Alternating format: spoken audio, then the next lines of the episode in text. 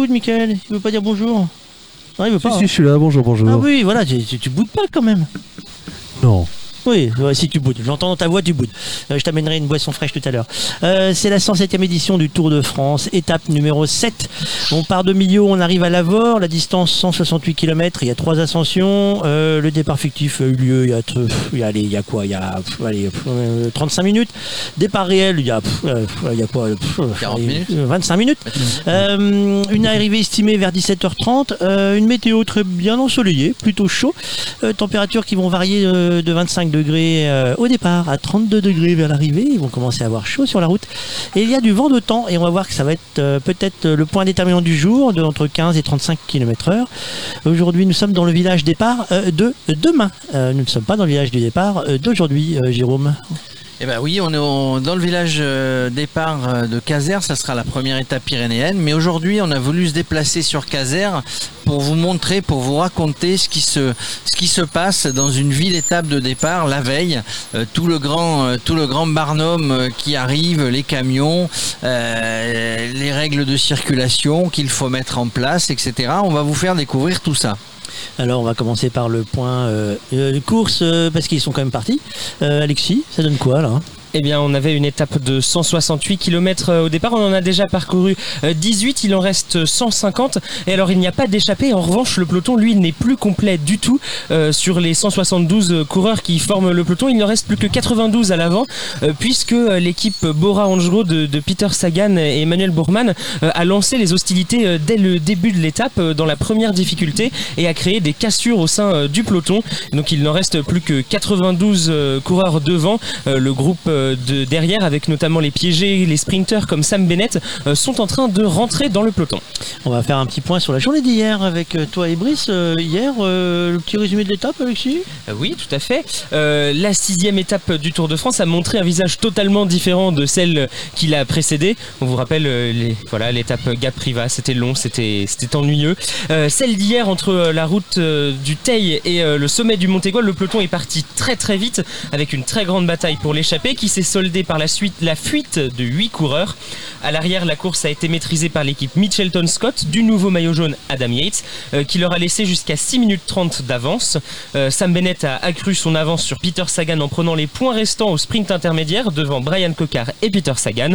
Euh, L'échappée matinale était la bonne échappée. Le peloton des favoris a réduit l'écart mais n'est jamais revenu sur Alexei Lutsenko qui a lâché ses compagnons d'échappée. L'Espagnol Rezu Serrada a tenté de revenir sur Lutsenko mais n'a pas réussi à combler les 40 secondes qu'il séparait du Kazakh. Et le champion du Kazakhstan, coureur d'Astana, signe sa première victoire sur les routes du Tour de France pour la première arrivée de l'histoire en haut du Montégoal. Derrière, personne n'a attaqué.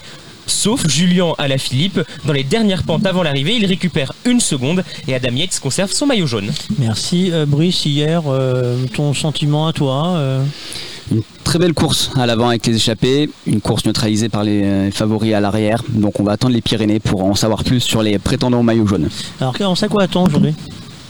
Eh bien, l'élément euh, clé allait être le vent. Euh, on avait euh, estimé une, une- une- une partie de l'étape favorable à, à des possibles bordures. C'était entre le col de Perroninck et jusqu'à Castres. Voilà, il y avait des, des parties extrêmement favorables exposées au vent pour, pour des bordures. Eh bien, ça n'a on n'a pas, ça n'a pas tardé, on n'a pas dû attendre jusque-là. Dès le départ, euh, la Bora Hansgrohe a, a- imprimé un, tempo euh, très euh, rapide pour faciliter et amorcer ces cassures. Et effectivement, comme Alexis le, présentait, eh bien, ça s'est déroulé. On a déjà quatre groupes. Le champion olympique, le champion olympique, le champion d'Europe Nicolas Nizzolo disait que c'était une étape difficile à contrôler. Eh bien, ça l'a été dès le kilomètre zéro. Chapeau les Bora. Bon, il reste encore euh, 148 km, donc la physionomie de course a le temps de, bouger, mais le vent, voilà, joue déjà un rôle majeur dans cette étape.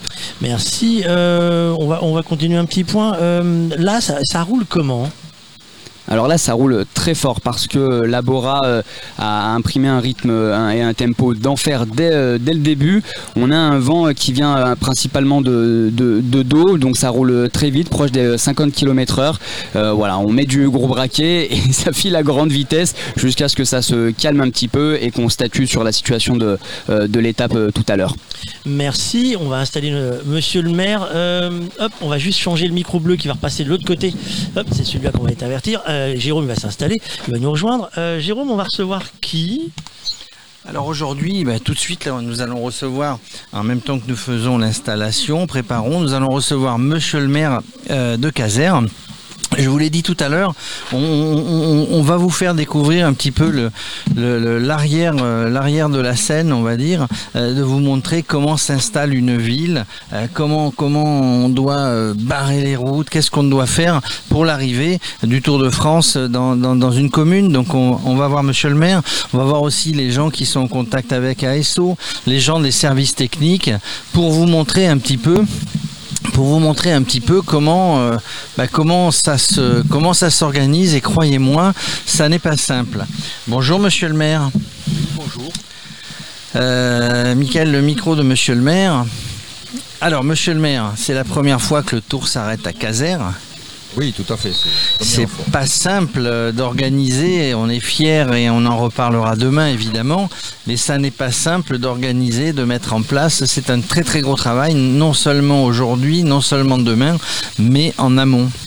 Oui, oui, c'est un très très gros travail, notamment des équipes municipales, de, de la police, du coordonnateur. Je suis là pour, euh, pour être près d'eux, mais ils ont, ils ont effectué un travail euh, monumental. On ne peut pas se rendre compte du, du boulot que cela représente, euh, mais on est prêt. et je pense que la fête sera complète. malgré, malgré les restrictions, malgré certaines, choses que l'on ne peut pas faire, que l'on aurait pu faire en juillet, mais pour le moment, euh, on se contentera de ce qu'on a le droit de faire et, on le fera bien. Oui, du coup, c'est compliqué puisque vous avez, été obligé de changer. On verra tout à l'heure avec les services techniques, encore une fois, tout le travail en amont. Vous avez été obligé de, changer puisque le tour devait passer au début juillet ici. Il passe en septembre. Il, a, fallu faire beaucoup de choses différentes entre les deux, entre les deux dates. On avait, on avait préparé euh, deux mois d'animation avant le, 5, le, le 4 ou le 5 juillet avec euh, toute une panoplie euh, qui avait été demandée et par ASO et que l'on avait souhaité présenter.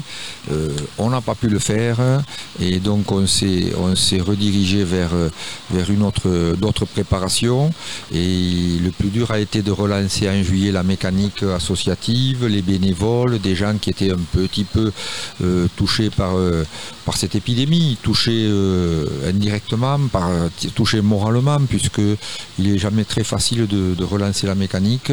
Et on a fait des réunions, associations, bénévoles, réunions publiques, et on est arrivé euh, vraiment à faire repartir la chose en faisant du positif, parce que de toute façon, le tour partira de Caser demain, et donc on est tous derrière, on est prêts, les services municipaux, les, la coordination, la communication et, et le peuple casérien. Et le peuple casérien, 4000 et quelques habitants, je crois. Oui, près de 5000 habitants. Près de 5000 habitants qui, qui sont heureux, la ville est décorée.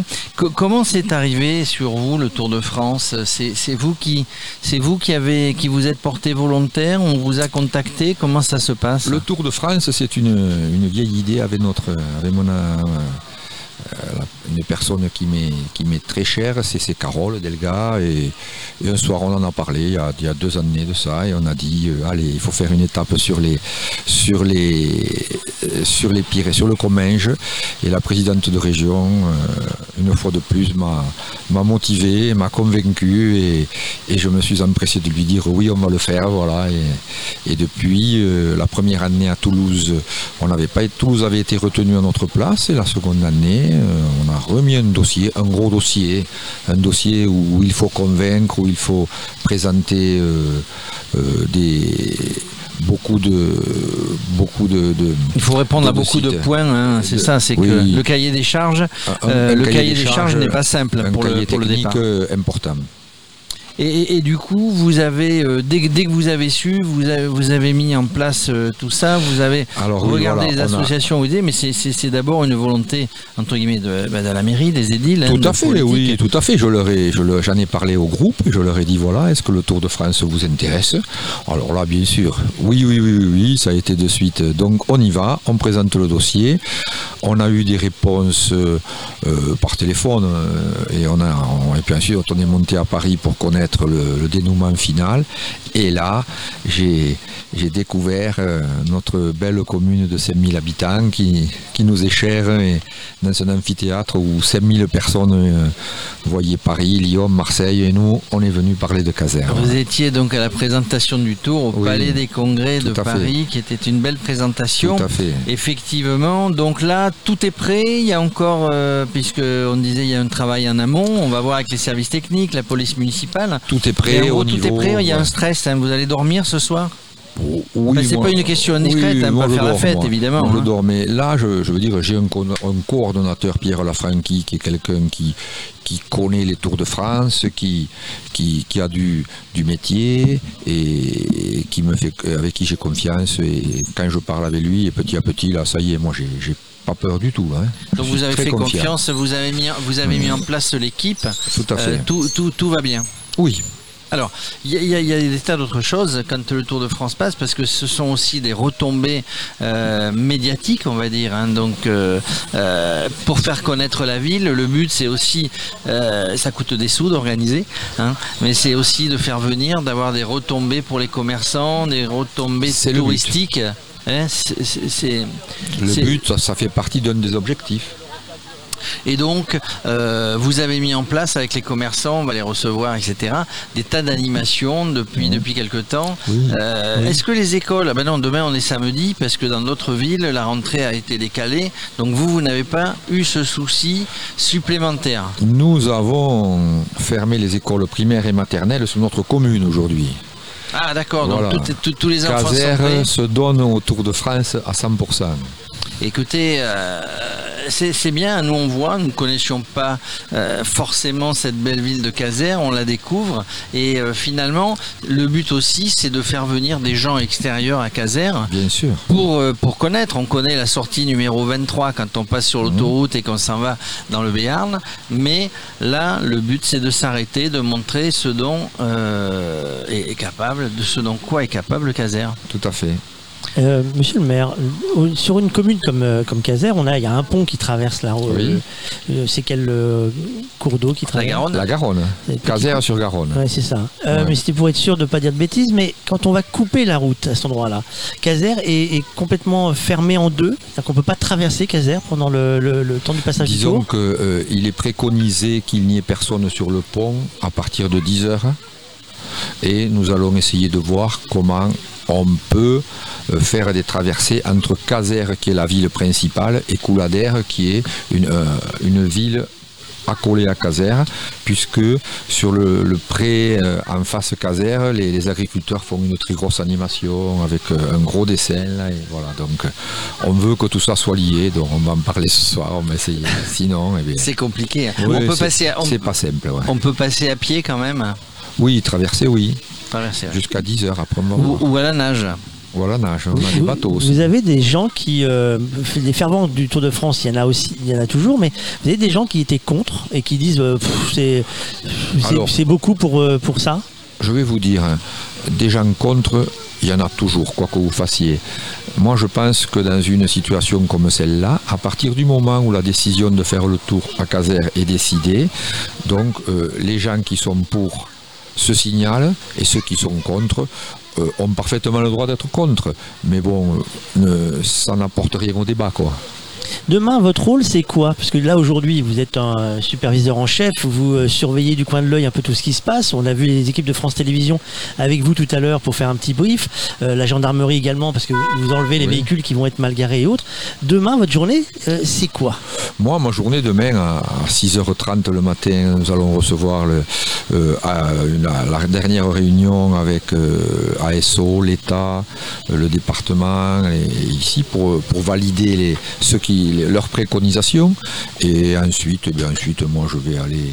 Je vais aller me promener un peu, voir euh, à droite et à gauche si tout fonctionne, euh, voir les gens, parce que moi j'aime les gens, j'aime les gens de Caser, j'aime les gens qui viennent de l'extérieur. Et, et Vous, voilà. vous, vous attendez du monde, euh, casérien ou extérieur, beaucoup de Ah, monde parce ah que oui, moi je crois que malgré que le Tour de France n'aura pas le suivi euh, public euh, Habituel. habituel. Il y aura, bon, on a la grande chance d'avoir euh, le Tour de France un samedi. Pas d'école, les gens travaillent plus ou moins. Et, et ensuite, il fait très beau. Donc, euh, je crois qu'on aura beaucoup de monde et je leur conseille aux gens de venir assez tôt pour ne pas être refoulés à l'entrée. quoi. Alors, vous allez être euh, dans le village de ce qu'on appelle le village départ, c'est-à-dire euh, là Le où se Tour, passent oui. tous les sponsors, euh, Oui. la présentation des coureurs, euh, la caravane qui passe. On va, vous allez couper le ruban demain. Et je pense, oui, je pense, avec mon amie Carole Delga, notre présidente de région, on va, on va, on va, faire, euh, on va, on va suivre le protocole que l'on nous demandera. Et s'il y, a- s'il y a ruban à couper, on coupera un ruban. Et, et du coup, alors vous, euh, elle, elle part en voiture faire la, vous, vous restez avec nous? C'est le choix. Soit on donne le coup d'envoi, on est, à la, on est sur le pont, soit on prend la voiture. Donc, euh, comme il me semble que, euh, qu'il faut donner le coup d'envoi, ben, la Oui. voiture, je la prendrai l'année prochaine ou dans deux ans. Et puis, euh, puis quand on va dans la voiture, euh, il faut une voiture pour, pour, euh, pour vous ramener, hein, parce que le Tour de France euh, continue exact. sa route. Exact, Euh, vous disiez que c'était la première fois que le Tour de France s'arrêtait à Caser, se passait, Partait de enfin, Caser, partait ouais. de Caser, pardon. Vous avez, vous avez un magnifique maillot jaune. Euh, je me demandais quelle année vous aviez gagné. Le Tour de France, c'était une plaisanterie, mais vous faites vous-même du vélo? Très peu. J'en ai un à la maison. Pendant le confinement, j'ai essayé de commencer, mais j'ai très très vite espacé de plus en plus les rendez-vous. Vous avez. il voulait plus sortir le vélo. Euh, il suivait l'actualité. Est-ce que vous avez des souvenirs du Tour de France vous-même? Parce que bon, le- il passe quand même souvent, même s'il ne s'était pas arrêté à Caser, des souvenirs de Tour de France, de- d'enfance peut-être sur le bord de la route? euh, qui n'est pas allé au Tour de France dans notre coin avec les parents, les grands-parents On, allait, oui, euh, sur les premières pentes du J'allais voir le Tour de France. et C'était toujours euh, euh, des grands moments. Et puis on se rappelle, moi je me rappelle avoir vu passer le Tour à Caser, euh, mais très très vite parce que c'est plat ici. hein. Ça passe, oui. Ouais, ça Quand passe ils sont lancés à 47, effectivement, ça passe très Oui, vite. Oui, oui, tout à fait. Un favori? Au Tour de France euh, moi, je pense le même que l'an dernier. Le même que l'an dernier Oui. Le Colombien Oui, ça, ça monte, ça grimpe beaucoup. Oui, alors les Pyrénées, c'est pas. Alors l'étape, euh, quand on parle de Caser, c'est la ville départ de la première Oui. étape pyrénéenne. Tout à fait. Euh, la deuxième demain, euh, après-demain, pardon, c'est Pau-la-Reims. Ce sont deux étapes où il y aura évidemment des cols, mais avec de la descente qui permettent aux gens qui ont été lâchés de revenir. Donc c'est de l'étape de la montagne qui va faire mal aux jambes, mais a priori, c'est pas forcément un grimpeur typique qui peut arriver. En tout cas, ça va être Ouais. disputé. Ce sont deux belles étapes. hein. Oui, la première notamment, avec les trois cols, euh, Menté, Balès, Peyre-Sourde, c'est c'est raide. Après, euh, je pense que les coureurs sont encore euh, dans de très bonnes conditions pour franchir ces deux étapes et, et se diriger dans le centre de la France. Et tout ce jour, pour moi, tout ce jour dans les Alpes. Ils n'ont pas encore pioché dans les réserves. Non, on dit, on ça que dirait, vous voulez je ne suis pas un grand spécialiste, mais au vu de l'étape d'hier, ça, à la vitesse où ça montait. Allez, on, on- Fabrice, on, on va libérer Monsieur le maire Bah parce oui, que parce parce qu'il a a encore beaucoup de d'autres choses à faire. Oh, je suis très bien avec vous. Oui, mais, mais vous, Mais il va vous- revenir demain. Vous, vous pouvez- si jamais vous vous ennuyez, vous pouvez revenir parce qu'on a des tas de questions. Alors des questions, on en a On- pas lanquées comme ça, hein, donc il n'y a pas de souci. Vous repassez, euh, on, on a de quoi vous tenir toute l'après-midi. hein. Euh, on va faire un petit point course parce que du coup, on va comme suivre la course hein, euh, avec Alexis. Qu'est-ce qui se passe en ce moment Eh ben, c'est une, C'est c'est une étape euh, de plat, une étape de transition très différente de celle entre Gap et Priva. On l'a déjà dit, c'est une étape qui est partie très très fort. Les beaux Rangereux de Peter Sagan ont voulu éliminer les sprinters très vite et c'est ce qu'ils ont fait. Le peloton euh, n'est plus euh, entier, il n'y a plus 172 coureurs dans le peloton. Il y a trois pelotons pour être précis. Un peloton de tête, un peloton qui essaye de rentrer, qui est pointé en ce moment à, à 30 secondes de ce premier peloton. Dans ce, dans ce deuxième groupe, il y a notamment le maillot vert, Sam Bennett, euh, qui est piégé. Et puis il y a un, un troisième groupe euh, d'une quarantaine de coureurs avec euh, la majeure partie des sprinteurs, euh, Elia Viviani, euh, Alexander Christophe par exemple, euh, qui eux sont, sont battus. Euh, ils ont désormais deux minutes de retard. On voit mal comment ils pourraient euh, rentrer dans le peloton. Il reste euh, un peu moins de 130 km à parcourir. Un peu moins de 135 km pardon. Merci. Alexis. Euh, Jérôme, on enchaîne les invités. Donc là, cette fois-ci, euh, on va aller voir euh, comment ça s'organise avec euh, tout ça. C'est ça? On mixe. Oui. euh, Alors on mixe, on a eu Monsieur le maire qui nous a parlé d'une manière, générale euh, du départ de l'organisation générale, mais il y a plusieurs, intervenants, il y a des voitures qui arrivent euh, sur la place pour nous voir, pour venir gagner les cadeaux qu'on distribue. Il y a plusieurs intervenants hein, quand on est ville, euh, ville départ, ville d'arrivée du Tour de France. On a avec nous Pierre Lanfranchi. Il faut bien se rapprocher du micro, s'il vous plaît, Pierre. Bonjour Pierre. Ah oui, c'est pas facile. hein, Bonjour, suis- bonjour messieurs. C'est pas facile. Alors Pierre, vous, vous travaillez à la mairie. Euh, non, je ne travaille pas à la mairie, mais le, le maire de, de Caser, euh, l'année dernière, m'a sollicité pour que je puisse faire la coordination générale du départ de Tours, étant donné que dans un passé professionnel euh, pas très loin, j'ai fait euh, pas mal de départs et d'arrivées et j'ai même été dans la mission du Tour de France euh, au sein même des, équipes, puisque je faisais les relations avec les équipes professionnelles et la direction du Tour. Oui, donc vous avez été, vous avez été sélectionné entre guillemets, embauché sur une période pour être le contact, pour être le lien entre du, fait de ce que ce que vous nous dites, hein, de votre vos expériences professionnelles, pour être le contact entre la ville et, et ASO. C'est nécessaire hein, donc dans chaque euh, dans chaque ville départ arrivée puisque vous connaissez ça d'un monde euh, d'un monde d'avant, il y a toujours un contact qui coordonne et qui est vraiment le lien entre la ville et le et l'organisateur ASO, c'est ça? Oui, c'est ça, oui, complètement. Euh, ça, entre ce que nous pouvons essayer de, structurer sur la, sur la commune de Caser et puis euh, en relation directe avec, euh, avec ASO et le directeur des départs en particulier, Yannick Gosduf. Bon, ben voilà, on, essaye, euh, on a essayé euh, depuis maintenant un an que nous avons préparé ce, projet et ce départ de, bien structurer euh, aussi bien au niveau de, l'équipe municipale que, de, la structure économique de Caser, de, faire au mieux et, et que ce soit une réussite. Que ça soit une vraie fête, une vraie réussite, qu'il n'y ait pas Ouais. de couac, parce que bon, des, des, des, des, euh, des- des petits, des petits trucs au dernier moment, euh, ça se gère. Il faut, il faut essayer d'avoir tout prévu. Vous étiez en train de le dire depuis un an. Ça veut dire que ça fait un an que vous êtes sur le pont, vous, pour préparer cette, euh, cette, cette étape de départ. C'est ça. Je me suis entouré d'une d'une équipe avec euh, une personne qui s'occupe de la communication, le directeur des, des services techniques de la ville avec toute son équipe, plus le conseil municipal. Bref, on a toute une équipe. J'ai coordonné tout ça et nous avons depuis un an travaillé sur un cahier des charges précis du groupe ASO. Au mois, de, au mois de mars est arrivé le confinement. Malheureusement, tout ce qu'on avait préparé, bien qu'il était quand même bien, bien structuré, il a fallu le repenser après le déconfinement et ça nous a perturbé. Alors on a fait du travail euh, en double, euh, même en triple, pour qu'aujourd'hui on soit, on soit prêt. Et je crois que l'on, je crois que l'on est prêt. Ça a changé beaucoup de choses, du coup, le, bah, le, le- le- le- le Tour de France qui de juillet est passé à septembre.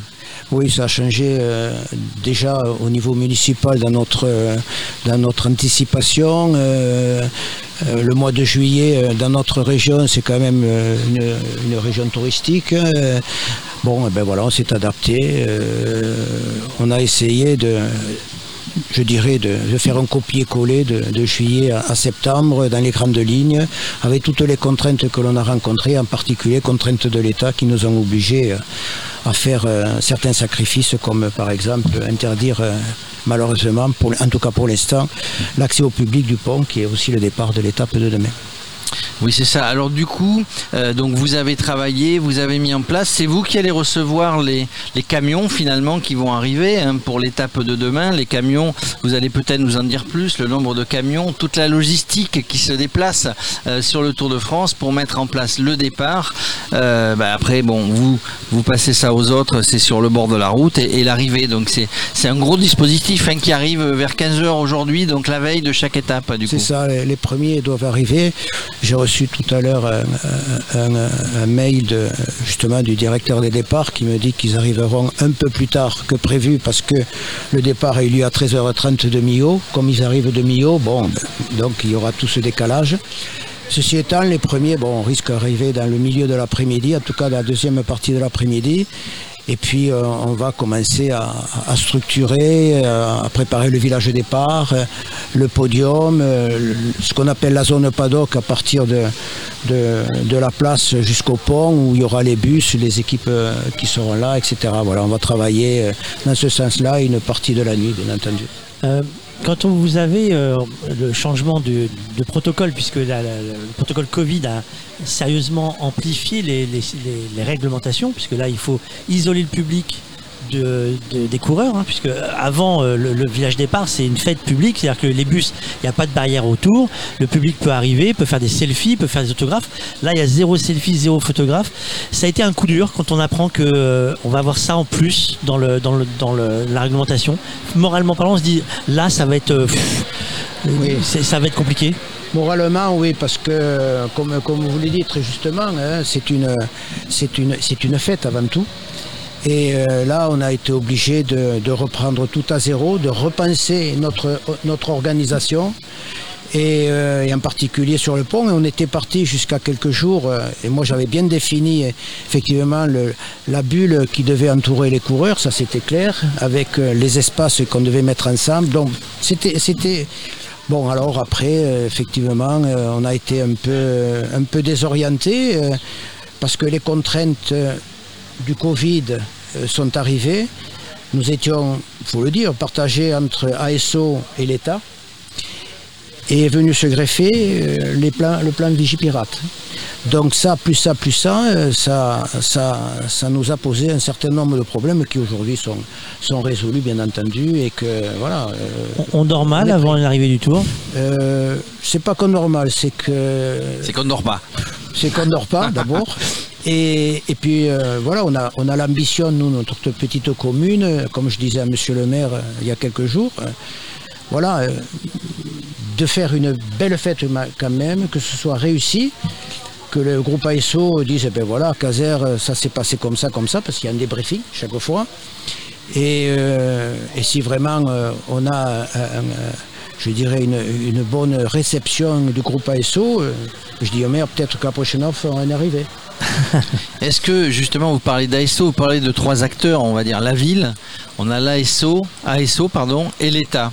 Donc pour des raisons de sécurité et autres, qui a le dernier mot? Ben, L'État. C'est l'État. C'est l'État qui commande.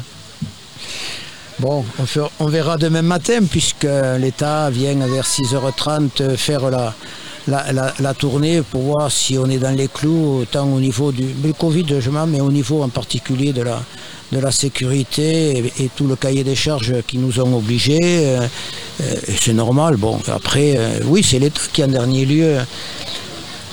Bon, après l'événement, moi je maîtrise pas tout, je connais pas tout, mais je pense, je qu'on peut trouver aussi un modus operandi pour, pour demain, parce que moi j'aimerais que le départ, la ville de Caser a été choisie, euh, en tout cas euh, le directeur me l'a dit il y a quelques mois de cela, euh, ne serait-ce que pour la perspective télévisuelle, avec ce pont et la ville en arrière-plan, avec le clocher, etc. Bref, si demain on fait un départ télévisuel sans personne, sans public, ça va être triste. C'est triste, oui, parce que le, très but du Tour de France, euh, en plus de faire, de faire une compétition, une course, c'est aussi de, de- de faire une belle fête populaire, de, de passer dans les terroirs, de faire découvrir des villes ou des territoires qui ne sont pas, qui ne sont pas encore découverts, qui ne sont pas encore euh, hyper connus. Donc le, le but, euh, le but c'est ça. Est-ce que vous avez participé, vous Pierre Lanfranqui, à la, au programme d'animation, tout ce qu'il va y avoir autour de ce départ? Alors je ne dis pas forcément dans la ville, puisqu'on verra tout à l'heure avec les commerçants hein, qui ont qui ont vraiment participé, mais à des animations, euh, d'autres animations qu'il va y avoir au moment du départ spécifique Tour de France.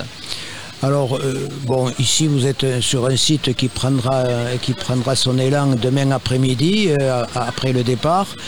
Et comme je disais il y a quelques minutes de ça, nous avons fait énormément de réunions de préparation avec tous les, tous les partenaires de, la ville. Et euh, puisque vous m'interrogez sur les animations, euh, on était parti sur des animations. Le Covid, encore une fois, nous a, nous a amené d'autres préconisations. Donc on est reparti à zéro et on a limité ma- malheureusement les animations à ce que vous pouvez voir aujourd'hui. Même au niveau de- du groupe ASO et de la structure Tour de France, euh, ne serait-ce que la caravane publicitaire de 170 véhicules est passée à 120. euh, voilà, euh, le car podium avec son infrastructure, elle va être réduite aussi. bon, c'est vrai qu'il y a une diminution de la voilure. On verra. Est-ce qu'il y aura des surprises? Non pas sur l'étape, mais sur des sur choses. l'étape, oui. Non, sur l'étape peut-être, mais sur Caser, des choses que vous ne voulez pas annoncer en termes d'animation, vous voulez pas annoncer pour l'instant, ou des, des Non, choses non, non. que la, toute la population sait en gros tout ce qui va se passer.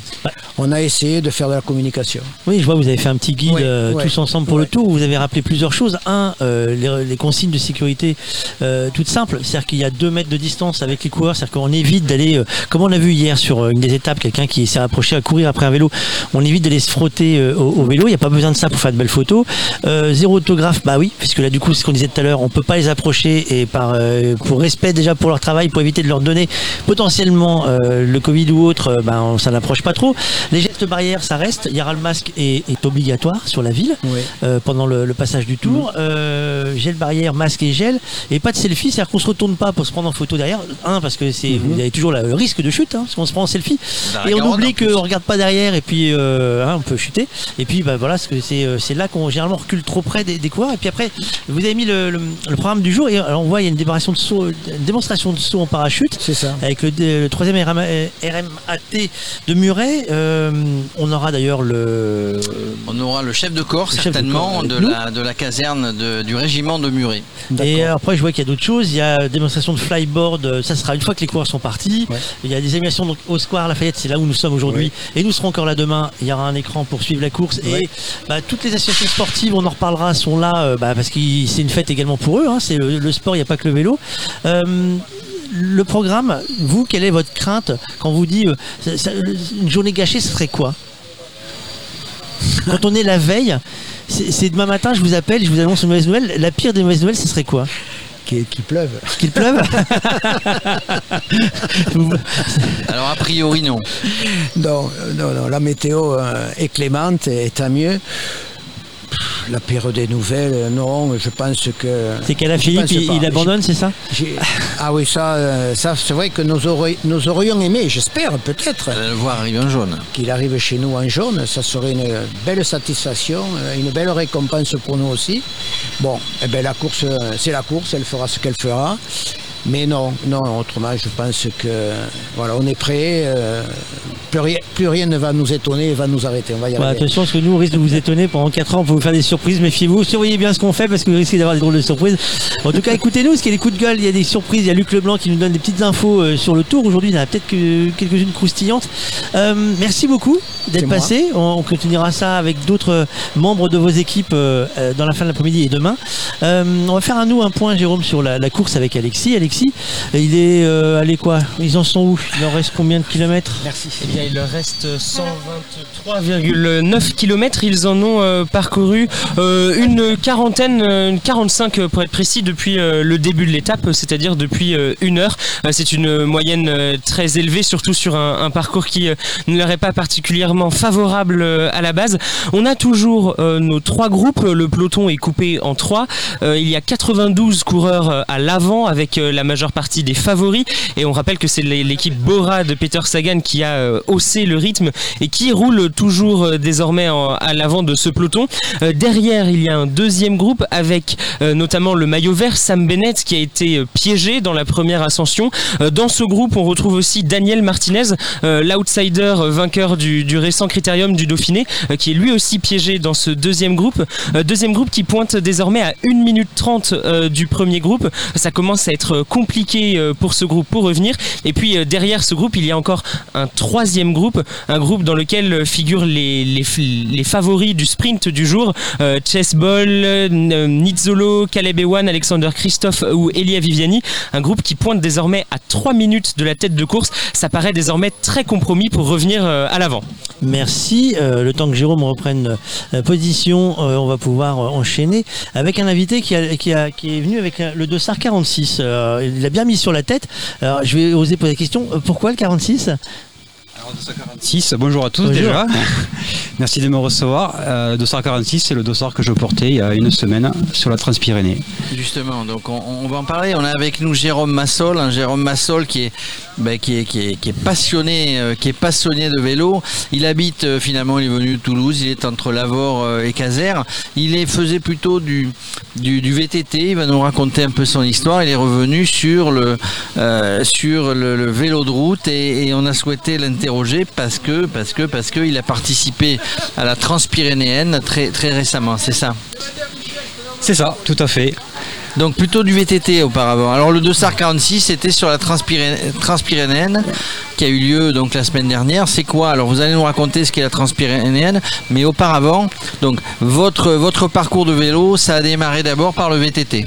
Alors, oui, oui, oui. Alors j'ai commencé le vélo comme tout le monde étant très jeune, quoi. Et, euh, et mes premiers souvenirs, quoi, c'est surtout euh, ben, les étés devant la télé euh, chez mamie, quoi, l'après-midi, à regarder le Tour de France, être passionné. Alors on y reviendra sur le Tour de France finalement. Et du coup, après, j'ai sauté sur la vague du VTT au tout début, dans les années 80, 85, par là. C'était le début du VTT quand même. C'était le tout début du VTT, il n'y avait pas d'amortisseur, euh, on en prenait plein les bras et ça allait Ouais, pas en fait vite. les amortisseurs c'était les bras et les jambes. hein. Tout à fait. Maintenant, avec mon âge, euh, on s'en souvient que c'était les amortisseurs. Ah ouais, on se souvient, les... ça a morflé, hein, on va dire. Euh, du coup, du VTT, et puis, et puis à un moment donné, alors vous avez fait aussi, on y reviendra peut-être de l'athlétisme, mais du coup, euh, après vous êtes passé, ben, passé sur le sur le vélo, le vélo de route tout, tout de suite, parce que en général, les gens qui font du VTT, il y a une vraie séparation. Les gens qui font du VTT restent sur le VTT, les gens qui font euh, de la route euh, font de la route, et euh, donc il n'y a, il y a pas de transversal. hein. Exactement, il y a une petite guéguerre euh, souvent entre les deux, quoi, à l'époque, euh, entre les VTTistes et les cyclosportifs, quoi. Et euh, c'est vrai que moi j'ai essayé de toujours pratiquer les deux, j'aime bien la polyvalence. hein. Et euh, je vois pas pourquoi. Mais euh, du se coup, du les jambes, les jambes et les bras. Donc les bras peut-être pas, mais les jambes, elles moulinent, elles moulinent autant en VTT qu'en qu'en vélo de route. Et c'est un peu pour ça qu'on se moquait de moi à l'époque, parce qu'en VTT on mouline beaucoup, et quand je me retrouvais sur un vélo de route, euh, à l'époque on amenait des gros braquets, hein, du 53-39, euh, parce que c'était limité à ça, quoi. C'était pas, oui, effectivement, il y, a- il y a une différence de braquet entre le. Voilà, pour les spécialistes, euh, ils sauront de quoi on parle, quoi. Donc des- ils amenaient des gros braquets, et moi je moulinais, je moulinais, quoi, et ça les faisait un peu rire. Mais bon, Oui, parce que oui, mais enfin, vous les avez rattrapés, évidemment. Hein. Puis ceux qui rient, il faut qu'ils tiennent le, il faut qu'ils tiennent le parcours. hein. C'est Abs- jamais bon. C'est absolument. ja- C'est jamais bon de se moquer. Ça veut dire qu'effectivement, ben, sur le VTT, par rapport au, par rapport au terrain accidenté, par rapport au parcours que l'on fait, bien, on mouline beaucoup plus vite, alors que sur le, alors que quand on est sur la route, on, en- on emmène un grand braquet, c'est ça? tout à fait, oui. Ça dépend des dénivelé aussi après, hein, quand Mais- on commence à monter des grosses côtes. euh, Ouais, Ça a bien évolué à un maintenant. moment donné. Mais est-ce que du coup, est-ce que, est-ce que ça a servi d'avoir fait du VTT pour vous quand maintenant vous vous retrouvez sur la route? Oui, personnellement, euh, je fais quelques cyclosportives, quoi, et c'est vrai que je me débrouille plutôt bien, on va dire, en descente. Et euh, sur les parties techniques, euh, quand il faut freiner un peu au dernier moment et tout, bon. Ça, c'est ce, que- ça, c'est ce que vous avez appris. Alors, on parlait, on en parlait hier, on en a parlé depuis le début du tour, on continuera d'en parler, de cette discipline qu'on appelle le gravel. Oui. Euh, qui est, alors, je vais pas dire que c'est entre le VTT et la route, mais qui permet d'aller aussi bien sur de la route que sur des chemins. Vous vous êtes un petit peu testé au gravel? Alors, euh, c'est une question difficile parce que je suis un vététiste et on dit euh, le gravel c'est un peu un retour en arrière. C'est-à-dire c'est revenir euh, ben, sur les prémices du VTT quand on n'avait pas d'amortisseur. Et au début, même quand le VTT n'existait pas, on allait rouler à l'extérieur des chemins avec un vélo de cyclocross. Parce que le gravel c'est un vélo cyclocross. c'est c'est un vélo de cyclocross. On dit aussi que le gravel, bah, c'était sans le savoir, bah, c'était les Tours de France euh, d'avant-guerre, quand Absolument. on était à moitié sur des chemins, des routes euh, euh, pas trop praticables en vélo, en vélo, en vélo normal. hein. Donc c'est, ça n'est pas une invention le gravel. Tout à fait. Non mais c'est c'est vrai on Ah, dit ah bah c'est une nouvelle discipline non. Et alors donc vous vous entraînez vous entraînez aussi des gens à l'athlétisme bon vous êtes un sportif on va dire euh, de toute discipline Euh, et puis vous êtes remis un petit peu au vélo sur route et vous avez vous avez euh, participé la semaine dernière à la Transpyrénéenne. C'est quoi la Transpyrénéenne C'était un défi pour vous peut-être mais c'est quoi? Alors oui, pour moi c'était un gros défi. La Transpyrénée fait partie de- des courses qui sont un petit peu en ce moment à la mode mode, quoi. On va dire que c'est un petit peu le côté, moi j'appelle ça un peu le côté punk du vélo, quoi. C'est-à-dire c'est des ultras. euh, avec des personnes qui le pratiquent, qui ont des personnalités plutôt euh, des fois assez étranges, quoi. euh, des types avec des cheveux de couleur, des tatouages, quoi, et, et souvent qui pratiquent le voyage à longue distance toute l'année en vélo. Le bikepacking Le bikepacking, exactement, quoi. Et du coup, c'est ce genre de population qu'on retrouve, quoi, et qui est vraiment très intéressante et très agréable et qui est complètement différent euh, du cyclo-sportif euh, du dimanche, quoi. Oui, donc ça veut dire que les c'est pas c'est pas une cyclosportive ou une cyclotouriste comme les autres. On retrouve des gens qui, qui aiment pédaler sur de la longue distance avec euh, avec les sacoches. hein. Donc le bikepacking avant ça s'appelait les sacochards. Je sais pas si vous aviez euh, Mmh, entendu non, cette euh, bah, du, du- ça vient ça vient tout bêtement du terme du terme des sacoches. hein. Donc on partait avec les sacoches. Donc c'est plutôt c'est plutôt ce genre de ce genre de pratiquants qu'on retrouve sur la Transpyrénène. Tout à fait, oui.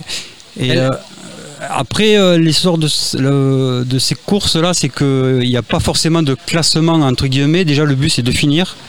Et euh, quand on arrive sur la ligne d'arrivée, donc il y a un classement, bien sûr, mais bon, on nous remet notre médaille et on nous dit ben, bravo, tu as fini et On- au revoir. On nous remet notre médaille de finisher. En fait, la vraie compétition, c'est avec soi-même. Exactement. C'est un défi. Ça nécess- Alors, on part de, on part de, de Biarritz ou d'Anglet ou de Bayonne et on va vers Perpignan, c'est ça? Voilà, cette année, c'était plutôt l'inverse. On passe en Espagne? On passe en Espagne, on partait de l'Espagne, donc du coup, derrière le boulot, à. Vianza, quoi, et on a. D'où ça parlait, pardon? Vianza. Ça. Ah, je connais. en Espagne quoi. Donc on a passé la frontière à Portbou et après on a pris directement l'école tout le côté français pour revenir en Espagne. euh, Vous êtes- Vous êtes passé du coup par, euh, par Font-Romeu, par, euh, par, par ce coin-là, les Angles. Ah on n'est pas passé scolaire, un peu plus bas, on est passé dans l'Aude. un peu plus bas dans l'Aude. Ouais, on est plutôt passé dans l'Aude quoi, jusqu'à Paillère après on a l'Ariège quoi. Après on a tout fait, Haute-Garonne, les Hautes-Pyrénées. On est reparti un petit peu en Espagne, on est revenu en France par le Pays Basque pour revenir en Espagne pour arriver à Saint-Sébastien pour la ligne d'arrivée. En gros, vous passez de temps en temps en Espagne parce que dans vos sacoches, vous n'avez pas emmené suffisamment de tapas et euh, vous vous dites que finalement, c'est plutôt pas mal de passer en Espagne et de repasser en France quand on a chargé, quand on a chargé les sacoches. Voilà, bon, d'autres c'est plutôt des cigarettes et du Ricard, mais bon. Du cigarette et du les Ricard, tapas ça va aller alors. à la Ronquera. Euh, Dites-moi combien, combien il y avait de participants? Alors au départ, on était euh, une centaine d'inscrits. Bon, avec la Covid, malheureusement, il y en a pas mal qui n'ont pas pu venir parce que du coup, euh, c'est essentiellement des étrangers qui sont écrits, inscrits sur cette course. Donc certains, euh, ils ont décidé de venir parce qu'ils sont obligés de faire un délai euh, de 15 jours à la maison à, leur retour. Donc je crois qu'on était à peu près 60, 70 quoi. Et euh, Avec un, avec un, un tracker, vous êtes par les organisateurs. Qui est-ce qui organise la Transpyrénène? Euh, là, c'est euh, des Espagnols. qui Les organisaient ça, Espagnols qui voilà. ça. Donc du coup, ils vous mettent un tracker, vous avez un parcours, enfin euh, Un parcours imposé, un, oui. un parcours imposé à suivre, mais à tout moment avec ce tracker, j'explique un petit peu ce que c'est. Les gens du vélo Oui. le savent évidemment. C'est que vous êtes comme un, vous émettez un signal GPS, et ce qui veut dire c'est qu'à tout moment on peut suivre la compète, mais les organisateurs savent exactement où chaque compétiteur se trouve. Exactement, et ainsi que nos amis, et ça c'était vraiment génial parce que du coup euh, sur les réseaux sociaux, euh, qui ont servi pour une fois une bonne chose, quoi. Tous mes amis m'ont suivi, il y en a beaucoup qui m'ont dit qu'ils n'ont même pas dormi jour et nuit pendant ces trois jours. Et, euh, et grâce du coup à la connexion, j'arrivais à voir les messages qui s'affichaient sur mon GPS d'encouragement. Et j'ai fait quelques vidéos live aussi sur Facebook pendant la course. Et c'est vrai que pendant les moments durs, ça m'a vraiment beaucoup, beaucoup aidé. Et je voudrais vraiment les remercier à tous. Co- comment on se prépare à, la, à la une Oula. compétition comme ça Non, mais ça veut dire qu'il y a une grosse préparation bien en amont, bien long- enfin, longtemps avant? Alors oui, euh, moi j'avais basé euh, au départ euh, de se faire euh, des gros week-ends de longue distance. Et euh, donc j'ai fait pas mal de dénivelé dans les Pyrénées. Euh, j'ai fait, j'ai réussi à faire 6000 mètres euh, sur une journée, euh, sur 150 km. J'ai passé un brevet euh, de 200 km au mois de mars euh, avant le confinement, mais je devais en faire d'autres euh, juste après. Mais le confinement est arrivé là, donc j'ai pas pu passer les brevets 300, 400 km. Ah oui, il faut passer des brevets comme, euh, comme sur le Paris-Brest-Paris, c'est-à-dire qu'on doit, pas- on doit, on doit passer des brevets afin de, de pouvoir s'inscrire à, la- à la grande course. Alors pour cette course, non, il n'en demande pas. Mais bon, euh, je me suis renseigné après quand même, c'était plutôt recommandé. Et c'est vrai que 15 jours euh, avant le début de la course, je suis allé un peu fouiner sur la liste des participants en regardant leur Strava. Et je me suis aperçu que les types, ils sortaient, euh, ils faisaient des sorties de 600 bornes le week-end. Et là, euh, ça m'a mis un gros coup de pression parce que moi, bon, je tournais à 150, 200 km et j'avoue que j'étais un petit peu loin de la préparation euh, adéquate par rapport à eux. Est-ce que vous le referiez? Euh, Je voudrais repartir même de suite. hein. de suite? Il Ouais. y en a d'autres, hein, des ultra-distances. euh, bon, Il y en a d'autres, il y en a d'autres. Bon, après, tout le monde ne serait pas d'accord que je parte de suite. hein. Mais bon, euh, j'avoue que j'étais agréablement surpris et, euh, et euh, je m'attendais pas du tout à, cette, à cette, ce type de course. Quoi. Sur- sur- surpris que, euh, surpris que, euh, surpris que, surpris que euh, euh, Madame dise oui que vous partiez, c'est ça? Non, non, elle, m'a tout à fait encouragé euh, sur ce projet-là, il n'y a pas de souci. Les, les autres ultra euh, distance euh, sur 3, 4, 5, 6, 8 jours avec euh, plus de 1500 bandes, ça vous tente? Ça me tente, oui. Ouais. Et Madame aussi, ça, non, ça, j'ai pas l'impression. Le, le- ouais, ça, ça, ça rit jaune hein, quand même. Ouais, pas tous les week-ends.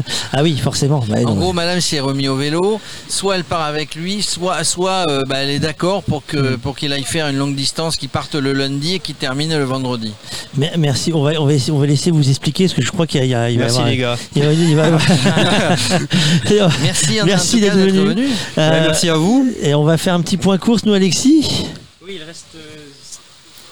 Il reste 113 km à parcourir. Euh, Il y en avait 168 au départ de Millau en direction euh, de Lavore. Ça devait être une étape euh, de plat, une étape de transition, une étape tranquille. Euh, Il n'en est rien. Euh, Le rythme imprimé par l'équipe Bora Hansgrohe en tête euh, du peloton euh, le montre bien. Euh, Il n'y a plus qu'une centaine d'unités dans le peloton de tête qui a deux minutes d'avance désormais sur un groupe euh, de poursuivants euh, dans lequel figure notamment le maillot vert Sam Bennett euh, piégé en début d'étape par l'accélération euh, d'Ebora. Euh, Ce groupe euh, d'une trentaine de coureurs compte donc deux minutes de retard désormais.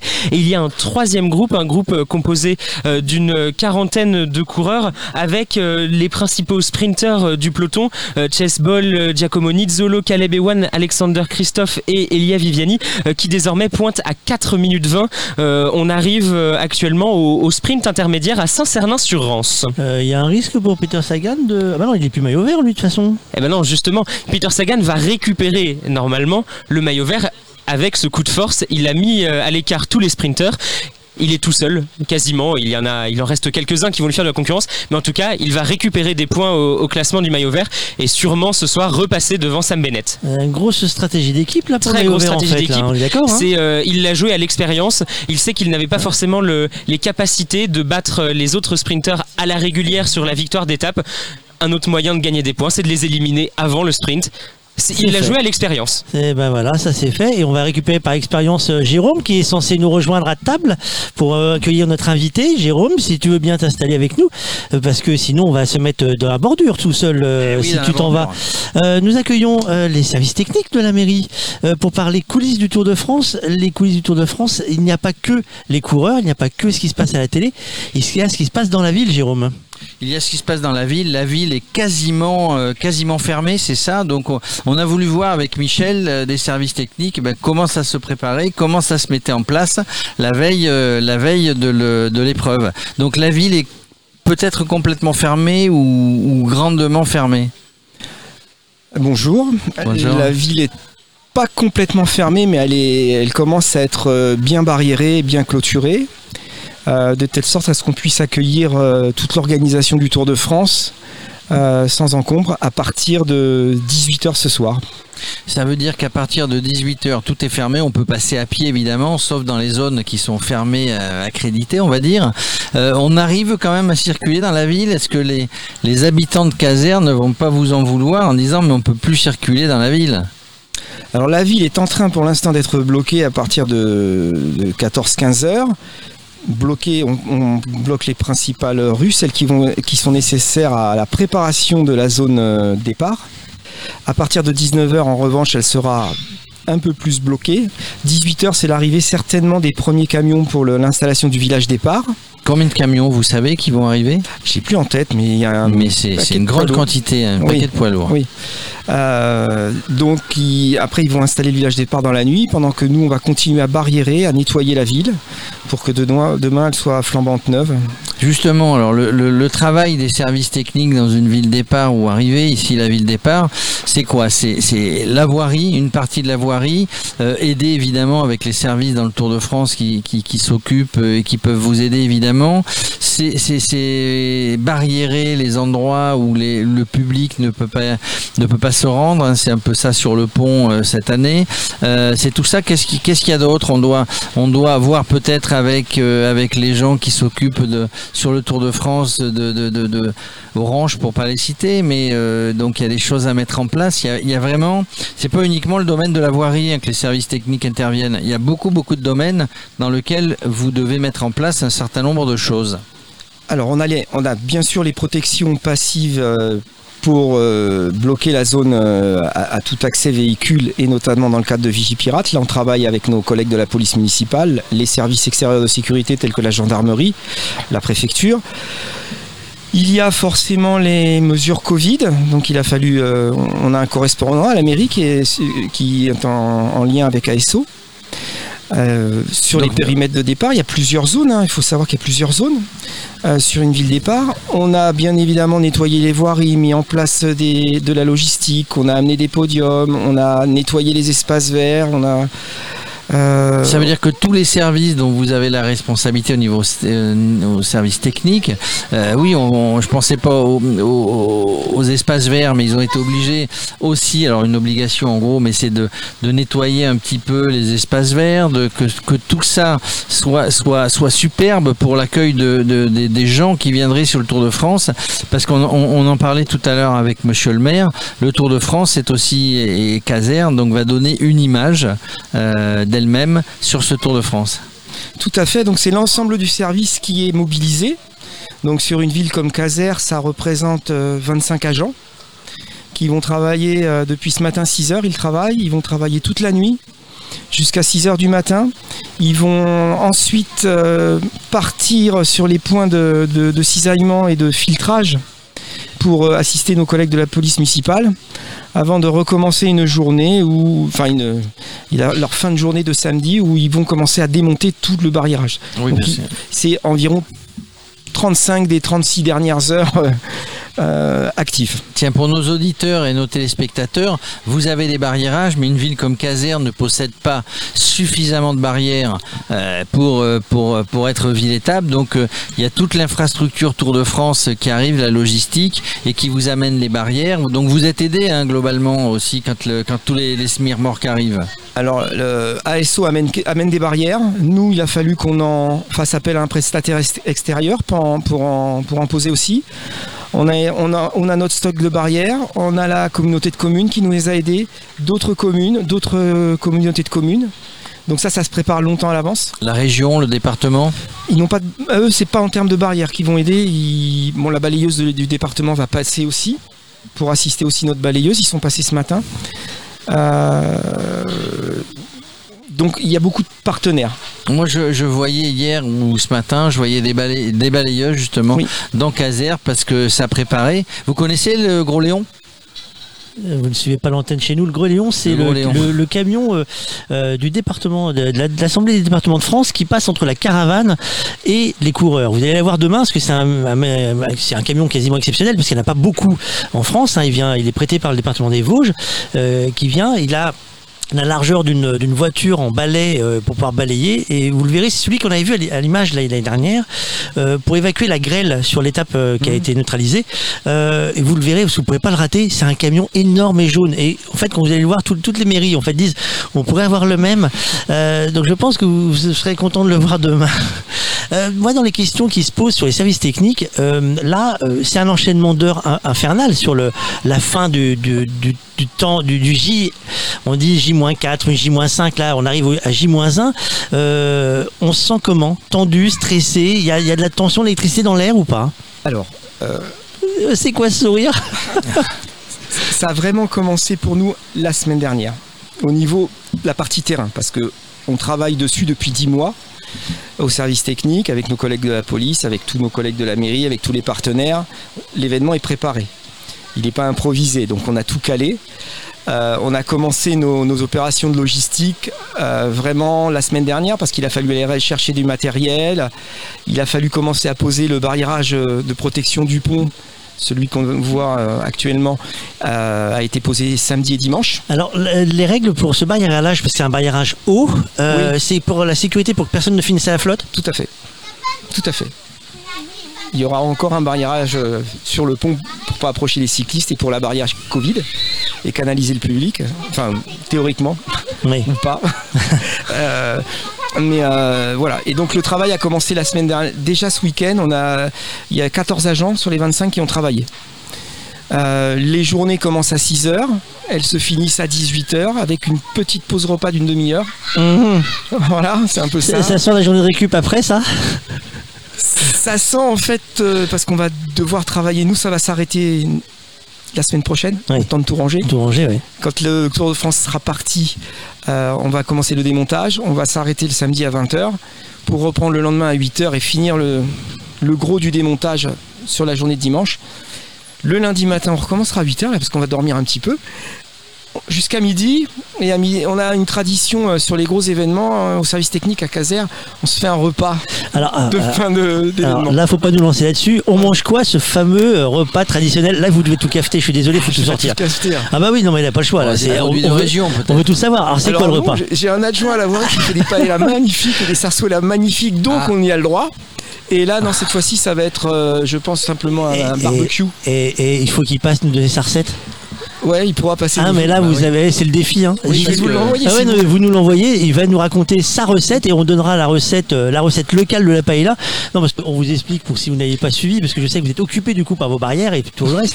C'est qu'on parle également euh, vélo, hein, d'accord, gastronomie, et, et donc c'est indispensable. Si vous nous lancez sur euh, sur la, la restauration, on n'a pas le choix. Il faut qu'on on peut pas juste faire des promesses et dire que c'est super bon et c'est génial à chaque fois et pas donner la recette. Ça c'est Eh pas ben, je- possible. eh ben, je vous l'envoie. Ah oui, intérêt. Est-ce que, est-ce que dans votre carrière de, de- de fonctionnaire territorial, on va dire, je ne sais pas si vous êtes longtemps, depuis longtemps sur Caser, mais est-ce que vous avez déjà vécu des, des événements, donc à, à mettre en musique des événements comme celui-ci ou le Tour de France? J'ai commencé ma carrière à Paris en conseil général.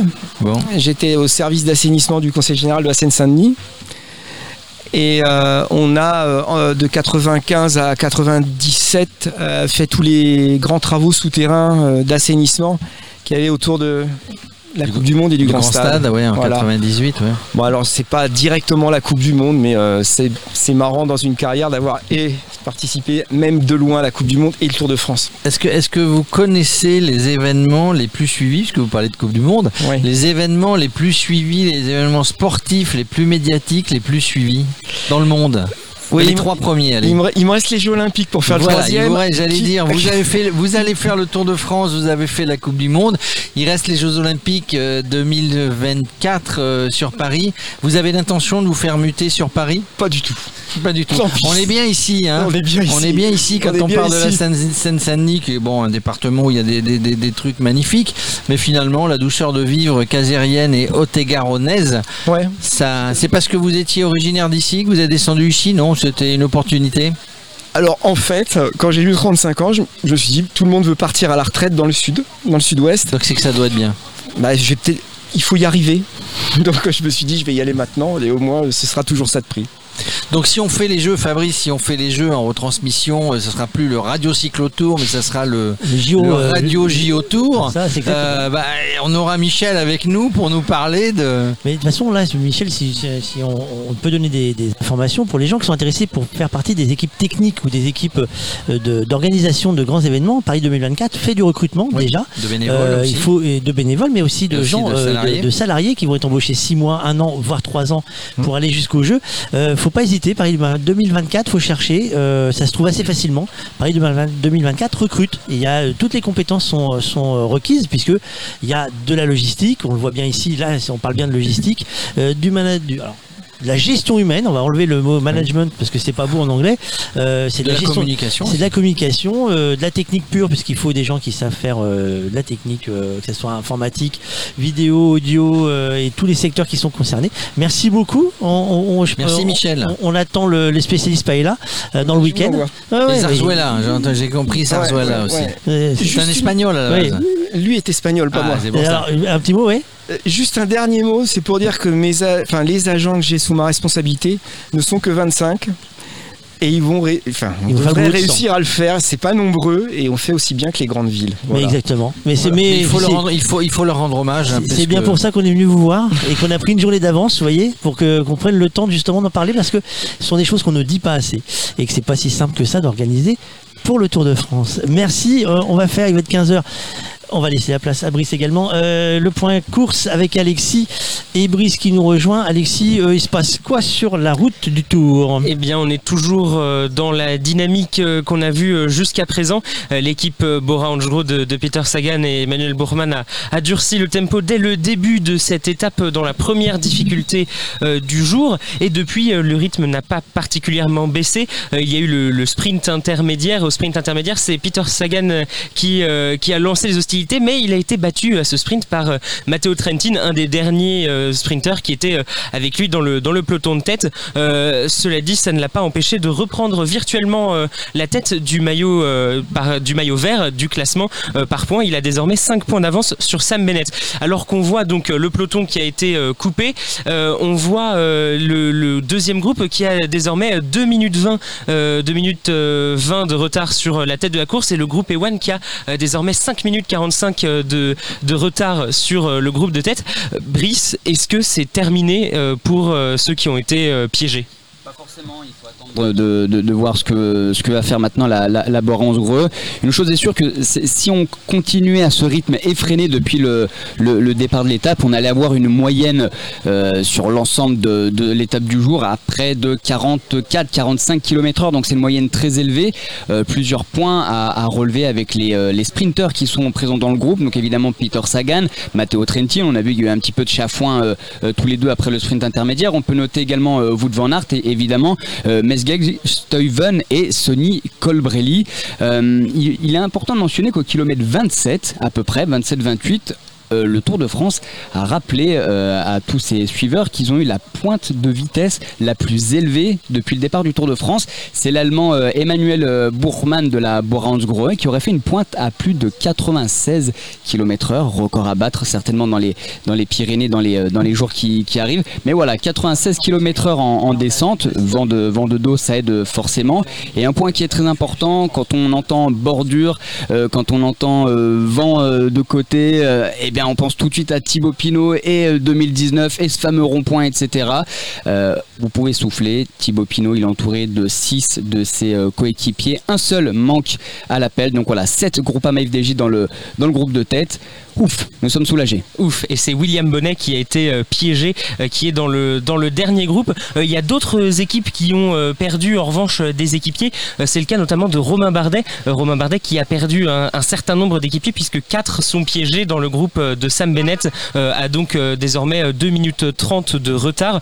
C'est le cas aussi de Julien Alaphilippe qui n'est pas esselé mais presque. Il lui reste deux coéquipiers dans ce groupe avec notamment son fidèle acolyte, acolyte euh, Driss Devenins qui est encore avec lui. Euh, voilà, euh, des, équipiers qui ont été euh, perdus. Ineos aussi a perdu deux coéquipiers. Il s'agit de Pavel Sivakov, on le sait, blessé depuis le premier jour, qui est donc est, dans le dernier peloton. On a vu aussi lâcher Lucro, qui est pourtant une des pièces maîtresses de la, formation Ineos quand il s'agit de rouler. On sait, la fin de l'étape est, susceptible d'occasionner des bordures. Voilà, il manque quelques éléments dans la formation Ineos. Euh, en revanche, euh, aucun problème pour la formation euh, Jumbo Visma qui, elle, n'a pas perdu d'éléments a priori. Donc on voit certains qui se sont fait quand même piéger, même si c'est pas des, leaders, des, équipiers clés dans les équipes, certains se sont fait piéger. Ce qui est également important de, rappeler, on a par exemple, on parlait d'équipiers qui se sont fait piéger, Tim de Clerc hein, l'est totalement. Là on va rentrer dans une physionomie de course assez intéressante. Est-ce que la Bora Hansgrohe de Peter Sagan va continuer sur ce rythme effréné? Est-ce qu'il va y avoir temporisation C'est vrai qu'on avait un premier enjeu sur cette étape, c'était le kilomètre 56 avec le sprint intermédiaire. Donc voilà, ce sprint est passé. La Borange Greux de Peter Sagan a quasiment euh, réussi son coup. Euh, deuxième sur le, sprint sur, euh, sur la ligne du sprint intermédiaire, Peter Sagan, tu l'avais précisé Alexis. Donc là, on va rentrer dans une deuxième partie d'étape. Eh bien, est-ce que la Bora va continuer? Est-ce qu'une échappée va se former? Est-ce que ça va temporiser? Et si les groupes à l'arrière eh bien, reviennent, arrivent à s'organiser et arrivent à faire la jonction avec le groupe de tête, eh bien, on va rentrer dans une bah, nouvelle phase de, course parce que des sprinteurs seront euh, revenus, des équipiers également seront revenus et on reviendra peut-être dans une étape un peu plus euh, traditionnelle et un peu moins euh, folklorique comme on a pu voir depuis quasiment une heure et demie, voire deux heures maintenant. Merci messieurs, on se retrouve tout à l'heure euh, pour euh, point course et point complet. Euh, merci Brice, merci Alexis. Nous on va faire un tour dans les, dans les, j'allais dire dans les hauteurs, non. André, euh, Outsi Tutu, bonjour André, comment vas-tu sur la route du tout Eh ben, bonjour, je suis sur la route du Tour, il fait beau, il fait chaud, il y a du vent, petite carte postale. Voilà, je suis avec mes équipes, on se fait une petite pause, on en profite pour t'appeler, pour euh, faire un point. Bien, euh, nous, euh, la route est en très très bon état. Depuis ce matin, c'est assez roulant. C'est un parcours qui n'est pas exceptionnellement difficile, hein, on l'a déjà dit, c'est plus une étape de liaison qu'autre chose. On verra après Castres ce soir quand on arrivera vers la fin d'étape si la course ne s'emballe pas un petit peu et là on sera sur un, trajet assez circulant, assez roulant et surtout avec cette possibilité de vent d'autant que les coureurs auront dans le dos. Donc ça devrait accélérer. En attendant, nous on, on protège la route, on continue notre boulot. Euh, ça se passe plutôt bien, en quelques petites interventions, mais rien de bien exceptionnel. Des bottes de paille ici ou là, un petit balayage et à ce propos, bah voilà, euh, le retour de Gros Léon, la balayeuse, euh, qui va euh, éventuellement faire une petite démo si tu veux. Ah bah Euh, oui, la démo de si tu bien sûr. Eh ben écoute, je vais aller les voir. je vais aller les voir. Ils sont juste là, à quelques mètres. Et euh, en évitant de me faire écraser s'il y a une voiture qui arrive. Et donc voilà. euh, voilà Greg, Greg qui est euh, le pilote. Salut Greg. Et euh, Greg, tu vas, voilà, et ils te disent bonjour. Moi, je suis à l'oreillette, donc c'est pour ça que lui n'entend pas. Et, et est-ce que tu peux nous faire une petite démo à la fois de la partie avec l'eau et une démo de ce que donne ton balai quand tu le mets en route, histoire qu'on voit ce que ça, ce que ça donne. Allons-y. Ça va envoyer du bois si j'ai bien compris. Hein. Oui, moi je me pousse parce que j'ai pas envie de reprendre une deuxième douche. Donc voilà, ça c'est le, le balai. Donc eh ben ouais, ça, ça suffit, euh, ça suffit quand même. Hein. Ça sent l'expérience, Voilà, tu t'es fait ça, avoir une fois toi. Oui, absolument. ouais, Quand ils s'amusent, euh, ils aiment bien. Ça, c'est, des joueurs. Ils sont très joueurs, les garçons. Donc voilà. Donc voilà, voilà, ils mettent la pompe en route. Il y a une pompe euh, qui est, euh, voilà. Puis là, hop. Ah oui, Ouais, il y a alors le- donc, le- le jet d'eau derrière, devant. Ah ouais, il y a un jet d'eau. Et puis alors, là, c'est quand ils arrosent. Voilà, je vais me reculer. Voilà, donc en fait, là, ils arrosent la route quand elle est en surchauffe ou pour nettoyer des traces de gasoil. Donc là, par exemple, voilà, là, il va, bah, ils, vont, ils vont mettre le balai en route. Voilà, ils posent le balai, c'est parti. Et là, c'est c'est comme à la maison en fait. C'est le balai brosse et avec l'eau en même temps quoi en fait. C'est ça, le balai brosse, l'eau en même temps. Et euh, bon, le téléphone euh, a pris quelques gouttes, moi aussi. Voilà, donc c'est euh, voilà ce que ça donne. À, à quel moment on doit, du, on doit euh, déclencher le gros Léon sur une étape de- du Tour de France? Eh ben écoute, on le, on le déclenche, Léon, euh, lorsque la route est en surchauffe, on arrose. Et on le, déclenche également lorsqu'on a, des traces de gravillon sur la route, euh, comme par exemple dans des descentes de col, des choses comme ça, où on va euh, utiliser euh, la puissance de son balai pour repousser les gravillons, pour nettoyer éventuellement des traces de gasoil, après avoir mis un produit absorbant en fait, qu'on met sur la route, ça s'utilise tout le temps, hein un produit absorbant un peu rose, comme de la sûre. Et cette, euh, cette sûre, elle absorbe le gasoil et ensuite on rince et on balance un coup de balai et on retire, euh, et on retire le- le- les résidus. On utilise aussi euh, évidemment le balai pour, euh, pour repousser toute chose qui pourrait être gênante sur l'itinéraire course. Et puis la citerne d'eau, on l'utilise essentiellement pendant l'été lorsque le tour a lieu au mois de juillet et qu'on utilise cette citerne pour refroidir la chaussée quand elle est en surchauffe. On a parfois des températures qui peuvent monter jusqu'à euh, une soixantaine de degrés sur la route. Et évidemment, à 60 degrés, on a des revêtements qui souffrent. Et avec le passage de la caravane, ils peuvent ressuer, c'est-à-dire commencer à transpirer, rejeter des gravillons et rejeter le lion, la colle. Et ça donne cet effet un peu chewing-gum qu'on peut avoir. C'était là où était tombé il y a quelques années euh, dans, euh, dans, la, dans la rochette. C'était parce que le goudron était fondu. Ce qu'ils disent, le goudron qui est en fait euh, du bitume. Et, euh, et donc voilà, et c'est comme ça qu'on l'utilise en refroidissant la chaussée pour la faire redescendre en température. Puisqu'à partir du moment où on mouille quelque chose et que la chaleur évapore, on a une, une réaction physique qui fait que le, le- la, la chaleur se transfère dans l'évaporation. Et donc la route descend en température. Ce qui veut dire pour nous qu'on va redescendre d'une soixantaine de degrés à 50, 50 ou 55 degrés, et la course pourra passer sinon sans encombre, au moins de façon à peu près, à peu près correcte et cohérente. Donc Comment voilà ça- ce qu'on fait avec cette, euh, cette balayeuse. Comment ça se passe si Gros Léon tombe en panne Très drôle. Euh, ça c'est ça c'est une bonne question ça. Ça nous est arrivé, ça nous est arrivé une année où euh, euh, c'était pas une véritable panne, c'était un problème de boîte de vitesse qui est resté bloqué. On s'est arrêté en bordure de route pour faire une pause. On attendait, on était en avance sur la course, on s'arrête. La boîte se bloque et quand la boîte se bloque, ce truc-là, ça bouge absolument plus. Il faut le dégager avec un char d'assaut. C'est on, le on pousse pas, on se met pas derrière pour pousser. il quoi. fallait, enfin voilà. Bon. Non, non, là, tu le déplaces pas. J'ai pas, tiens, regarde, regarde la taille des roues déjà. Tu vas me dire, si tu déplaces un truc comme ça, hein, tu vas me dire, tu déplaces un machin comme ça. Regarde, ça c'est ma main. Regarde. Et pourtant j'ai des, et pourtant j'ai grosses des grosses paluches. Alors, Ouais, exactement. Alors, il y, a- il y a une limite d'intervention du véhicule. À quel moment il ne peut plus intervenir? Euh, quand on est trop près de la course, c'est-à-dire quand on est à moins de, à moins de, de 5 km, de, entre 5 et 10 km, c'est très touchy. Ça devient un peu limite. Parce que le problème, c'est pas l'intervention. Si on intervient, après, on peut s'en aller. Le problème, c'est que nous, on roule, mais on roule, certes, euh, on peut rouler jusqu'à 80, 90. Mais, euh, mais euh, la, la difficulté, c'est de s'extraire du lieu suffisamment rapidement pour ne pas être rejoint par la course. Et si on fait ça, par exemple, dans une descente de col, juste avant l'arrivée, on a du gravillon. Si on commence à retirer les gravillons alors que les coureurs sont à 5 km ou 6 km, on les a dans le porte-bagages directement euh, quand, ils a, quand on arrive en bas de descente. Donc pour ça, il faut qu'on joue avec les timings. On a une tablette qui nous donne aussi, qui me donne aussi les, les- les distances avec un repérage euh, GPS qui me donne la distance qu'il y a et l'écart qu'il y a entre la tête de course et, euh, et- et ma voiture, donc et la, et la balayeuse. Ce qui permet ainsi de dire bon bah on va y aller parce que là on est trop en retard, il faut qu'on prenne de l'avance. Euh, Donc en gros, pas plus de pas plus de pas plus de 10 km. Voilà. J'ai une surprise pour toi au téléphone. On va demander à Mickaël de, nous faire la liaison. euh, parce que nous allons parler d'un lieu de kilométrage. Euh, la liaison est, faite normalement si j'ai pas perdu. Euh, homme mystère, veux-tu donner ton identifiant à André?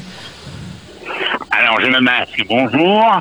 C'est André qui était en train de parler, là Oui, c'était André, mais bien sûr que si. Oh, mais je l'ai pas reconnu. Il a, il a un, il a un accent parisien.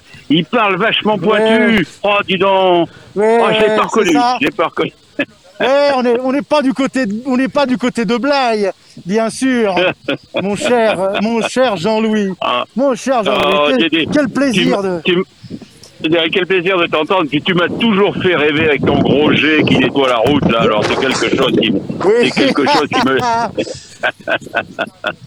Oui, je sais, ça, ça toujours, euh, oui, ça a toujours euh, suscité beaucoup de, beaucoup d'envie chez En les suiveurs du Tour, cette, euh, cette grosse machine, euh, cette grosse machine qui, euh, Ah, qui de balance euh, de de l'envie. l'eau.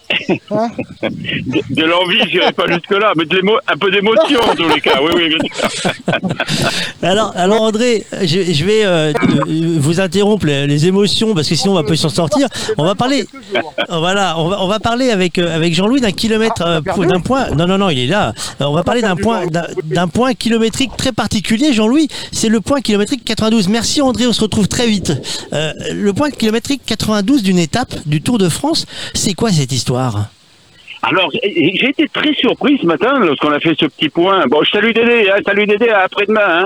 Je t'attends à Blaye avec du vin blanc. Euh, euh, oui, j'étais très surpris que tu connaisses pas, Fabrice, le, le, numéro, le, le kilomètre 92. Alors, c'est- vrai que c'est un, un truc qui a quasiment, enfin aujourd'hui complètement disparu, et qui avait euh, quasiment euh, disparu euh, dans les années euh, 90. J'ai connu moi les tout derniers kilomètres 92. Alors, tu me disais ce matin, oui, c'est peut-être ce qui ressemble aujourd'hui au relais étape. Pas du tout. Pas du tout. Le kilomètre 92, alors si, tu veux, sur le plan de la nourriture et de, la boisson, oui, c'est un peu un relais étape. Le kilomètre 92, c'est un truc qui avait été institué par euh, des équipages de légende du Tour de France. Alors j'étais j'étais très très jeune et toi tu n'étais pas né bien sûr. Euh, C'était les, les, équipes de presse écrite en particulier et qui représentaient pour grand nombre le journal L'équipe. Alors il y avait il y avait Pierre Chany, il y avait bien sûr Antoine Blondin, l'incontournable Blondin, euh, il y avait Cormier, Jean Cormier du, du Parisien, Parisien libéré, il y avait Claude Sudre, Sudre, le papa Sudre, c'est le papa de Philippe Sudre qui est aujourd'hui, tu dois le, le croiser de temps en temps, euh, Fabrice, euh, Philippe sur la route du, du Tour de France. Tous ces gens-là avaient instauré le kilomètre 92. Pourquoi? Parce que chaque jour, sur la route du Tour de France, les producteurs, les producteurs locaux, alors producteurs de légumes, bien sûr, mais surtout de viande et de produits, euh, de, de, de vin, d'alcool, etc., etc., montaient un buffet, un buffet complètement improvisé, quelque part autour du kilomètre 92. Et donc, euh, euh, le fameux équipage dont je te parlais tout à l'heure, et quelques autres d'ailleurs, hein, euh, avait fait de, cette, de ce kilomètre une, halte incontournable. C'était une halte obligatoire. Moi, j'ai assisté au tout dernier, dans les années 90, au tout dernier kilomètre 92, et j'ai vu partir quelques, quelques fois le matin, au, village départ, euh, les, anciens du Tour de France, qui partaient avec euh, oh, une bonne heure et demie d'avance sur les coureurs, euh, et qui partaient tranquillement sur cette route, qui était un peu pour une route missionnaire, et qui s'arrêtait justement au kilomètre 92. Et là, c'était extraordinaire. Moi, je me suis arrêté pas très souvent, mais cinq ou six fois au kilomètre 92. Et c'était quelque chose, je, le reconnais aujourd'hui, qui était euh, qui, qui, qui était contre nature lorsqu'on voulait travailler l'après-midi en plein mois de juillet. Tu rentrais au kilomètre 92, tu t'arrêtais, les producteurs euh, t'attendaient, et c'était tu, tu vois l'image du la dernière image des bouquins d'Astérix avec le grand banquet Ben Eh oui. ben c'était ça exactement. Il y avait des, des cochons grillés qui tournaient, il y avait des demi-bœufs, il y avait des veaux entiers, il y avait des tas de légumes. L'alcool, je t'en parle même pas. C'était même pas en cubiténaire ou en bouteille, c'était en barrique.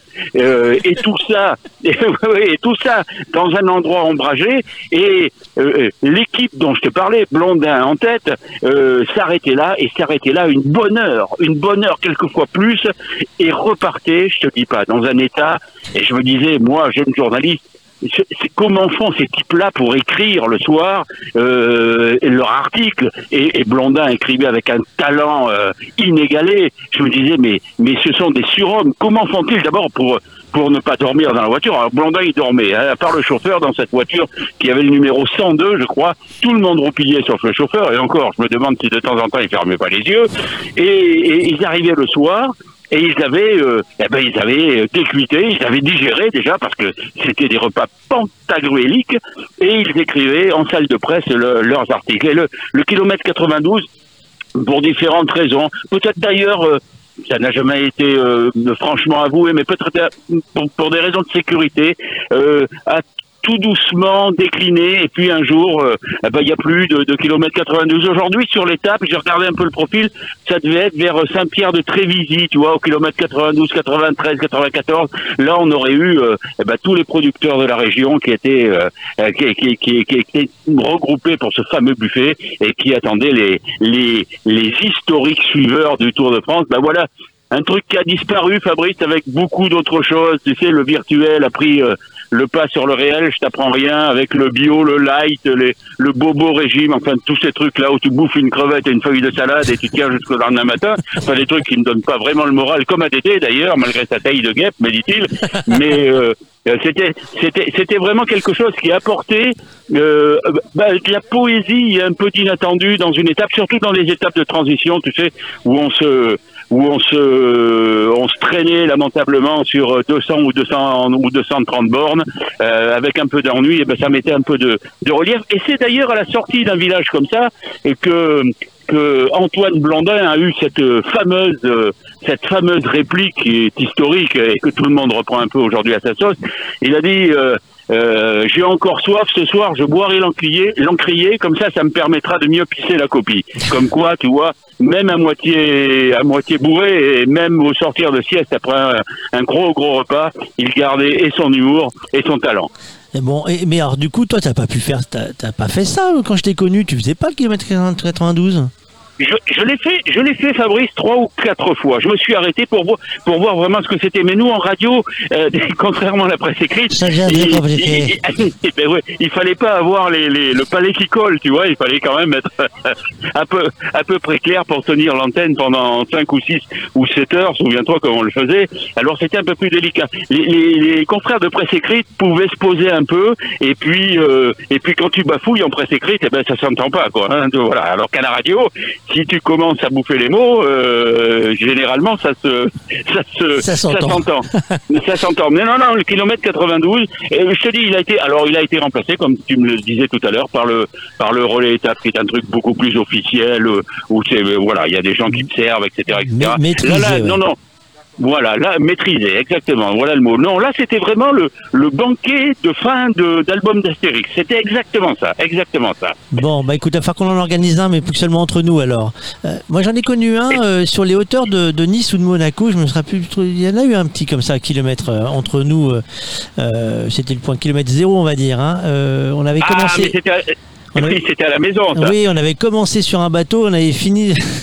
on avait fini. Absolument. chez- C'est- chez- toi. Est-ce que- est-ce qu'il t'en souvient que ce soir-là, un certain Luc L, je ne citerai pas son nom, monté, monté sur une chaise avec un verre de vin blanc bien frais, euh, nous avait promis qu'il reprendrait euh, sa carrière professionnelle dès la fin du Tour de France pour redevenir champion de France. Tu t'en souviens de Oui, ça oui, ça je me souviens, mais j'ose pas trop le lancer sur ce, ce point-là euh, parce que j'ai toujours peur en fait, euh, parce que Luc en fait, ne faut qu'on le dise, hein, ne, ne tient pas l'alcool, c'est-à-dire qu'en fait il n'y a pas besoin de Luc Leblanc qui est l'un de nos experts. En fait, faut pas lui donner un verre parce que euh, même un demi-verre, en fait, il peut tomber par terre. En fait, il est tellement épais euh, comme mon petit doigt. Et, et cette année, c'était, il nous a fait un, un point Lucho mobile, si tu veux, c'était la renaissance de la Lucho mobile. Il nous a fait un point l'autre jour avec de la Mirabelle. Et là, je sais qu'il ne buvait pas, parce que quand il le conduit aujourd'hui, il ne boit pas. Mais du Oui. coup, c'est vrai que le, le côté euh, de, de la promesse euh, champion de France, je m'en souviens très très bien, euh, parce qu'on l'avait dit, euh, si, si tu y arrives. Moi, je vais me lancer aussi dans le vélo. Et hum, du coup, cette année, on va voir, bientôt on va arriver sur ces terres, Luc Leblanc. On arrivera dans, le, dans la partie limousine, Limousine. après, le, après le passage chez toi, après la journée de repos. Merci Jean-Louis. On se retrouve demain pour d'autres aventures sur les mémoires du Tour de France de Jean-Louis Filck. À très vite. Ah, Avec grand plaisir. Salut Fabrice, la bise mon gros Dédé, la bise mon gros Dédé. Salut Jean-Louis. Euh, Salut, Jérôme, salut. Jérôme, le, kilo- le kilomètre 92, ça te fait rêver d'un coup là? Ah, ça me fait rêver d'un coup parce que moi, bah, le Tour de France, c'est faire de la radio, faire de la télé, faire du vélo, mais aussi euh, bien manger. Et euh, on fait un point course et puis après, vous allez voir, on va recevoir quelqu'un très sympa, euh, Gilles Molina, vous allez voir. Il a plusieurs cordes à son arc. Oui, mais moi j'en ai vu une qui m'intéressait plus que les autres.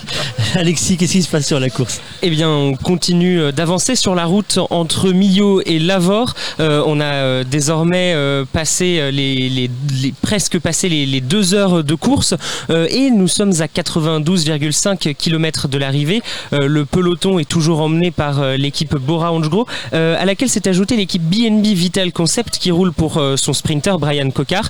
Et on a un homme qui s'est extrait de ce peloton, c'est Thomas de Ghent qui est parti à l'attaque tout seul en haut du col de Perroninck. Euh, il a une douzaine de secondes d'avance euh, derrière le groupe Maillot Vert est désormais euh, quasiment battu voilà avec euh, 3 minutes 55 de retard et c'est définitivement terminé pour le groupe Caleb Ewan avec tous les autres sprinters à quasiment euh, 7 minutes 10 derrière. Euh, En théorie, on arrivait vers quelle heure euh, aujourd'hui? Euh, en théorie, on arrivait entre euh, 17h20 et 17h40. Euh, on va peut-être arriver un petit peu plus tôt si le rythme reste aussi élevé. Ça marche. Jérôme, on parle quoi là du coup Alors on, par- on parle de tous les aménagements qu'il y a dans Caser. Euh, donc on a le plaisir de recevoir Gilles Molina, El Andalous, et vous allez comprendre euh, pourquoi. C'est- c'est Bonjour obligatoire, Gilles. c'est obligatoire le El Andalous euh, à El la fin du groupe hein Ah, ça fait partie du package. Ça fait partie du package. Alors non seulement euh, donc Gilles Molina, mais il est responsable au sein des services techniques de la ville de Caser de l'environnement, du tri sélectif, on va en parler, mais aussi il est responsable d'organiser le repas des services techniques à la fin du Tour de France. Et c'est pour ça qu'on parle d'El Andalus, parce qu'il va nous parler de sa fameuse paella et de sa fameuse sarsuela. En tout cas, avant, parlons de l'environnement. Donc vous, vous avez évidemment, comme tous les collègues des services techniques, ben, mis en place euh, ben, toutes vos équipes, hein, toute votre énergie. Ça fait euh, quelques temps que vous êtes dessus le Tour de France. Ben nous, ça a commencé déjà depuis six mois à prendre une disposition et vraiment trempé dedans depuis 14 jours sans arrêt, ni samedi, ni dimanche, ni RTT. C'est des gars disponibles, des équipes en place pour laver, nettoyer, tout arracher, l'herbe, puisque nous n'avons plus droit aux moyens chimiques d'avant, ce qui est pas mal. Mais ça représente une somme de travail énorme avec des gars qui ont répondu présent. C'est pas évident, mais on y arrive. En plus, nous avons euh, le Covid, nous avons euh, le plan Vigipirate, ça n'a pas été facile. Un tour réuni, effectivement, ça n'est pas simple. Euh, vous disiez ben, samedi, dimanche, euh, week-end et fête. Tout le monde, tout le monde est sur le pont. Est-ce que tout le monde est content de toute manière que le Tour de France se passe? Donc on le fait de bonne humeur, on va dire. Euh, on le ferait pas peut-être dans d'autres conditions, mais en tout cas là, tout le monde est assez content de le faire. Oui, malgré les quelques conditions particulières, nous avons des gars qui ont travaillé toute leur vie, ils ont un événement mondial, ils ne sont pas fous, ils jouent le jeu à fond. J'ai des cinquantenaires dans mon équipe, ils sont comme des gamins, ça saute partout. Bon, on va être un peu punis parce qu'on sera au boulot, mais on essayera de chipper nos photos ou un truc comme ça, mais ça, ça restera gravé dans les têtes parce qu'on n'arrête pas d'en parler. C'est Oui. la motivation principale. hein. Sa- Sachant que c'est le deuxième, voire le troisième événement mondial en termes de visibilité, c'est le Tour de France. Tous les gens, vous parlez des cinquantenaires qui, pa- qui, qui travaillent avec vous, ils ont forcément des souvenirs de Tour de France. Avant de parler environnement, vous avez un souvenir du Tour de France, vous Gilles? Ben moi, c'était le col du Pays Ressourde, la glacière en famille, le pater qui avait pêché les truites, et hop, dès que le caravane arrivait, on se posait tous là, c'était la magie. On n'avait pas les portables, la télé, tout ça. Je me rappelle quand je cherchais, ça passait vite, même en montagne, j'étais halluciné de voir à la vitesse où ils allaient. On essayait de reconnaître les vedettes, mais boum, boum, ça passait. C'était marrant parce qu'on attendait ça comme, comme le Père Noël, c'était la magie. Donc là, l'environnement sur la ville de Caser et sur le Tour de France, c'est important pour vous. Vous avez mis en place des choses importantes. On parle du tri sélectif, on parle parce que ça, ça va être important. Euh, on va dire le respect de l'environnement que vont avoir ou vont devoir avoir bah, tout le public qui va se masser sur les trottoirs de Caser. Oui, ça représente quelques 2000 sacs poubelles, différentes couleurs, des conteneurs, des bennes. On s'est plié aux exigences d'ASO, dont la responsable, Mme Camille Roux, a toujours été en relation avec nous pour nous aider. On pouvait répondre aux questions, c'était super, c'est super bien organisé. On voit que c'est une grosse machine. Ça nous permet aussi de nous remettre en question et de nous tester sur les événements comme ça. On a une fête locale, mais c'est, je vais employer un terme de chez nous, c'est du pipi de chat à côté. Là, c'est vraiment une grosse cylindrée, on est impressionné. Quoi. Oui, j'allais dire Caser. Alors oui, c'est c'est- c'est- c'est- c'est quelque chose d'extraordinaire à vivre au moins une fois dans sa vie. Quand C'est ça, c'est ça. euh, mais mais Caser n'a pas attendu euh, ni le Tour de France d'ailleurs. hein. Ah non, mais Caser n'a pas attendu. euh, pour mettre en place toute cette série de, euh, de choses euh, pour préserver l'environnement. Euh, Jérôme, là on a les autocollants qui sont distribués par la- les équipes d'ASO sur l'en- l'environnement.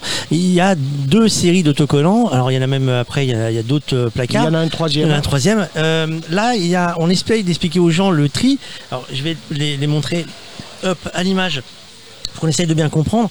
Là, on est sur du tri classique, euh, papier, ça, emballage, euh, tout ce qui est emballage alu, papier journaux, conditionnement en bouteille, que ce soit les, tout ce qui est limoneux ou, ou gazeux, les boîtes de céréales, les paquets, cadeaux- les paquets de, cadeaux, de, pardon, de gâteaux. Le cadeau ici sur la caravane. hein. Ouais, ben, on va les attendre. hein.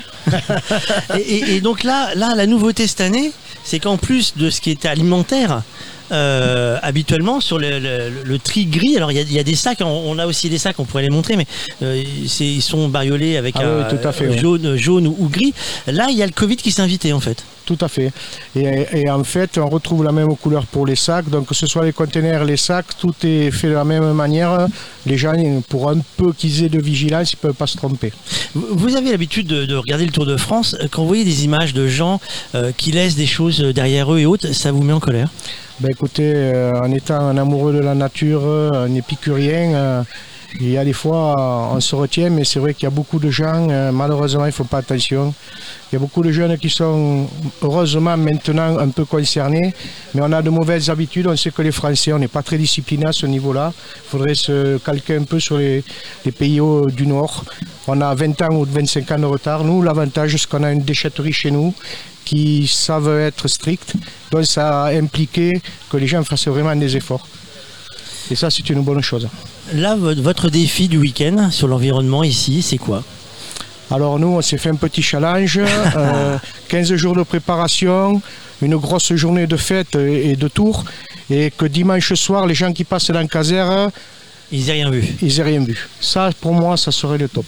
Ah, Alors je vais je vais donner une, un- un- une coulisse en passant sur euh, on parle de quelque chose qui euh, se prépare journée festive et qui disparaît derrière sur la ligne d'arrivée Jérôme figure-toi qu'il y a une équipe qui enlève la peinture sur le sol c'est-à-dire qu'en fait le matin la ligne d'arrivée est installée c'est-à-dire qu'ils arrivent maintenant un peu plus tôt c'est-à-dire que les, camions sont, sont prépositionnés euh, entre minuit et, et 2 heures du matin suivant le, le nombre de kilomètres à parcourir la, ligne d'arrivée est, matérialisée. Le matin on, dévoilera les secrets plus tard sur le, tour.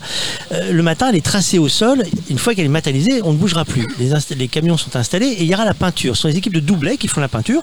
Il y a deux modes de peinture. Peinture à la comme on fait les peintures de bandes blanches avec des calques ou alors des bandes collantes sur la montagne par exemple. Ils font des bandes collantes pour aller gagner du temps parce qu'on a, on a sur un contre-la-montre ça va passer très vite donc il faut se dépêcher donc ils ont un, gain de temps. Mais derrière ce qui se passe c'est que une fois que la ligne d'arrivée est passée que tout le monde se démonte et ben tout le village qui est arrivé va s'en aller et tout ce qui est marqué au sol va disparaître. Et donc il y a une équipe spécialisée aujourd'hui avec les Karcher qui vont tout nettoyer ce qui fait que quelqu'un qui arriverait La mine, en fou- voilà, comme ça, euh, j'arrive, arriverai juste deux heures ou trois heures après la ligne d'arrivée et le départ de la zone technique. Comme votre défi, personne ne sait ce qui s'est passé. Personne ne sait ce qui s'est passé. En tout cas, nous, on sait ce qui va se passer après hein, avec les services techniques. hein. Alors parce qu'on a eu le, on a eu le tuyau. Alors on va faire le point course et après, nous on veut des infos. Alexis, petit point course sur euh, euh, ce qui- ce qu'il en est, 15h30, euh, ça bouge, ça bouge pas? Eh bien, euh, ça n'a pas vraiment bougé depuis le dernier point. Euh, L'homme qui était parti seul devant euh, en haut du col de Péroninque, euh, Thomas de Ghent, est toujours euh, devant. Il compte désormais euh, un petit peu moins de, de 20 secondes euh, Euh, derrière, le peloton euh, des favoris, le peloton euh, maillot jaune, est toujours composé de euh, 91 unités. On n'a perdu personne dans l'ascension du col de Péroninque. En revanche, derrière, c'est définitivement fini pour les deux groupes de, piégés. Le groupe d'abord avec le maillot vert, Sam Bennett, et le deuxième groupe avec les autres sprinters. C'est désormais fini pour eux, ils ne rentreront plus.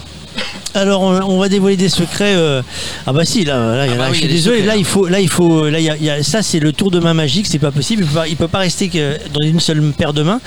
Euh, on dévoile tout là. hein. Alors, on va donner les grandes lignes, mais Alors après... attends, avant de donner les grandes lignes, donc euh, le Tour de France devient le Tour d'Espagne pour eux, parce qu'on a avec nous Gilles Molina. euh, et Gilles El Andalus J'ai dit El, El Andalus hein, de, de, de Malaga. Il est- il est en train de prendre El- sa fiche, El Andalus fiche. de Malaga. Et on s'est laissé dire ben, qu'à la fin, à la fin de toutes ces festivités, vous étiez, euh, vous faisiez un, un repas, euh, vous faisiez un repas de, de famille, j'allais dire, de tous les services techniques. Et au fourneau, ben, au fourneau, c'est Gilles Molina qui va faire deux spécialités, deux spécialités de de sa, de sa région ou de son pays natal ou de, de son pays d'origine. Alors c'est quoi On va dire? Una zarzuela et una paella. una zarzuela ou una paella. Con, con sangria? Ah, ça, c'est au goût de chacun. Euh, toujours est-il que nous, on va, le, le primordial, c'est le poisson. Euh, À, à réussir à avoir du poisson frais, déjà une bonne base. Après, on Alors ça c'est pour la zarzuela. Et la paella aussi. Et la paella, donc vous faites. Alors, donnez-nous quelques trucs parce que quand on va manger, dans toutes les fêtes, souvent, on trouve de la paella, zarzuela un peu moins. Mais la paella, qu'est-ce qu'il faut pour la réussir, mis à part les ingrédients? Il faut le tour de main. Ah, il faut cuire les choses qui se marient bien ensemble, comme toute base. Il faut faire un bon fond. Moi, je, je l'accommode certaines choses. Il y en a qui sont pour le chorizo, d'autres pas. Moi, mets parce que je trouve que ça, Ça relève un peu. Ça relève, et puis c'est l'Espagne, le chorizo, hein, d'accord et, et après, bon, il y a un peu d'ingrédients magiques, mais bon, des oignons, des poivrons, du riz rond. Du riz de- du delta des Lébrés que Il je faut ramène toujours, de ouais. la maison. C'est toujours. Alors moi, je suis un petit peu comme vous. Je suis d'origine lointaine espagnole. Ben, quand je fais la paella, je ne la fais pas avec un riz ordinaire. Je Ben. la fais effectivement avec ce riz rond typique espagnol qui ressemble un petit peu au riz avec lequel on ferait du risotto. Tout à fait. Pourquoi? Parce que la paella, vous allez me dire si je me trompe, mais la paella, on doit faire cuire et après, euh, on doit euh, le, le riz va gonfler. On met, on met pendant 20 minutes ou une demi-heure un couvercle, quelque chose comme ça. Le riz va gonfler et c'est ça qui fait le vrai coup de pâte de la paella. Tout à fait. Si vous avez un bon fond, le riz gonfle dans quelque chose de bon et pas dans de l'eau et vous pouvez pas vous tromper. Euh, dans la paella, on est d'accord qu'il faut aller dans l'ordre, c'est-à-dire qu'on fait cuire les choses au fur et à mesure à pour que ça soit parfait au moment où on va servir. C'est-à-dire qu'on met pas les. euh, Est-ce que vous mettez les petits pois Est-ce que vous, mettez Oui, on peut mettre les petits pois. Mais vous savez, la paella, elle a été accommodée en Espagne selon la région où ils habitaient. Les Madrilènes mettaient du lapin et du poulet parce qu'ils étaient en centre de pays. Et euh, à Barcelone ou ailleurs, ils étaient près de la mer, donc c'était du poisson. Quoi qu'il arrive, vous pouvez pas faire cuire du calamar dans la paella comme vous feriez des crevettes, qu'il faut juste tourner, retourner pour qu'elles gardent leur fraîcheur. Donc tous les ingrédients ont leur euh, moment de cuisson. Alors il y a différentes recettes de paella, du coup, c'est ce à qu'il est en train de nous dire. fait. C'est ça. Suivant la région. En fait, c'est- comme un peu le plat du pauvre, entre C'était guillemets. le plat du C'est- pauvre, c'est- on met ce qu'il y avait, c'était le plat, du dimanche et on met ce qui reste de la semaine et on l'additionne avec le riz. Et moi, j'ai ma grand-mère qui faisait ça quand, j'étais tout petit Toi et c'était. Ah, mais, euh, Ah, moi, je connais bien. Et, en fait, euh, c'était on mettait un réchaud à gaz euh, et c'est que ça prend la journée. C'est-à-dire que pour que ta paella soit bonne, on, on s'y met pas 5 minutes à l'avance. On est C'est d'accord hein clair, c'est clair. Les invités doivent la sentir quand ils sortent de leur voiture. hein. Ça, ça c'est oui, voilà. Ça parfume toute la maison. Et, et- et- et après, c'était l'intérêt de la paella, c'est qu'on on- on choisit pas ce, qu'il y a- ce que tu vas avoir dans ton assiette. C'est le bonheur, la chance. Un peu Alors, moins maintenant, mais ouais, maintenant, à l'époque, c'est- on prenait la sûr. cuillère et on tombait sur ce qu'il y avait. C'était Et... le même cas pour la bouillabaisse. Ils faisaient avec les poissons que personne ne voulait. Et maintenant, une bouillabaisse, c'est hors de prix parce que les gens se sont rendus compte que c'était bon. Et vous savez que vous connaissez, puisque vous parlez de bouillabaisse, vous connaissez l'origine de- du mot bouillabaisse? Pas du tout. Fabrice, tu connais l'origine de bouillabaisse Euh, non. Bah, malheureusement, on passera pas sur Marseille. En tout cas, on aurait demandé à un pêcheur ou un restaurateur. Ben, tout simplement, l'origine, elle se trouve, elle se trouve dans le mot. C'est un peu comme la sarsuela, on fait cuire du poisson, etc. Ben, la bouillabaisse, ben, quand ça bout, on baisse. Oh. Et après, ça mijote. Alors dans la série des, des plats de poisson, des plats comme ça, c'est comme le blaf de poisson. Si vous connaissez pas le blaf de poisson, c'est en Martinique. Ben, on prend le poisson, on le met dans l'eau, ça fait blaf. Voilà, ça fait le blaf de poisson. D'accord. Et la sarsuela Euh, alors juste Ah. pour finir, euh, vous mettez des épices euh, pour colorer votre riz ou Ah, vous le mais moi, laissez je- colorer je- nature Je mets que du safran. que du safran. Ouais. Ça fait ça. Je vais Ça fait faire trois petit- fois qu'on nous je, parle de je safran fais- je donne un petit clin d'œil à Henri qui nous écoute et euh, qu'on aura plus tard pour d'autres points euh, gastronomie. Il faut qu'on fasse le sujet safran parce qu'on parle du safran et on sait toujours pas comment on le fait, pourquoi ça coûte si cher et il va falloir quand même qu'on explique tout ça. Euh, c'est le plat qui est préféré ou c'est le deuxième plat qui est préféré pendant la fête de l'équipe entière qui est derrière des gens qui salivent, je les ai vus, les clins qui disent ouais alors attends s'ils changent la recette on est foutu les gars. hein. Alors, on va être très franc avec vous. Une paella, c'est convivial. On, peut, on l'a fait pour 30 ou 40. Une sarsuela, ça demande plus de poissons nobles, dont la lotte, des, des langoustes, tout ça. C'est un peu plus onéreux. Le service technique, on fait avec nos moyens. on travaille beaucoup, mais on nous rémunérait pas trop. Ah bon, d'accord. On a coupé les poches. On, on en parlera, au- on, en parlera au maire, savoir s'il peut faire une petite rallonge pour avoir le aime la il aime paella. D'accord, c'est pour ça qu'il vous donne pas de rallonge parce qu'il sait que si jamais vous changez la, si Non, on met ça- la rallonge, ça sera plus la paella. Et du coup, alors pendant, pendant la grande fête du Tour de France, euh, puisque vous êtes occupé jour et nuit, on, on Ah l'a oui, dit, euh, on peut trouver une paella, on peut trouver une, une sarsuela dans le, dans le coin qui va être fait Ici, c'est difficile. hein. Ici, c'est difficile. On n'est plus sur le cassoulet toulousain, sur le magret du Gers. La, la paella, il faut descendre un peu. On avait un spécialiste, le restaurant a fermé, c'est dommage. Mais pour manger une bonne paella sur Caser, ça va être difficile. Bon, euh, j'ai l'impression que ben, ce soir on pourra pas manger la paella, mais on reviendra. Alors du coup, il y a une recette à l'autre à l'autre plat? Il y a un secret ou pas? Non, c'est des, c'est des amandes grillées, du poisson frais. Et après, c'est sur des toasts aillés. Bon. Et le fond est à peu près le même.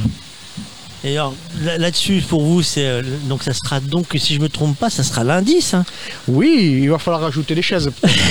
Mais on peut revenir lundi. Ah bah lundi, on risque d'être on a repris un peu, un peu la route. Mais Peut-être qu'un jour nos routes se recroiseront. Oui, ça. ouais, faites gaffe, on, qu'on ait une adresse, nous c'est comme tout. hein. On, on a fait un bouquin euh, pour- avec plusieurs tours de France. On fait le bouquin des mauvaises adresses des chambres de, où vous avez une salle de bain qui n'existe pas. Euh, on, on fait la bonne, les bonnes adresses des, euh, des petits coins euh, comme ça pour les- la restauration. Ça, je vous garantis qu'on ne l'oublie pas. Écoutez, Gilles. moi, les gens qui viennent manger à paella chez moi, ils reviennent. Donc, c'est qu'elle ne doit pas être si mauvaise que ça. Et Gilles, à la maison, c'est vous qui cuisinez? Alors, c'est madame qui fait le- les plats du- de la semaine et c'est moi qui fais quand on reçoit. D'accord, donc euh, madame ne prend pas de risque, elle vous nourrit à vous, mais quand il y a les invités, elle, euh, Elle elle, laisse- parie sur une valeur sûre. C'est ça, Oui, oui, tout à fait.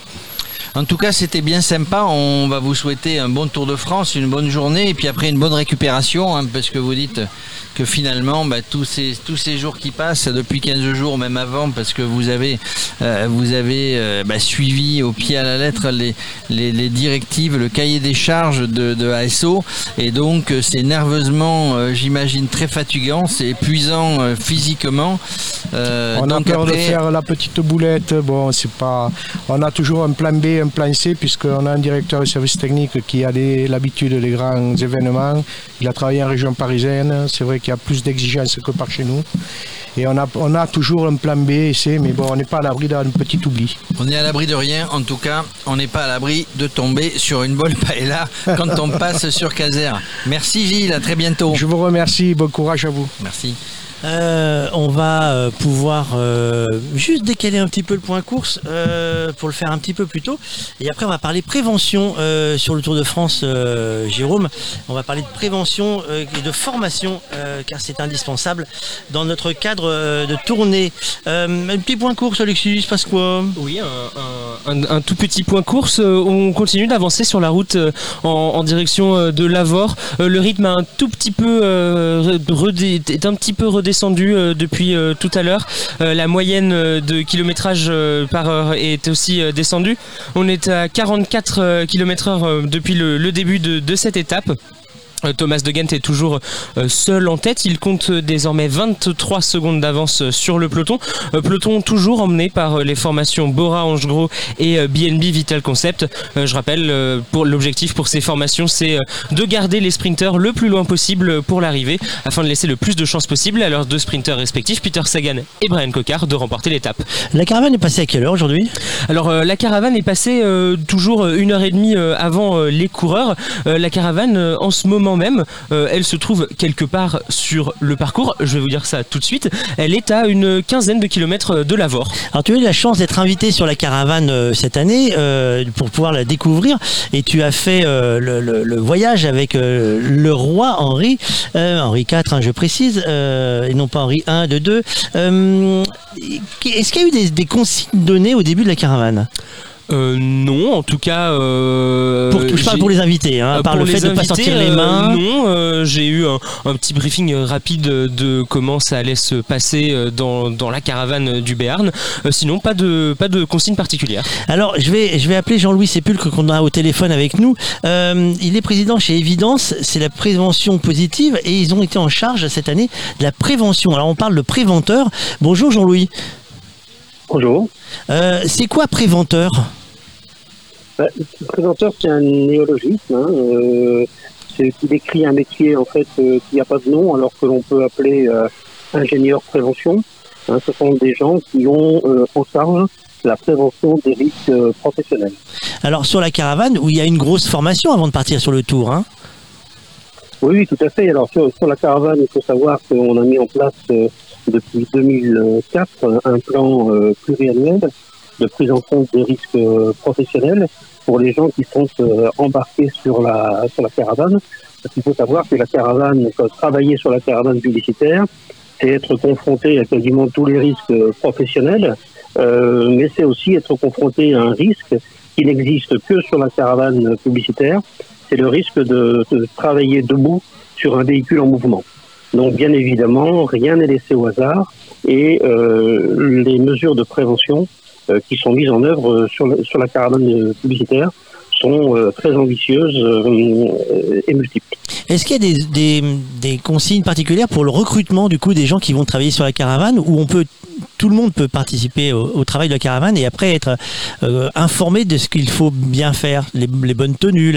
je pense à, l'échauffement aussi. Il y a quelque chose qui a été mis en place, c'est ça? Oui, tout à fait. Alors, les, les, gens de la caravane, il faut savoir qu'il y a beaucoup d'appelés euh, et peu d'élus. Euh, a une- d'abord il y a une assez grande fidélité. Le turnover sur la caravane euh, est de 3 ou 4 ans euh, à peu près. Euh, donc euh, il y a effectivement beaucoup de gens qui veulent qui veulent venir. Ils sont choisis essentiellement pour leur euh, leur dynamisme, leur euh, leur sourire. Et puis ensuite euh, ils reçoivent euh, un certain nombre de formations euh, qui sont euh, données par leurs employeurs, bien évidemment. Chaque euh, chaque caravane est l'employeur de son euh, chaque marque hein, est, est- est l'employeur de son personnel, euh, dispense des formations et nous les préventeurs, on va euh, donner des formations spécifiques, dont la formation qui consiste à jeter les objets publicitaires euh, au public et pour que les objets publicitaires ne reviennent pas sur la sur la route. hein. On dit sur la caravane que un objet publicitaire sur la route, euh, c'est un gosse sous les roues. Euh, et donc, on va avoir euh, des techniques très très précises. Et tous ces jeunes gens et jeunes femmes sont formés initialement, mais aussi tout, au long, tout au long des, des 21 jours de la course. C'est-à-dire qu'il y a un suivi de formation. C'est pourquoi? Parce qu'il y a des équipes qui tournent ou c'est parce qu'il faut adapter la formation à l'étape? Alors, il y, a- quelques équipes qui tournent, c'est assez rare, mais généralement, c'est le cas, par exemple, de, de la caravane Cofidis. Mais on forme tout- toute l'équipe, euh, tous les groupes qui vont passer, on les forme avant de, de, de- partir. Hein, on les forme euh, là-bas à Lille, euh, euh, au siège. Euh, mais ensuite, on, on a sur la caravane publicitaire, il y a un véhicule, enfin un ou deux véhicules qui sont euh, marqués Safety Manager et dans lequel on va regarder en dynamique tout ce qu'on a imaginé en statique. Et tout au long de l'étape, on va faire faire des corrections, corrections de posture, corrections de réglage de longe, hein, par exemple, sur les systèmes, sur les harnais, les systèmes anti-éjection. Donc on va faire des corrections en live, c'est-à-dire en utilisant le, public adresse, la sonorisation de notre voiture. On va, s'il le faut, arrêter le véhicule. euh, et puis, euh, le lendemain matin, eh bien, on va faire un retour d'expérience tout ce qu'on a vu la veille qui n'était pas euh, parfait donne lieu à un ajustement de formation chaque matin sur le parking caravane. Que- quelles, quelles sont les consignes de base qu'on donne à- aux gens qui vont faire les, euh, euh, j'ai- je dis pas, le- entre guillemets, le singe accroché dans, dans un char?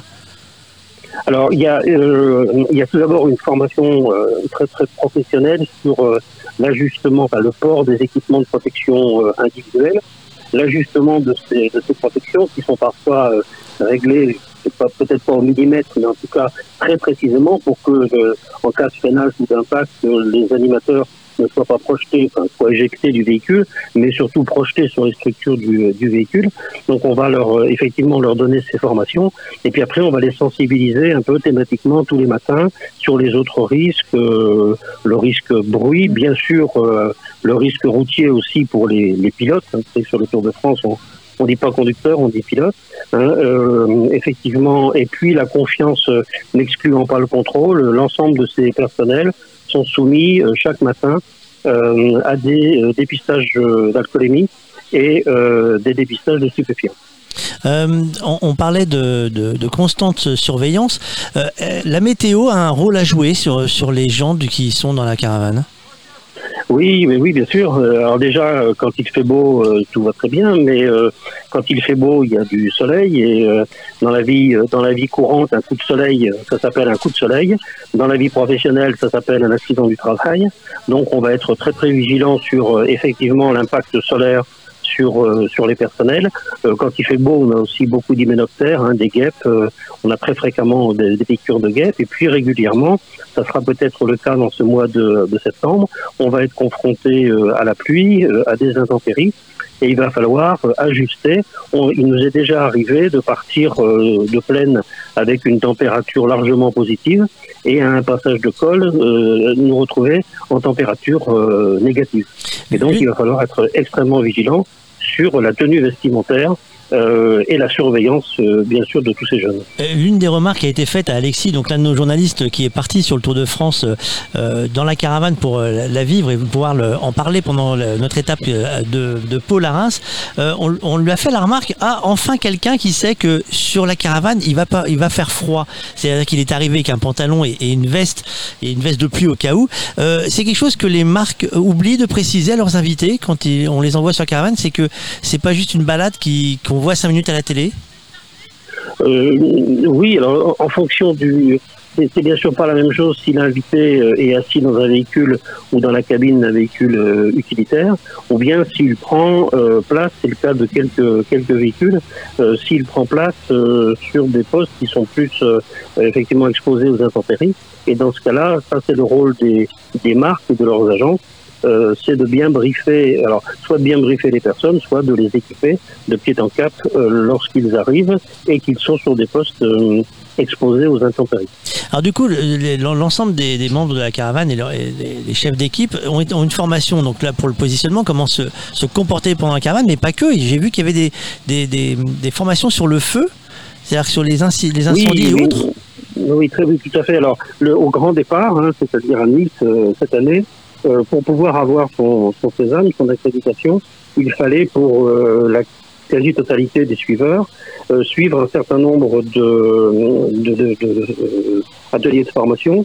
Donc il y avait un atelier euh, tenu par euh, Continental sur le risque routier, en particulier le freinage et l'impact de l'état des pneumatiques hein, sur euh, les capacités de route du véhicule. Il y avait un atelier sur euh, l'incendie, il y avait des ateliers sur euh, tout ce qui va être un peu la, la les gestions, euh, gestion potentiellement euh, euh, conflictu- conflictuelle, euh, un atelier sur les gestes de secours, et puis euh, ma société animait deux ateliers sur euh, le risque, ce nouveau nouveau risque qu'on a cette année euh, sur ce squatter hein, qui est venu occuper euh, occuper le, la- le Tour de France et qui est le, le risque Covid. et donc là, il y avait il y avait la nécessité effectivement de passer dans chacun de ces donc ces cinq je crois ateliers euh, de manière à pouvoir ensuite aller demander euh, son sésame, c'est-à-dire son, son accréditation. Donc ça, c'était des formations qui étaient généralistes pour l'ensemble des populations, hein, qu'on dit les familles, hein, le- le- l'ensemble des familles du Tour de France. Les gens de la, de la caravane, en plus, vont recevoir euh, des modules très très spécifiques euh, caravane. La, la- la formation Covid qui s'est invitée cette année, ça consiste en quoi du coup? Ben, en fait, euh, ça a consisté à, vous savez, tout le monde tout hein, sur euh, sur la Covid, euh, mais en fait, euh, plus personne euh, ne sait rien parce qu'on entend euh, tout, tout et son contraire.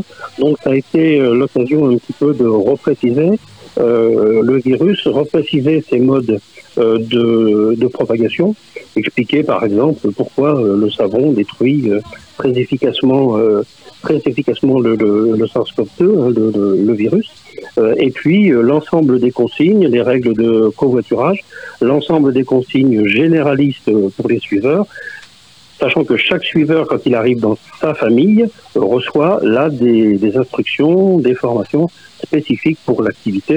C'est bien sûr pas la même chose pour les gens qui font les montages de, des structures que pour les gens euh, du catering euh, ou pour d'autres d'autres professions. Donc toujours un module général et un module euh, spécifique. Là, on a parlé beaucoup de la caravane. Sur le Tour de France, vous avez d'autres euh, prérogatives sur la- la prévention? Oui, alors nous sommes plusieurs organismes hein, qui accompagnons euh, ASO. Euh, donc notre cabinet euh, a eu cette, euh, année une mission d'expertise préalable, d'expertise opérationnelle Covid au, cours des mois de juin, juillet et août. Les deux ateliers de formation dont je vous parlais, la caravane, donc historiquement, donc la, la de la, de la caravane s'appelle Rosalie Cousin, tout le monde la connaît bien sur le sur, euh, sur la caravane.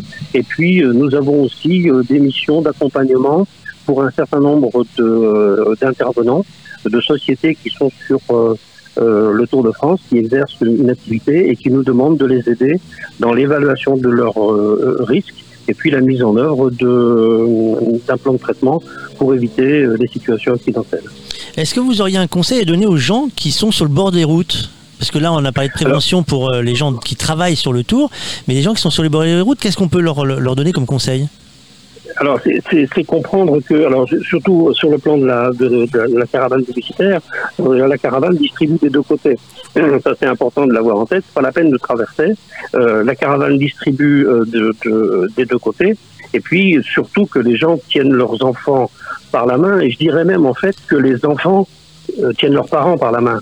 Parce que les plus indisciplinés, euh, ma grand-mère disait, plus ils sont grands, plus ils sont, je ne sais plus qualificatif, euh, mais ce sont des fois les adultes qui sont, euh, qui font preuve de, de, de grand, enthousiasme, ouais, et, et parfois effectivement de- de- d'imprudence. Il faut savoir qu'il n'y a pas eu, il y a plus d'accidents euh, graves depuis des, des années, des dizaines d'années sur la caravane publicitaire parce que on multiplie euh, les actions euh, pour prendre en compte effectivement l'enthousiasme, hein, l'enthousiasme fantastique euh, des gens qui est sur le, sur, sur le bord des routes.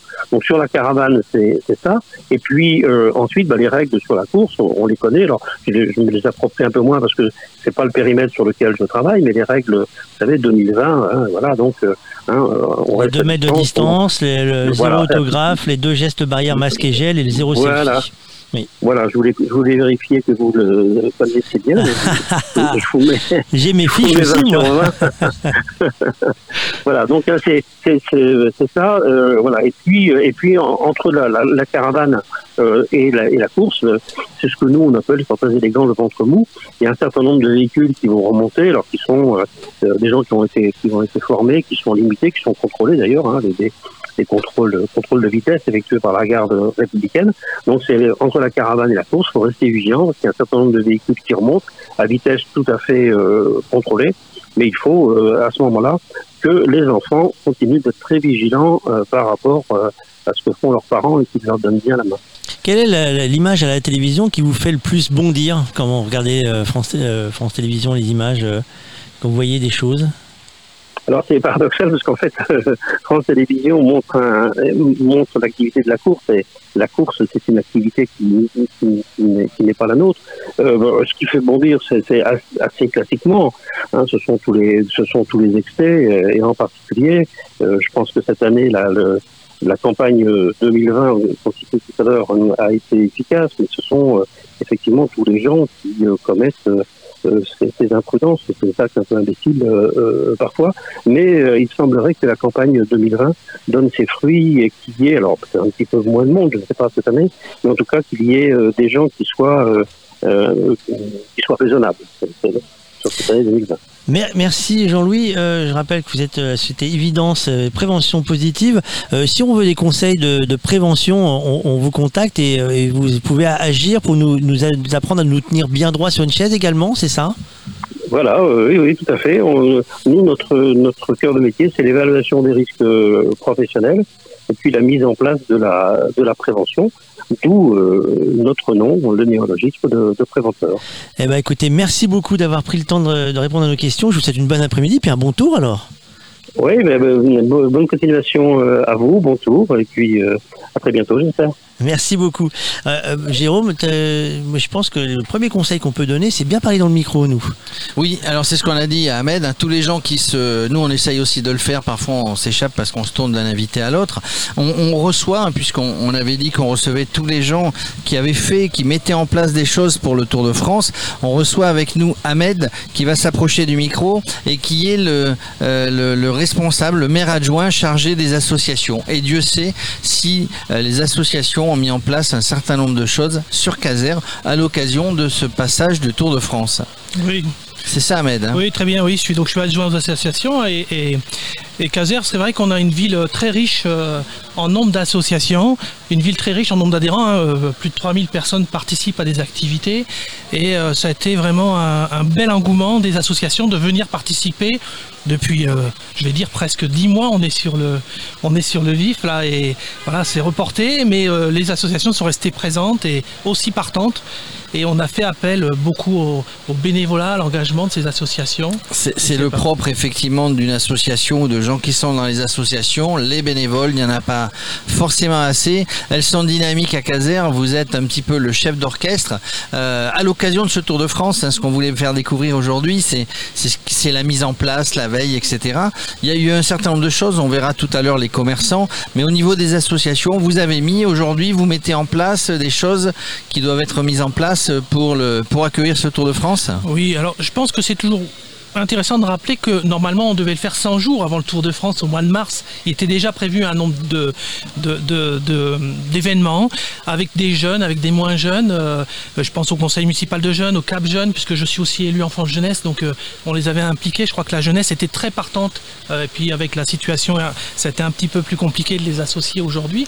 Mais on a continué en faisant les 30 jours avant le Tour, puisque le, à partir du 5 août, on a lancé le coup d'envoi euh, qui nous a permis euh, de refaire des événements dans le, dans le respect des mesures qui nous ont été données et euh, on a ça a pas trop pas, pas trop mal marché. Donc le 5 le 5 août, on a eu une, une sorte de retraite au flambeau pour lancer le coup. On a lancé les éclairages avec aussi les, les structures et il y a eu euh, quelques événements qui sont mis en place. En particulier, bon, vous en avez, vous allez en parler tout à l'heure, hein, le départ de la casérienne de euh, Le départ de la casérienne, euh, en randonnée, randonnée cyclosportive. Tout à fait. On a eu aussi le départ, je crois que c'est important de se le dire, euh, donnons-nous des ailes. Donnons des ailes au vélo. des ailes au vélo. Donc les euh, femmes qui voilà. habituellement, un groupe de femmes de 15 femmes hein, qui, qui habituellement passent sur, euh, sur chaque étape la veille des hommes, hein, ce qu'on appelait J-1, et qui donc du coup sont passées à Caser il y a, il y a- il y trois semaines. Et je peux vous dire, alors elles ont fait le départ de Caser puisqu'elles font les étapes les mêmes que les hommes. Moi je les ai vues à Lyon une semaine ou deux après et elles m'ont dit ah c'était le top à Caser. J'étais chargé de leur accueil, j'étais ravi d'être avec le maire euh, pour s'occuper d'elles euh, et faire un petit, euh, un petit déjeuner ensemble avant le départ et qu'elles étaient accompagnées par pas mal de d'autres euh, cyclistes et c'était très agréable. là. Donc voilà. Et là concrètement, qu'est-ce que alors combien il y a d'associations sur Caser? Aussi bien sportives, culturelles? Entre 50 et 60. C'est déjà, euh, bah, c'est déjà, c'est c'est pas un rôle facile d'être élu euh, à la délégation des adjoints, hein, je m'y connais, euh, des, des associations, je m'y connais, parce que parce qu'ils veulent toujours un petit peu plus, ils veulent des moyens, ils veulent des moyens financiers, ils veulent du matériel. Des salles. Il faut gérer tout ça, des salles, etc. Le bus pour amener les enfants voir le, voir le, le- les enfants de l'école de rugby aller au stadium, etc.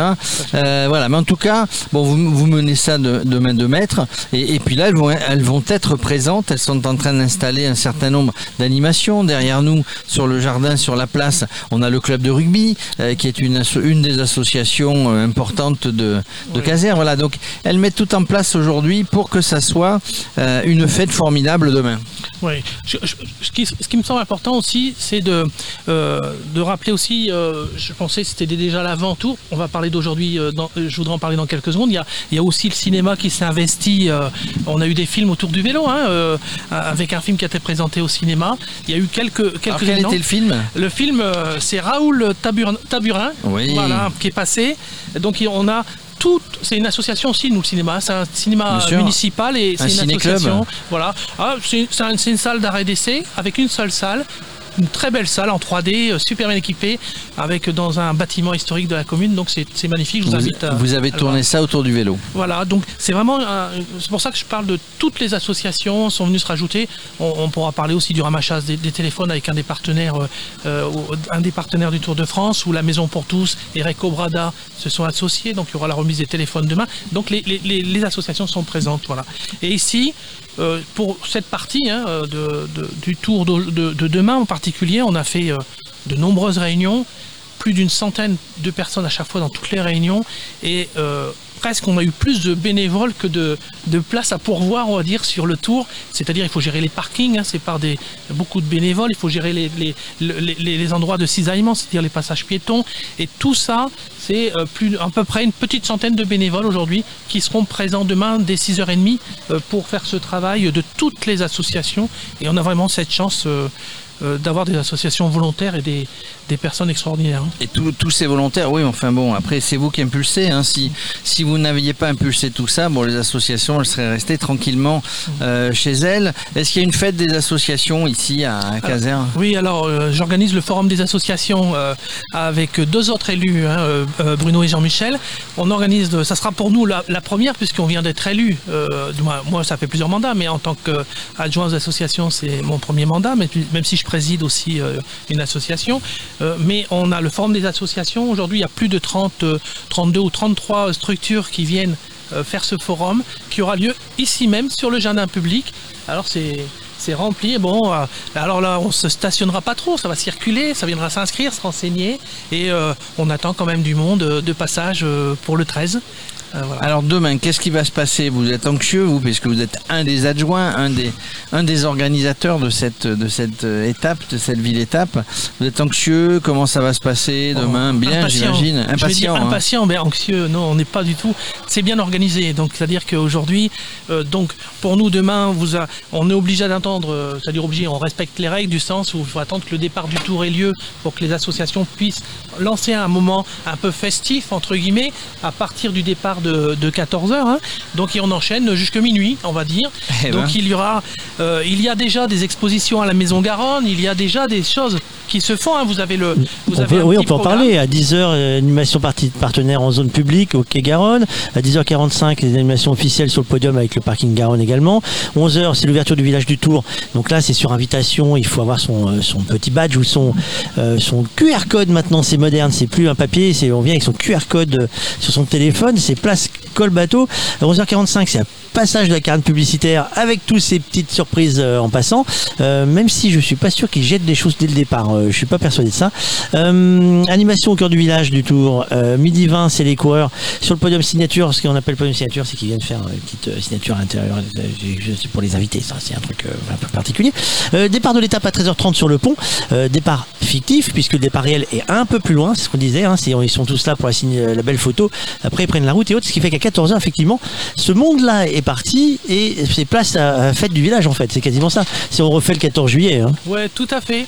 Alors, on- dès que les coureurs sont partis, déjà dans l'eau, vous allez avoir une démonstration euh, de, flyboard. Vous savez, euh, ce sont ces personnes qui sont sur des, sortes de, une sorte de tablettes avec qui propulsent de l'eau euh, et qui se retrouvent à, voler au-dessus de l'eau. Donc, il y a une démonstration juste en dessous, en, dessous du pont où les, coureurs viendront de, partir avec des pédalos, des choses qui, passeront là à côté. Donc, ça, c'est déjà avec la base nautique. hein. on a une base nautique aussi sur euh, euh, sur Caser là, qui est une petite base. euh, Donc après, les gens pourront suivre l'étape comme nous ici euh, de- sur la place euh, Cognit Padano Square Lafayette. Euh, et après, c'est c'est la vraie fête. Hein. C'est euh, c'est soirée DJ. Hein. Il y a Alors, buvette, concert, euh, ami de l'amicale des pompiers qui sera là, le CSC, le rugby, la pétanque, la comité des fêtes, la maison pour tous. Et Monte les pompiers aussi Et bah, dit. oui, il a Ah, amicale des pompiers. des euh, pompiers, ah, mais ouais. moi j'ai fait comme vous savez, Ouais, moi je lis les fiches, ouais, elles sont bien faites, euh, je rigole pas. Hein. Ouais, Vous ouais. avez vu hein. Euh, Le masque obligatoire, ça gâche la fête ou pas du tout? Bon, c'est sûr que euh, on aurait préféré ça, mais on, on va dire que l'événement est tellement important pour nous qu'on va bien passer au-dessus de tout ça et on a l'intention de se rencontrer, de se parler et de se regarder. hein. donc euh, c'est surtout ça. Donc c'est vraiment ici avec vous hein, qu'on Eh ben, On va vivre l'étape. avec vous. Et nous, quand vous terminerez le direct, on enchaînera On enchaîne. minuit. Ça fait Euh, partie de la fête. Et on a Charlie et son équipe qui ils sont deux chanteurs excellents qui mettent une très belle ambiance. On dansera pas, hein, mais le cœur il sera et ça, ça bougera. hein, ensemble. Eh, eh ben, Ça on se donne rendez-vous plus tard. Merci, Merci beaucoup. Ahmed, à très Avec grand plaisir, merci de m'avoir accueilli. Euh, on va plus- on, on va se, on avait décalé un peu les horaires parce qu'on on, on garde la promesse euh, point course régulière, Euh, mais là on va enchaîner Euh, point course. Qu'est-ce qui se passe pour l'instant? Et Brice va nous rejoindre pour pouvoir euh, compléter le point. Eh bien, on avance euh, toujours euh, vers l'arrivée, euh, vers. Euh, il reste désormais 57 km à parcourir pour l'homme de tête, Thomas de Ghent, qui compte un peu moins de 45 secondes d'avance désormais. Derrière, le groupe Maillot Jaune est toujours emmené par l'équipe de Peter Sagan, la Bora Hansgrohe, qui a trouvé du soutien auprès des coéquipiers de, Brian Cocard, la, la BNB Vital Concept. Derrière, le groupe de Sam Bennett pointe à plus de, de 5 minutes 48 de la tête, donc 5 minutes du groupe euh, Maillot Jaune. Et derrière, euh, le groupe euh, Caleb Ewan, lui, est, pointé très très loin à 9 minutes de la tête de course. On le sait, on l'a déjà dit, d'ici une quinzaine de kilomètres, on va rentrer dans une portion qui sera sujette au vent, Brice. Oui, tout à fait. En parlant du vent, c'est très intéressant la, sortie de Thomas de Rent. Alors de Ghent pour les Français, je crois que c'est Thomas de Rent pour les euh, pour, les Belges. Il faudra euh, qu'on précise tout ça. Euh, le, le coureur de 33 ans qui en a son huitième Tour de France, en fait, est sorti du, peloton sur un sur un virage à droite dans une partie boisée. Donc du coup, qui coupait un petit peu la, force du, vent. Donc il a profité de ce moment un petit peu de temporisation, de calme par rapport au vent pour s'éjecter du, peloton, du peloton. Euh, il faut savoir que Thomas de Ghent ou Thomas de Rent. On va faire le choix avec Alexis sur la, sur la prononciation. A fini quand même troisième du Giro en, en 2012. 15 victoires, d'é- euh, 15 victoires, oui, à son, palmarès. Mais ce qui est important de, mentionner, c'est qu'à chaque fois, euh, c'était de manière complètement marquante, avec des échappées généralement au long cours. Et, et juste pour préciser, euh, c'est la 28e échappée de Thomas de Rennes sur le Tour de France euh, depuis 2011 et il en a remporté, euh, il a remporté deux étapes en partant dans des échappées, l'une au Chalet Reynard en 2016 et la dernière c'était à Saint-Etienne l'année dernière. On retrouve Luc Leblanc au téléphone. Luc, on avait une question pour toi. Est-ce que le vent est un, euh, est un piège pour les, les coureurs? Est-ce que c'est un stress pour les coureurs? Ah ben oui, bonjour à tous. Oui, oui, mais bien sûr, c'est un piège. Euh, D'autant plus qu'aujourd'hui, il y a quand même un petit peu de vent. Et on a vu quand même qu'il y, a des- il y a eu des cassures dans le peloton euh, depuis le départ de, de cette étape. Et il y a des, des sprinteurs qui se sont fait piéger avec, euh, je dirais même l'équipe de, de Sagan qui a, qui a mis en route devant pour, euh, pour faire des écarts et supprimer un maximum de sprinteurs pour l'arrivée. Je pense que Sagan a bien joué le coup, puisqu'il y a des, des sprinteurs qui sont à plus de 5 minutes. Euh, le maillot vert, euh, n'en parlons pas, il, est à plus de 2 minutes. Donc je dis pas que euh, Sagan risque de gagner l'étape aujourd'hui, mais il est en bonne position, si tu veux, pour pouvoir euh, remporter l'étape aujourd'hui. Euh, quand il y a du vent comme ça, il faut toujours se méfier, rester toujours dans les, dans les premières positions pour éviter des cassures, parce qu'il y a des coureurs qui commencent à fatiguer un petit peu, qui font des cassures, et malheureusement, euh, quand on prend 10 mètres, euh, 15 mètres, 20 mètres dans un peloton, euh, après, pour reboucher, ça paraît peu, mais euh, ça peut faire d'énormes dégâts. Et là, aujourd'hui, on le voit, ça roule très très vite, puisqu'il y a plus de 44 km heure de moyenne depuis le départ de cette étape. Donc, euh, oui, c'est le vent est toujours euh, est toujours un peu capricieux sur certaines étapes parce que ça tourbillonne un petit peu. On prend plusieurs directions et selon les directions que l'on prend, on peut l'avoir de côté, on peut l'avoir de dos, on peut l'avoir de face. Donc, il faut toujours se méfier, mais même pour ceux qui qui jouent le classement général parce que c'est très piégeux. Donc il faut faire très attention. Est-ce que c'est un, un point de stress pour un coureur? C'est-à-dire que est-ce que ça rentre dans la tête quand on sent que le vent est là? Est-ce qu'on, est-ce que ça change sa façon de, de, de pédaler ou de, de, de, de, suivre, d'être dans la course? Bah, disons que si tu veux, c'est toujours un stress pour les coureurs, surtout pour, euh, pour les leaders du classement général. Parce qu'il suffit qu'on soit pas concentré au bon moment, il risque d'y avoir une cassure et ça peut, ça peut rejoindre, ça peut jouer un rôle considérable pour le classement général. Donc euh, c'est vrai que c'est un stress supplémentaire pour les coureurs et ceux qui sont euh, grimpeurs euh, et qui visent le classement général, euh, c'est toujours un stress euh, supplémentaire. D'autant plus que c'est un stress aussi, c'est un piège aussi au niveau des, des chutes parce qu'un coup de vent, il peut y avoir des écarts, il peut y avoir des chutes. Donc euh, c'est pour ça qu'il faut faire vraiment très attention. La, la, la première semaine du Tour de France est toujours un peu compliquée par rapport à ça parce qu'il y a beaucoup de coureurs qui ont besoin de prendre leur marque. D'autant plus que c'est un peu le début de saison pour les certains pour pour, pour tous les coureurs. Donc euh, euh, oui, il faut c'est c'est piégeux. Donc il faut faire très attention. Alors, on va parler un peu euh, gastronomie avec toi. Euh, je sais que tu, as, tu adores parler des petits plats locaux. Euh, on est dans une région de la Ligo, c'est ça hein? Oui, tout à fait. Ben oui, oui, oui, oui. Ben oui, là, ben, c'est c'est carrément la, la région de la Ligo, donc euh, c'est c'est une préparation qui demande du temps en plus le Ligo, parce que bon, il faut plus d'une heure de préparation. Tu as tu as de, la tome fraîche d'Auvergne, euh, tu as des pommes de terre, euh, tu as du beurre, tu as de la crème fraîche, tu as ben, du beurre, de la euh, de, l'ail, du poivre, bon, du sel bien sûr. Après, ça demande une, une certaine préparation et il faut vraiment faire cuire les pommes de terre et qu'elles soient bien épluchées, tu vois, euh, 25 à 30 minutes. après, dans une casserole, bien sûr, bien les égoutter, surtout bien les égoutter. Et après, il faut il faut les réduire et comme si tu faisais une purée, quoi, en fin de compte.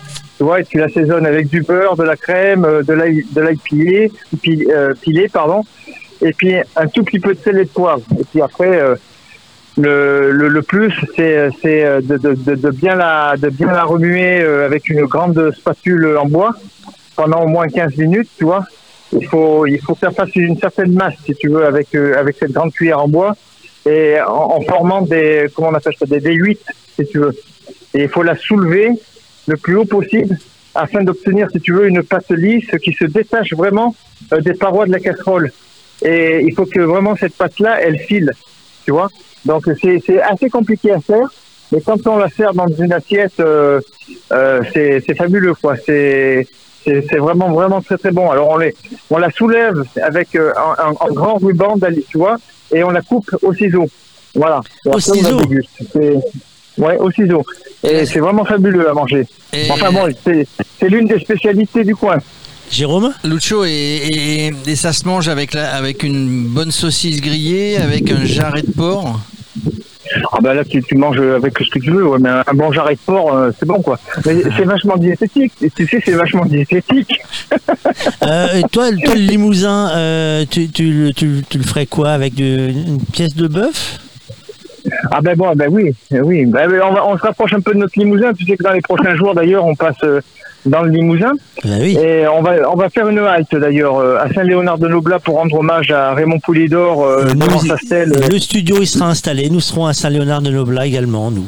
D'accord. Donc euh, voilà, moi je, je, bien sûr que je vais faire un arrêt parce que Raymond Poulidor, euh, euh, bon, ben, pour moi c'était une icône. On habitait à 9 km l'un de l'autre et je le connais depuis l'âge de 14 ans. Il m'avait conseillé euh, au début de ma jeune carrière et Raymond, c'était tout pour moi, quoi. Donc euh, le jour où Raymond est parti, euh, c'est vrai que ça a été un choc énorme pour moi. Euh, je l'ai suivi jusqu'à son décès. J'en ai même, euh, j'en suis même arrivé à organiser euh, ses obsèques euh, avec l'accord de sa famille pour que ben, il ait un hommage exceptionnel avant euh, pour son départ. Et c'est vrai que la cérémonie était extraordinaire et c'était vraiment lui, rendre un bel hommage par rapport à, ses qualités exceptionnelles de- d'être humain et puis aussi de, de grand coureur cycliste. euh, qu'il était et ce qu'il a représenté pour la France et puis aussi surtout pour ma région, le Limousin, et pour aussi sa, ville Saint-Léonard-de-Noblat. On- D'ailleurs, on les appelle les euh, les, les habitants de Saint-Léonard. Et euh, c'est vrai que Raymond méritait ce grand hommage et encore cette année, euh, le, le Tour le, va lui rendre hommage donc sur les routes du Tour de France euh, au passage de Saint-Léonard-de-Noblat cette année. Merci Luc, on te retrouve demain? On se retrouve, on se retrouve demain avec grand plaisir, avec grand plaisir. Alors, et nous- puis, eh ben, écoutez, passe- oui? Oui, vas-y, vas-y, vas-y. Non, je vous dis, mais non, mais j'espère passer une bonne fin de journée sur les routes du Tour. J'espère que, j'espère que vous vous éclatez bien pour une première. Ah bah ouais, nous ça va bien. Tu, tu veux, pour compléter ta recette à toi, on va, nous on a récupéré une vidéo que Henri Salamone, euh, notre cuisinier en chef de, de TVD Chef, notre grand Manitou de TVD Chef, nous a ressorti. Euh, on, on va pouvoir suivre ça et euh, ne ratez rien. Vous avez eu la recette de Luc Leblanc et vous allez pouvoir comparer avec l'autre et vous choisirez celle que vous voudrez. Allez, la recette. Merci Luc.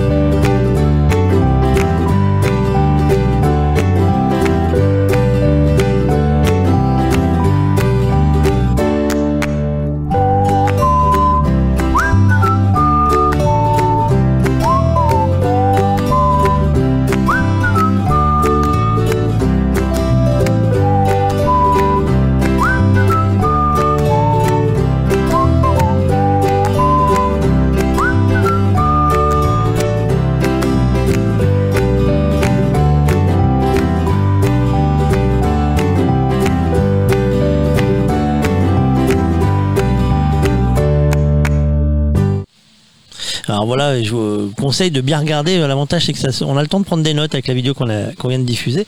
Euh, un petit point course, il est euh, 16h16. Vous êtes bien sur radiocyclotour.fr. Nous sommes en direct, nous, de Caser sur Garonne. On a pris un coup d'avance pour euh, voir comment ça se présente la préparation d'un départ de Tour de France depuis une ville départ qui ne l'a jamais fait. Euh, ils sont partis ce matin, euh, il était midi. il était 13h30. 13h30, bah, tu j'ai le décalage horaire, c'est dingue ça, c'est, je dois pas être dans le même fuseau. il était 13h30, ils ont fait combien de kilomètres là ces gars-là? Ils en ont fait euh, 120 euh, jusqu'à présent. Il en reste euh, 47 pour l'homme de tête. Le Belge Thomas de Ghent de la formation Lotto Soudal. Il est seul à l'avant. Il compte euh, désormais euh, 45 secondes d'avance sur euh, le peloton euh, des favoris euh, avec le maillot jaune. Euh, peloton des favoris toujours emmené par euh, Danielos, le coureur euh, de la formation euh, Bora Hansgrohe. Euh, on a vu euh, les leaders commencer à se replacer. Euh, C'est le cas notamment de Thibaut Pinot qui est venu se replacer dans les premières euh, positions euh, du peloton. Euh, on vous l'a déjà dit, maintenant la peur c'est le vent et les coups de bordure. On est à 6 km de Castres et du tournant qui va euh, peut-être apporter les bordures. Euh, Jérôme, on va continuer notre séquence gastronomie avant de retrouver notre invité. Euh, normalement, on a récupéré Henri quelque part, euh, soit en vidéo, soit. Ah, là, pas. Zut, alors on, a, on va vraiment avoir du mal à avoir Henri aujourd'hui. C'est- les, les- les joies du direct. euh, Les joies du direct. c'est Alors, est-ce les- qu'on a Henri du coup? c'est les dieux du réseau ne sont jamais là quand on a besoin d'eux. On va essayer de le récupérer plus tard. Nous allons recevoir notre invité du coup avant Henri. Avant Pour ça, Henri. je vais me battre avec les dieux du réseau de mon côté. Moi, je vous abandonne et je vous laisse avec monsieur. Mais oui, bon, il, il aurait bien aimé, Edwin, hein, qu'on parle gastronomie, parce qu'on est dans une ville, dans une région gastronomique. Bonjour Edwin Zapalowski. Oui, bonjour, bonjour aux auditeurs de Radio Cyclo et merci d'être venu ici à Caserne, bien sûr, et un grand bonjour euh, à tous les cyclistes.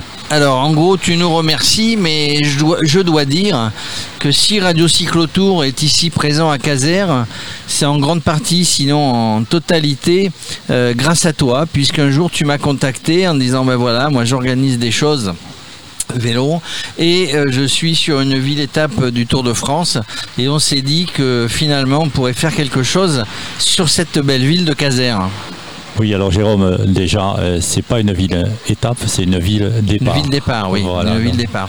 Mais donc du coup, tu m'as dit, bah moi j'organise, on va venir. Et puis on a discuté, on a, on, on a regardé comment on pourrait faire euh, quelque chose ici sur la ville de Caser. Donc toi, on parlera demain de la Casérienne, qui est une, une course vélo que tu as lancée en fait pour faire connaître Caser, pour annoncer le Tour de France, hein, c'est ça? Tout à fait, oui, oui. La casérienne, ça a été euh, lancé euh, juste pour euh, cet événement qui est ici à Caser demain. Donc, c'est parti comme ça d'une idée, d'une discussion un tout petit peu entre entre communs, entre copains, avec la famille. Et puis ensuite, bon, je suis allé voir la mairie. Et la mairie a été partante, donc euh, avec le comité des fêtes, euh, on a organisé ça. Ça Ah. s'est super bien passé. Alors justement, on était avec Ahmed hein, qui s'occupe des qui s'occupe des associations et on voulait montrer ce que faisait. Il nous en a un petit peu parlé. Ce que faisait ou ce que euh, ce qu'avaient mis en place les associations casériennes à l'occasion de ce de ce départ du Tour de France. Et toi, bah tu, tu fais partie d'une voire euh, plusieurs associations. Tu t'es occupé du rugby dans le temps. Euh, tu as joué à un bon niveau dans le coin. Tu as joué un peu ou ton fils a joué au jeu à 13. Euh, voilà, c'est une ville sportive. On a vu le nombre d'associations qu'il avait. Et entre toutes les associations, tu assistais parfois à des réunions. Vous avez mis en place petit à petit euh, bah, le dispositif que l'on va retrouver demain sur cette euh, étape, sur ce départ du Tour de France. Oui, tout à fait. euh, oui, ma carrière, euh, ma carrière rugbystique, euh, elle est, euh, ici à Caser, donc puisque j'ai joué au club casérien, euh, l'USC à l'époque. Et euh, la carrière cycliste, bon, ben, euh, ça s'est déroulé aussi un tout petit peu dans la région, euh, dans la région, on va dire, dans le, dans le sud de la France. voilà, donc les associations de Caser, elles, ben, elles, ont, elles ont emboîté le pas de, cette démarche qui a été faite avec Carole Delga et Monsieur le maire. Carole Delga, la présidente de région, qui a ouvert la porte à cette, à cette manifestation ici. Et puis tout le monde s'est donné la main. Et euh, voilà, vous allez pouvoir voir de beaucoup d'événements autour euh, de ce départ de, de Caser du Tour de France. Toi, toi, pour l'organisation de tout ça, tu, as fait partie d'un groupe de coordination. Tu étais, tu étais souvent dans des réunions pour, pour organiser tout ça, afin de, de parfaitement préparer, aussi bien pour les casériens que pour les gens qui vont passer, euh, puisqu'on est samedi, il y a peut-être des Toulousains qui vont venir, on risque d'avoir du monde. Euh, donc tu as fait partie de ce groupe d'organisation. Oui, euh, moi, je fais partie du comité des fêtes, donc je me suis principalement occupé d'organiser la randonnée surtout parce que c'était la première euh, et c'est une première à Caser. Donc euh, cette randonnée, ben, euh, on l'a mise, mise ensemble sur sur les rails avec non seulement le comité des fêtes, mais quelques partenaires qui ont bien voulu se joindre à nous. Il y en a un pas très loin d'ailleurs de, ce studio aujourd'hui ici. Et donc voilà, moi je veux déjà les remercier. Je veux remercier toutes les personnes qui m'ont aidé à faire cette manifestation. Et puis euh, devant le, je dirais le, succès qu'elle a connu, ben, cette manifestation va être renouvelée l'année prochaine. Même s'il n'y a pas le Tour de France, peut-être que Monsieur le maire disait, bah, si c'est organisé, si tout se passe bien, bah, peut-être que Caser sera un jour ville euh, arrivée du, arrivée du Tour de France. Euh, pas d'inquiétude, toi? Bon, en même temps, tu as un œil sur la course, évidemment, parce que parce que tu fais du vélo. Pas d'inquiétude, demain tout va bien se passer. Hein, il y a, vous dormez sur vos deux oreilles. Ah, euh, moi personnellement, oui, oui, j'ai toujours bien dormi. je ne me suis jamais pris de la, tête pour quoi, que ce soit. Donc, euh, en Caser, je vois que tout le monde a, participé à une euh, à la bonne marche de cette organisation. Et bien sûr, euh, quand tout est tout est prêt, il y a toujours, il peut toujours arriver un impondérable. Ça, c'est la c'est la vie et c'est les aléas de non seulement du direct, comme tout à l'heure tu disais. Et, euh, et voilà quoi. Alors, euh, vous aimez le vélo, parce que je vois vous, vous palpiter en regardant les images du tour. Est-ce que vous aimez le fromage? Oui, oui, mais le fromage, c'est euh, c'est pas très bon pour le, le vélo. à, part- à part le, fro- à part le fromage de chèvre. Alors figurez-vous qu'il y a eu quand même le petit futé sorti vélo et fromage. Ce sont des circuits euh, vélo, euh, c'est-à-dire qu'on a des circuits euh, qui doivent être praticables et euh, des circuits où on va retrouver des producteurs de fromage, des crèmeries, des euh, comment ça s'appelle des je vais trouver le nom des laiteries on dit Des Ouais, laiteries, oui, enfin des bergeries, des, voilà, des alors, laiteries. tout ce euh. qui est la, filière du lait. Et, et dans le parcours du jour, on, on passe à côté de Saint-Afrique et de Saint. J'ai perdu le nom, je vais retrouver ma fiche. Dans l'Aveyron Euh, Dans- dans on le passe- département on- de On passe tout près de Roquefort. Oui. Et Roquefort, c'est pas. euh, c'est le, le- le- le- c'est- On dit quoi? On dit que c'est le roi des fromages ou c'est le fromage des rois? C'est l'un des deux, voire les deux. Euh, et nous, on a des tas de questions et on va demander à Henri, euh, Jérôme, euh, de nous aider à, à y- à tout- à y voir plus clair sur le, le Roquefort. Salut Henri. Bonjour Fabrice, bonjour Jérôme, bonjour à tous.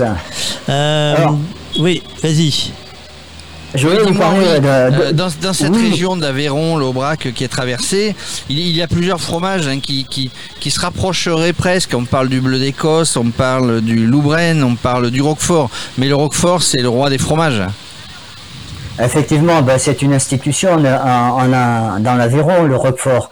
Il est fabriqué à l'aide de, de- de lait de brebis. Son affinage euh, est réalisé dans les caves spéciales euh, appelées également les fleurines. Alors vous allez me poser la question, qu'est-ce qu'une fleurine? Eh bien, ce sont des, des sortes de fissures euh, dans la roche euh, qui confèrent une aération optimale pour, euh, pour le fromage en termes d'hygronomie également. Et sa, sa production est, est, est- est réalisée dans des caves situées au sud du département. Et ça, c'est important de le signaler. C'est au sud du département. Et il faut savoir, messieurs, que certaines de, de ces caves se visitent. Et c'est le cas, donc, vous parliez de Roquefort. Et l'appellation, c'est Roquefort sur Soulzon, exactement. Alors, il y a un deuxième fromage qu'il ne, ne faut pas confondre, c'est le bleu d'Écosse. Non, pas, euh, pas l'Écosse, le pays hein, anglo-saxon. Le pays J'entends bien, on n'est pas sur le rugby. Voilà. Donc, euh, c'est aussi un fromage à, à pâte euh, persillée, c'est important de le préciser, comme le roquefort, mais il est, il est bien plus doux que le roquefort. Sa croûte est fine et souple, et il est, il est fabriqué euh, au lait de vache. Et cerise sur le gâteau, tout comme le roquefort, il bénéficie d'une AOP, c'est-à-dire d'une appellation d'origine protégée. Et j'ai moi un petit faible, messieurs. C'est ce petit faible, c'est le Loubren. Alors, vous ne connaissez peut-être pas, les gens ne connaissent pas, les consommateurs euh, avertis le connaissent, surtout s'ils vont chez leur fromager. C'est un, un fromage qui se reconnaît à sa croûte orangée et à sa pâte ivoire, qui est plutôt une pâte souple. C'est un fromage doux, délicat et légèrement floral, et il dégage une petite odeur de brebis qui nous rappelle bien les campagnes. Et pour votre information, il est affiné en cave sur une durée allant de 20 à 45 jours. Voilà pour euh, ce qui concerne les fromages que moi je retiens sur ce département. Bien sûr, il y en a bien d'autres, hein, il faut, euh, faut bien le préciser. Et Henri, juste sur ces trois fromages, est-ce que c'est péché de rajouter du beurre sur sa bonne tartine de, sa bonne tartine de pain? Ah, moi je dis que c'est un péché. Euh, un- Quelqu'un qui apprécie le fromage ne mettra pas de beurre sur sa bonne baguette bien fraîche euh, réalisée par son, son boulanger artisan. Euh, rien que cette, cette, euh, mieux même que la baguette, c'est une petite ficelle, vous y mettez votre roquefort, vous l'étalez bien et vous le, vous le mangez comme ça accompagné d'un bon petit vin. Croyez-moi, c'est délicieux. C'est délicieux, mais Henri, avant de passer au fromage, on déguste de la viande dans la région. Je, je citerai comme ça de tête le, le bœuf euh, le bœuf de l'Aubrac hein, ou l'agneau euh, l'agneau de l'Aveyron. Ben, c'est une euh, le, le, le bœuf fermier de l'Aubrac, c'est c'est une institution, c'est la, la, la marque de fabrique de ce de ce département. Alors c'est une race à viande bien sûr, c'est une vache qui est rustique par excellence et surtout bien adaptée au climat euh, qui peut être très rude sur l'immensité d'Écosse. Et je vous en parle d'Écosse parce que j'ai traîné ma bosse et j'ai traîné mon VTT sur ces Écosses-là du côté de Millau à Aveyron. Il y avait une très belle course VTT à l'époque euh, d'endurance. Et donc c'était avec un certain Yves Blanc qui travaillait à l'époque à, à cyclisme à- au cycle et qui était euh, et qui s'occupait de, de l'organisation de cette de cette course. Alors pour en revenir à nos à nos moutons entre guillemets, à nos vaches, on va dire. euh, donc elle est adaptée à, à, ce, à ces climats et aux grandes étendues. Et surtout, c'est une euh, c'est une, euh, une vache qui peut euh, qui peut s'intégrer à merveille sur ces sur ces cosses là, parce que je vous le répète, l'Écosse c'est L'aspect, il faut pas la mélanger et la confondre avec euh, une, la charolaise euh, et, ou une limousine parce qu'elle possède une robe marron clair et c'est à ça qu'on la reconnaît. On dit d'elle qu'elle est également une super maman. Eh oui, messieurs, la, la, l'Aubrac est une super maman parce qu'elle s'occupe très très très bien de, de ses petits. Et puis euh, côté nou- nourriture, elle adore l'herbe fraîche et le fourrage. Et ce qui ne gâte rien par rapport à cette, euh, à cette vache, elle adore crapahuter, mettre son sac à dos et partir pour euh, pratiquer la transhumance au mois de mai et pour aller dans les estives en altitude. Et il y a un autre animal, euh, Jérôme, qui est emblématique de, l'Aveyron, c'est l'agneau, celui qu'on appelle l'agneau laiton d'Aveyron. Est-ce que tu connais? Pas du tout, je connais l'agneau, je connais l'Aveyron, mais je ne connais pas l'agneau laiton d'Aveyron. Ton invité, je pense, doit connaître euh, peut-être cet agneau-là. Et non, non, non, justement, non. Je connais le Roquefort. Ah, je suis connais content pas. de moi. voilà, euh, j'ai eu l'occasion de visiter vos, vos caves, mais euh, voilà, je connais pas ça, donc euh, dites-nous-en un peu plus. Alors, euh, cet agneau-là, c'est pareil, c'est un, un agneau un petit peu rustique. Il est élevé principalement en bergerie, euh, sous la mer, au maximum 90 jours.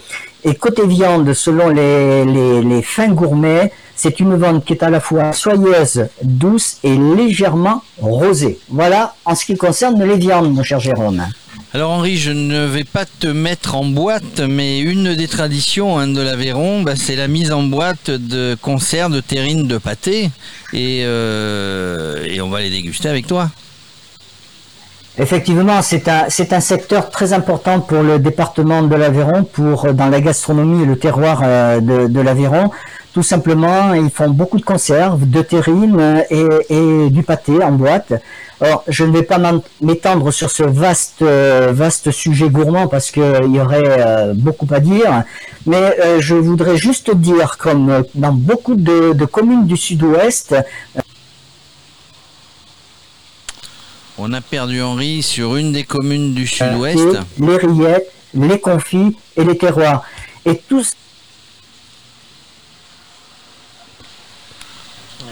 Henri nous met l'eau à la bouche, on le met pas en boîte, mais finalement on le perd. Euh, Les dieux du réseau sont vraiment pas avec nous aujourd'hui sur ce coup-là. Euh, c'est ballot parce que intéressant tout ce qu'il nous a dit, hein, parce que parce qu'il euh, bon, on aurait pu conclure sur un plat, sur tous ces produits, enfin pas les produits de l'Aveyron, mais d'autres produits et peut-être des produits de l'Aveyron sont toujours en vente sous la halle de Caser, qui est une halle réputée pour son marché. Ah oui, oui, le- la halle de Caser, ben, tous les samedis, vous avez non seulement euh, des produits locaux ici, euh, mais aussi des producteurs, euh, que ce soit euh, euh, de viande, de, de- de miel, des maraîchers. des boulangers, tout ça, c'est très, très connu la, halle de Caser. Euh, si vous voulez, c'est un tout petit peu comme un tout petit Tour de France, mais on n'a pas barré toute la ville pour arriver à la, à la halle de Caser, mais la circulation est fermée tout le tour. Donc c'est dire le, nombre d'exposants qu'il y a. c'est le nombre de gens qui viennent. Mais un jour, on passera par la halle de Caser. Tu nous en feras le, tu nous en feras le, guide, hein, puisque on organisera un jour. On a ça à l'esprit avec Henri. on va dire un championnat de France, euh, un championnat de France des halles. Et pourquoi pas Eh bien, bien Vous serez bien sûr les bienvenus Eh, ici. Et dire- Euh, juste pour terminer, Edwin, euh, le Tour de France, bah, toi tu le suis. Tous les cols, euh, tous les cols qui vont être abordés, toi tu les fais gentiment le samedi, le dimanche. Tu te balades sur ces routes et ces cols mythiques pyrénéens. Oui, ah ben, euh, je les fais maintenant comme ça, je les ai fait en course et je les fais maintenant euh, pour me promener, comme tu dis. Mais euh, effectivement, ben, demain, il y aura une étape, une étape qui va peut-être créer un tout petit peu de, de surprise. Puisque je pense que déjà au départ de Caser, il y aura une petite partie de l'étape on va dire jusqu'à jusqu'aux alentours euh, des premiers euh, euh, du Piémont pyrénéen. Donc ça sera ça va commencer à monter et à faire du faux plat montant à partir de Man. D'ailleurs à la sortie de Man, les coureurs ils pourront avoir une une petite côte qui, qui s'élève sur 2 km à peu près avec des rampes à 10%. Juste après le départ, pas loin de Euh, allez 20 km, 25 km après. D'accord, donc donc- il faudra avoir un petit peu chauffé les jambes parce que la côte de 2 km, ça va les, Oui. ça va les booster. Oui, en plus, je pense que les équipes demain, elles vont placer des, des, des banderilles un petit peu et vont essayer de, passer du, de placer du monde à l'avant. Pourquoi? Tout simplement parce que cette étape, ben, le col de Mente, euh, il va arriver en premier. Au pied du col de Mente, déjà, il y a entre Aspect et le col de Mente, vous avez un faux plat montant qui est assez dur. Euh, il va falloir euh, déjà s'affûter un petit peu là les, les mollets, comme on dit. Et puis après, euh, juste avant d'attaquer le col de Mante, vous avez une, un prémisse au col d'un kilomètre et demi à peu près qui monte à plus de 10%. Une très courte descente. Et puis après, ils attaqueront le col de Mente. Le col de Mente, à mon avis, ça sera, un petit peu monté au train par les leaders. Il y aura du monde certainement à l'avant pour faire euh, appui à des coureurs qui euh, vont euh, tenter le classement général dans le port de Balès, sachant que depuis euh, au pied du port de Balès, il y a pas trop de kilomètres et très peu de dénivelé. Donc le port de Balès, ça va se monter, le, train, les coureurs vont s'éliminer par l'arrière. Et ensuite, il y aura la descente. Alors la descente du port de Balais, c'est une descente très très rapide et euh, qui se finit euh, en bas. D'ailleurs, on avait vu From l'an dernier euh, quitter la route, par- partir dans les camping-cars et revenir. Donc attention là. Il y aura moins bon, de camping-cars cette année. oui, tout à fait. Et, et le port de Balès euh, se terminant en bas par cette descente, on va attaquer directement, directement le Sourde. Bon, le euh, lui, va, il va éclaircir tout le monde, tout le monde sera où, où il en est. Par contre, euh, si on a très peu d'écart en haut du port du, du Peyre Sourde, on peut peut-être revenir dans la descente, mais il ne faudra pas avoir quelques minutes parce que la descente, c'est très court pour arriver à l'Audambiel. Et, et du coup, tu parlais tout à l'heure du col de Mante. Euh, comment on dit Mante, Mante? Ouais, moi, je l'appelle le col de Mente. Mente à l'espagnol. Voilà. Euh, c'est bien dans la descente, elle est un peu dangereuse. C'est bien dans cette descente que Luis Ocaña avait perdu le Tour en 1971 après avoir pris le maillot jaune sur l'étape d'Orsière. Tout à fait, oui. Et d'ailleurs, euh, le tour était passé, euh, était passé à Caser. hein. Et euh, Louis Ocaña avait attaqué dans les, dans les petites Pyrénées, là, juste avant les, après Caser, puisqu'on allait, on passait par Saint-Giron à ce, à ce moment-là pour faire pour l'étape du tour. Il y a eu un très très gros orage. Et euh, malheureusement, Louis est tombé, euh, est tombé dans un de ces virages. La, la route était tellement inondée, les freins n'ont peut-être pas répondu comme il faut. Il a pris un petit peu trop de risques. Parce Et que, puis- parce que Louis était un coureur local, entre guillemets, hein, du sud-ouest, puisqu'il était basé dans les Landes, de mémoire espagnol, euh, mais euh, français, euh, français de, de, de cœur, hein, établi dans les Landes, à Mont-de-Marsan. Euh, et il venait s'entraîner, c'était son chemin, c'était son, son terrain de jeu favori, il connaissait parfaitement bien les Pyrénées. Ah oui, oui, Louis, c'était quelqu'un de, de, de- de très connu ici. C'était euh, son domaine. Les Pyrénées, c'était son domaine. Donc euh, voilà. Et euh, malheureusement, euh, il a été. euh, il est tombé. euh, voilà. D'ailleurs, Merckx euh, n'a pas voulu euh, porter le maillot jaune le lendemain. Donc c'était un bel hommage d'un grand champion. Oui, parce que Mer- Merckx avait dit, c'est Louis qui devait gagner. Enfin, j'avais perdu le Tour de France. Tout à fait, oui, oui, oui. Ah, ben là, Merckx était, était dans- en position de, de faiblesse, on va dire, dans cette, dans cette partie du Tour. Et puis, c'était certain. D'ailleurs, D'ailleurs, on parle de Louis Ocagna, on a parlé de Poulidor tout à l'heure. Il y a deux ombres qui vont planer sur le Tour de France cette année. C'est celle de Nicolas Portal et de Raymond Poulidor. Le manager Nicolas Portal, qui était ancien coureur évidemment, et le manager de l'équipe Ineos, qui visiblement euh, a laissé beaucoup beaucoup de, de peine dans tout le peloton, pas seulement dans, pas seulement dans son équipe.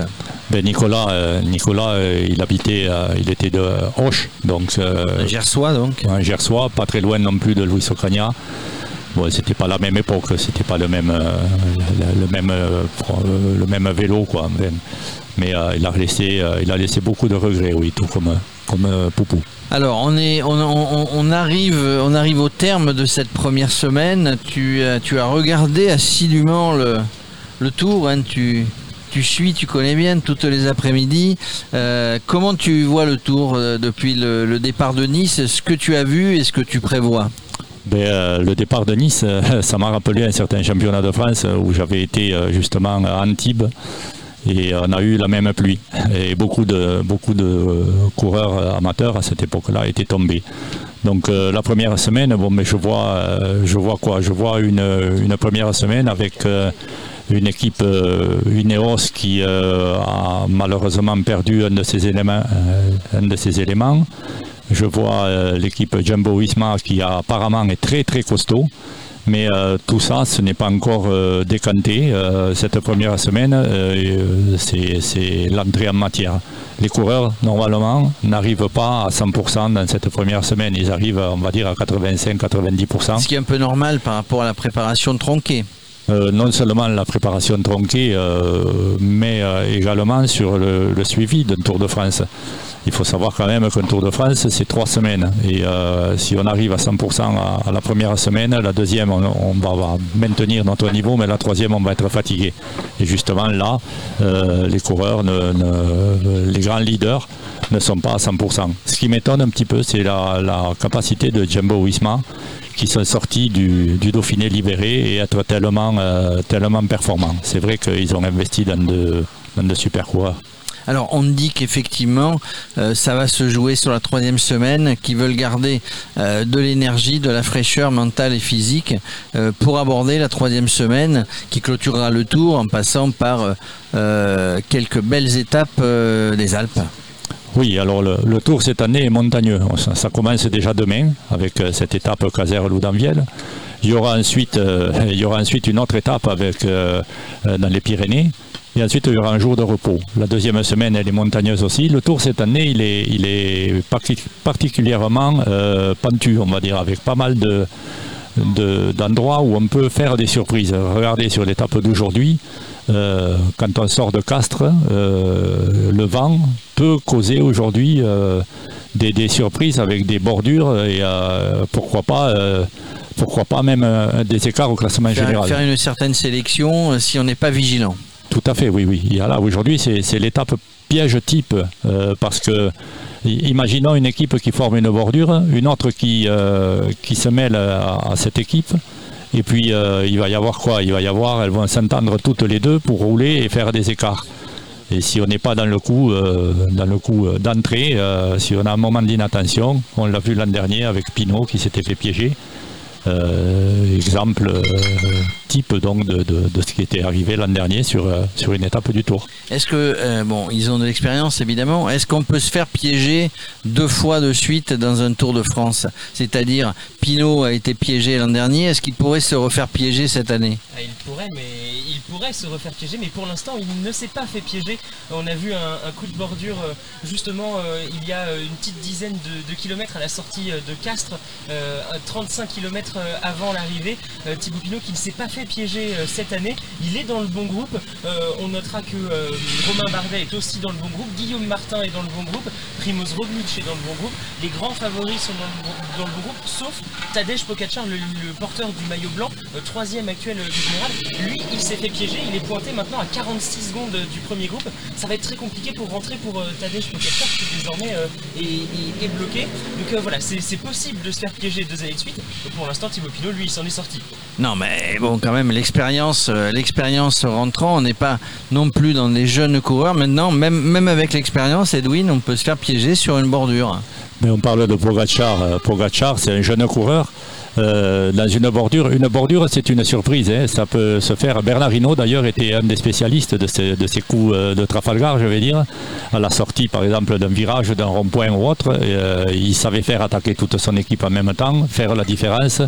Et voilà, Pogacar, euh, lui, c'est un jeune coureur. Euh, son équipe, euh, il visera quoi lui Peut-être le maillot blanc. Euh, il n'a pas encore peut-être, bien que les coureurs slovènes soient, soient très très forts euh, en ce moment, mais voilà, revenir avec 45 secondes, s'il n'a pas l'appui de quelque autre groupe de coureurs, à mon avis, ils sont pas très loin de l'arrivée, il va avoir du mal à rentrer. Qui, euh, Edwin, tu en as suivi des Tours de France, hein, même si tu as fait du rugby auparavant, qui, euh, je veux dire, quel type de coureur ou quel, coureur d'avant, on va dire de l'époque Hinault et d'autres, tu aimerais voir dans ces tours? Est-ce que tu penses qu'ils tireraient leur épingle du jeu? Ah, le plus grand des plus grands pour moi, c'est Eddy. Euh, non seulement par son palmarès, mais par euh, son comportement à l'époque sur, euh, sur l'alimentation, la- la- le soin qu'il prenait à préparer le vélo et, tout ça. Après, c'est vrai que c'est une autre époque. On n'a pas le même vélo, on n'a pas le même rendement sur le goudron, on n'a pas la, même approche diététique ni médicale. Donc voilà, pour moi, c'est Eddy Merckx. Après, Bernard Hinault me, me, plaît bien comme coureur parce que c'était un coureur de tempérament. Il savait, euh, il savait parler et dire euh, Il c'était savait le patron du tour. c'était le patron, c'était un coureur bon, qui physiquement, il avait le mental, il avait la tactique. Euh, c'est un coureur qui, qui savait s'entourer, qui quand il parlait à ses coéquipiers, ils se mettaient tous en ordre de marche, en ordre de bataille derrière lui. Et quand il parlait au peloton, je pense, je crois, que personne ne bronchait. Bernard, c'était le patron du peloton. C'est tout simple. Quand il a décidé de faire grève, euh, tout le monde l'a suivi. Euh, C'était une histoire pour les transferts. Je ne sais pas si vous vous rappelez des transferts qui étaient trop longs à l'époque. C'est un monsieur, c'est un monsieur du, et, même maintenant, quand, euh, quand il parle et qu'il dit quelque chose, il est écouté. Euh, c'est pas pour rien qu'il a été champion du monde, qu'il a gagné saint Tour de France et qu'il avait une équipe autour de lui qui, qui était à, son service euh, totalement. Quoi. En fait, Bernard Hinault, il annonçait, quand il annonçait, il faisait. Après, bon, voilà, quand on annonce qu'on fait, on peut avoir des, on peut avoir des, des- surprises, des déceptions. Je me rappelle, moi, j'étais devant ma télé, tiens, pour le, pour le championnat du monde euh, remporté par Bernard Hinault à Stalanche. Et quand il a voulu démarrer, il a démarré. Et puis tous les autres sont restés collés, euh, collés à la route et Hinault il est parti. Bernard Hinault, c'était un battant. Euh, regardez, quand, euh, euh, la saison débutait, souvent, il avait quelques kilos de trop. Même quand je dis quelques kilos de trop, c'est même, je dirais même beaucoup de kilos de trop. Puis il se mettait dans la tête de rouler, il revenait rapidement.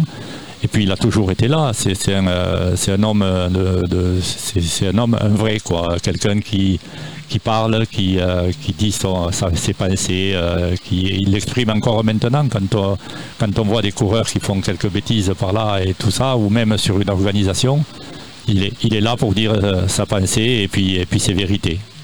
Est-ce qu'aujourd'hui dans le peloton on a euh, alors on a des, des jeunes très talentueux évidemment. Est-ce qu'on a est-ce qu'on a des, des gars de la trempe de, de Bernard Hinault? Euh, de sa trempe, euh, on a, on a des, des- des grands champions en France. On a des, des, des Pinot, des Alaphilippe et, euh, et, et Des d'autres, Bardet. et d'autres, des Bardet. Mais ils n'ont pas ce tempérament de- de- de- d'être comme, comme Bernard. Bernard, c'était c'était un ton au-dessus euh, dans, dans la, dans, dans la pratique non seulement du vélo, mais dans la pratique de ce qu'il faisait en, en course. Euh, c'était quelqu'un de, de très, très influent. Et au niveau étranger, on parle de Bernard Hinault français, au niveau étranger dans le peloton, qui sait qui, qui, sait qui pourrait être à, à la hauteur de Bernard Hinault? Ah.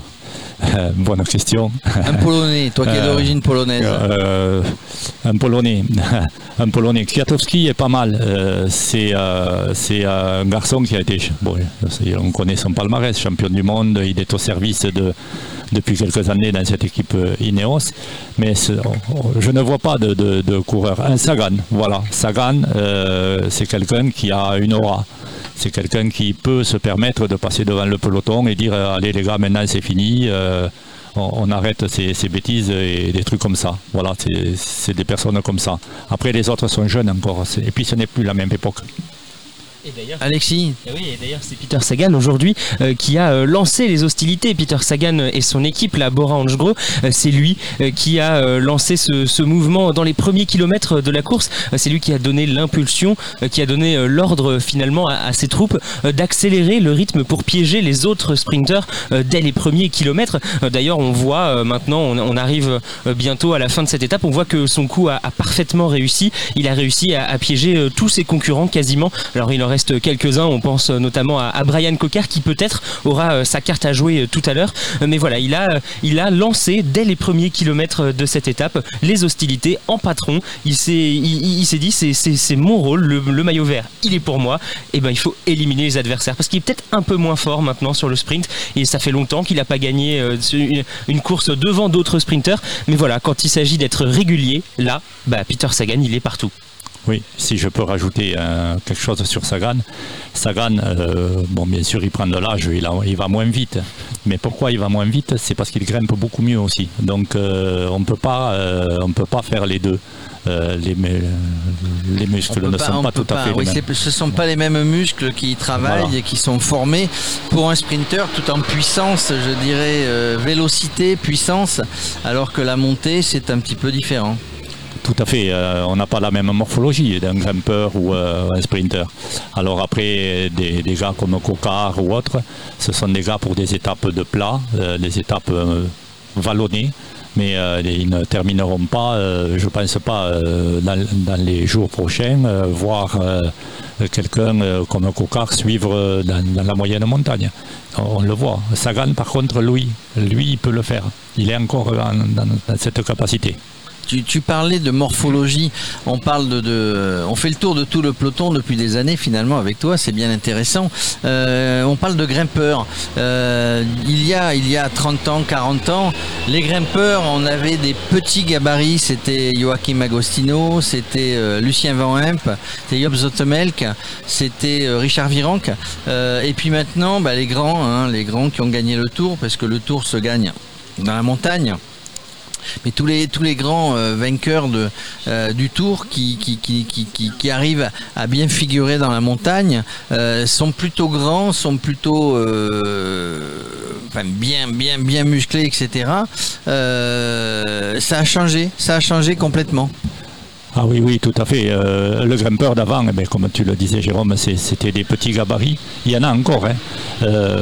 Mais pas forcément. Regardez Robert Alban. Euh, C'était quelqu'un qui, euh, qui était assez grand, qui grimpait bien. Euh, il y a beaucoup de, de coureurs comme ça. Ensuite, bon, il- les, les- euh, la préparation, euh, beaucoup de choses changent dans le cyclisme. Le cyclisme maintenant, euh, c'est des athlètes. C'est- on n'a plus de, rouleurs, je dirais, comme dans le temps, rouleurs grimpeurs ou rouleurs sprinteurs. Maintenant, les, les gars, ils sont complets. Ils sont capables de faire un, sp- un sprint, par exemple, à, l'arrivée en étant dans les 20 premiers, que ce soit chez Ineos, chez chez, je sais pas moi, chez Bora ou n'importe, et ils sont capables d'être là sur le plat. C'est des coureurs complets, mais euh, certains ont d'autres capacités euh, à être euh, à être meilleurs en montagne. Et puis aussi, c'est une question de, de muscles. On a un peu comme dans l'athlétisme, la fibre qui se contracte plus vite pour certains, ce qui peut produire davantage à l'instant T, et d'autres, c'est pour, pour, être plus long, donc pour des efforts plus longs dans la durée. Un, rouleur, par exemple, est capable de, de- de- de développer plus de puissance dans le temps, alors qu'un sprinter, lui, euh, grâce à, à cause de sa fibre musculaire, euh, qui se détend ou qui se, qui se contracte, euh, va faire un effort très très rapide et très très euh, très très fort sur beaucoup moins de temps. Est-ce que, est que tu as la nostalgie de, ce, de tous ces anciens grimpeurs, là, justement, dont on parlait tout à l'heure? Ah, alors, euh, euh, oui et non. Euh, pourquoi? Parce que tout simplement, le tour, le tour, c'est le tour. Ça a changé. Le, tour d'avant ne se court plus comme se court le tour d'aujourd'hui. On n'a plus ces équipes, on va dire ces trains qui se forment. Avant, on avait un leader, il avait un lieutenant pour la montagne, un gars qui le suivait. Et puis souvent dans l'équipe, il y avait un sprinter, voire deux sprinters, un rouleur. Enfin bon, voilà. Et maintenant, euh, c'est plus quand on. Déjà, le Tour de France, ça se, ça se court pour pas le perdre quand on est leader. Avant, on, courait pour le gagner. C'est ça, donc on est plutôt sur la défensive que sur l'attaque. Ben, euh, je ne vais pas dire tout à fait ça. Euh, parce que faire un train comme fait par exemple je veux dire l'équipe Ineos ou Bora ou une autre, une autre équipe ou les Deconeng, euh, il faut quand même avoir du monde qui est capable de le faire et puis avoir les capacités de le faire. Donc euh, les braquets changent aussi. Regardez euh, maintenant, moi de mon temps, quand on tirait un 53-13, c'était énorme. maintenant, ils sont sur des 54, 56 et des 11 dans derrière. Voire même maintenant, ils, ils ont sorti, je ne sais plus quelle, quelle marque l'a sorti, je ne la citerai pas, mais des 10 dents derrière. Quand vous voyez un, coureur qui tire dans un contre-la-montre euh, un 56 ou un 58, euh, c'est énorme. Je suis sûr que dans l'étape aujourd'hui, les mécanos des équipes ont mis des 55 ou des 56 ans, vu le, profil de l'arrivée. Bah, merci Edwin, dis donc, euh, tu nous en as parlé du vélo. Hein. On en reparle demain avec la casérienne. On en parlait au début de l'interview. Merci d'être venu et merci d'avoir fait en sorte qu'on soit le radio tour sur Caser. Maintenant, il est l'heure de, passer sur les, derniers kilomètres de l'étape, va-t-on dire, avec nos deux spécialistes, Alexis et Brice. si tu as quelque chose à rajouter, tu peux le faire, hein, parce que je vois que tu te tournes vers moi. Qu'est-ce que tu voulais me dire? Non, rien, juste euh, merci, merci à vous d'être venu, de, faire passer euh, justement le vélo et euh, le Tour de France sur vos ondes. C'est quelque chose que je découvre un petit peu parce que je ne connaissais pas Radio Cyclo. C'est quelque chose qui mérite d'être vraiment connu et j'espère que vous aurez vraiment un, audimat qui sera très très bien puisque je vois la réalisation qui est faite, je vois tout ce qui est fait autour de, de Radio Cyclo. Donc euh, c'est super et ça me fera très plaisir de venir demain. Le Radio Cyclo Tour, effectivement, c'est une première, mais c'était pour aussi aller à la rencontre de gens comme vous dans chaque ville étape, chaque ville départ. Merci d'être venu, Edwin, et on te dit à demain. Et à demain avec grand plaisir. Et donc nous allons euh, continuer et, bientôt finir euh, cette étape. Il reste 13,5 euh, km sur la route entre Millau et Lavore. Les coureurs sont partis à 13h31 tout à l'heure. on a eu beaucoup de, rebondissements dans cette étape. on l'avait annoncé comme une étape un peu tristounette, une étape de transition, une étape sans rebondissement. Et bien finalement elle s'est montrée très différente. dès le kilomètre zéro dans les premières pente euh, de l'étape. Euh, c'est l'équipe Bora Hansgrohe de Peter Sagan qui a imposé un tempo euh, d'enfer. Leur but c'était de piéger les sprinters dès le début de l'étape et faciliter ensuite le travail pour Peter Sagan pour le maillot vert. Il y avait plus de, 70 points à aller chercher. Il en a pris quelques-uns déjà au sprint. Maintenant, il faudra voir à l'arrivée. Ils ont réussi déjà dans ces premières pentes à lâcher plus de 70 coureurs.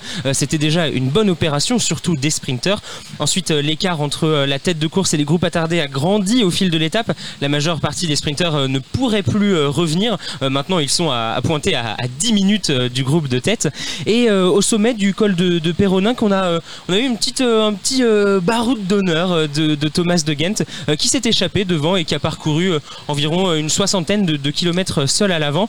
Et puis finalement, on, va arriver dans ces derniers kilomètres. les coureurs étaient prévenus, on le savait, les bordures étaient annoncées. Et bien le peloton a, explosé en trois parties une nouvelle fois à la sortie de Castres. C'était 35 km avant l'arrivée.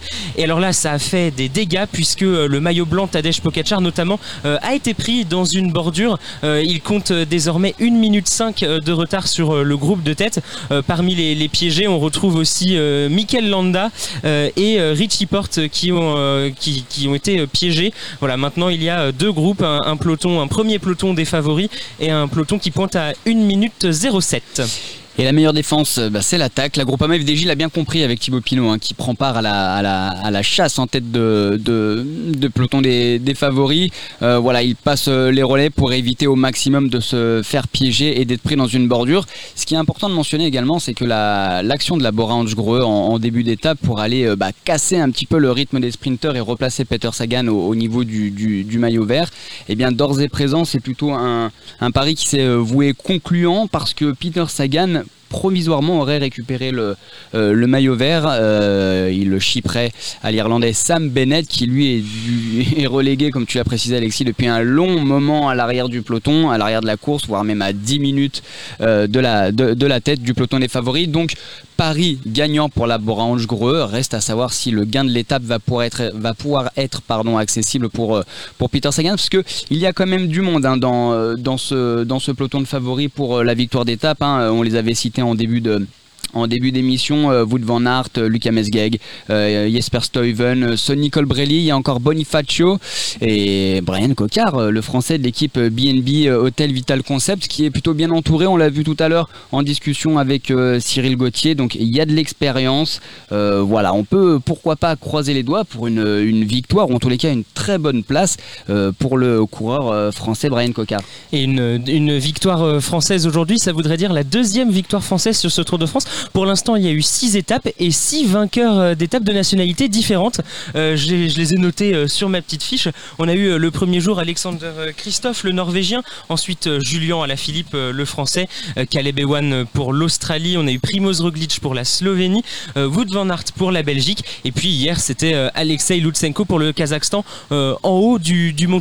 Donc si un Français venait à, s'imposer aujourd'hui, ça ferait la deuxième victoire, le, seul pays qui en aurait deux. Sinon, ça ferait, si, si Sagan l'emporte, ça ferait une septième nationalité euh, dans, euh, dans, dans les victoires. On, vient de passer euh, les dix derniers kilomètres et en fait, on n'a pas forcément expliqué pourquoi est-ce que c'était si facile en fait de créer des bordures. Eh bien en fait, c'est on est dans le même paysage qu'à Albi l'an dernier, puisqu'on est d'ailleurs dans, la même région, c'est-à-dire un, paysage à la fois très dégagé avec des grandes routes qui sont très exposées au vent, et deuxièmement aussi des sorties d'agglomération euh, qui euh, qui ont donc euh, des aménagements urbains, des, ronds-points à sens giratoire qui, en fonction de comment on les prend, bah, peuvent créer des écarts au sein du peloton, et donc derrière, eh bien, ça- ça crée des bordures. C'est pour ça qu'il faut être extrêmement attentif pour les favoris du Tour de France de la première jusqu'à la dernière étape.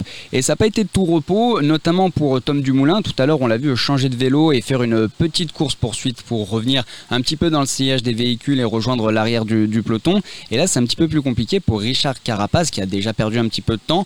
Euh, coéquipier d'Egan Bernal, on pouvait se dire peut-être co-leader, mais là véritablement il est un petit peu en, difficulté. Il est attendu par euh, l'espagnol, quel espagnol, Jonathan Castroviero, quel coureur celui-là. Il peut rouler partout, en montagne, sur le plat, en chrono. Euh, voilà, il est absolument partout. Et là il, est, aide Richard Carapaz, le vainqueur du Giro 2019, à essayer de réintégrer le, peloton de favoris. Parce que rassurez-nous, devant, on voit également le travail de Mathieu Ladagnos qui aide énormément euh, Thibaut Pinot. Ça ne chôme pas, les relais passent très bien entre les, euh, équipes. Et Mathieu Ladagnos, bah, qui revient euh, vraiment en forme parce que là, il est vraiment éclatant à l'avant de ce, de ce groupe. Thibaut Pinot, il peut vraiment s'appuyer sur des coéquipiers euh, solides aujourd'hui. Euh, donc c'est tout bénef pour la suite du tour et c'est vraiment euh, rassurant, Alexis. Et oui, il est 17h, vous êtes euh, toujours euh, sur euh, Radio Cyclotour. On est dans les 10 derniers kilomètres de cette étape, la septième étape du Tour de France entre Millau et Lavore. Nous sommes en Occitanie, il y avait 168 kilomètres à parcourir. Il en reste un petit peu moins de, de 8, on a fait euh, 160 kilomètres. On vous le rappelle, il y a eu du vent sur cette étape, il y a eu des bordures.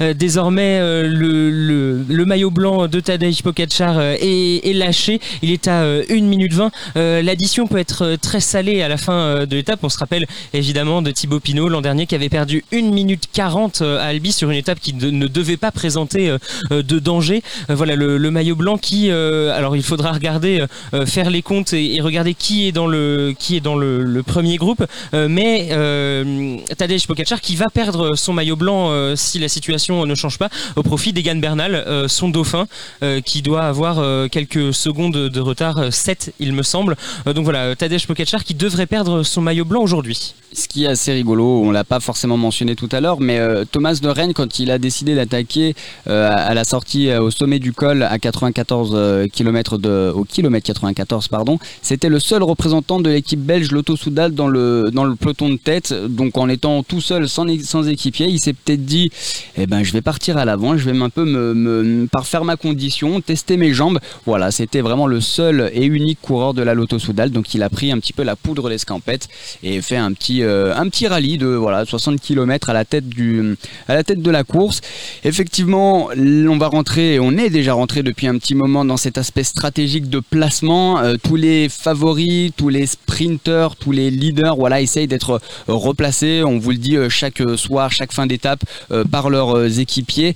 Encore plus aujourd'hui parce qu'il y a toujours du vent et il y a beaucoup de nervosité. Je pense que tous les coureurs seront très fatigués à la fin de la journée. On va atteindre une moyenne qui va avoisiner les 44-45 km/h de, de moyenne sur la globalité de, euh, de l'étape.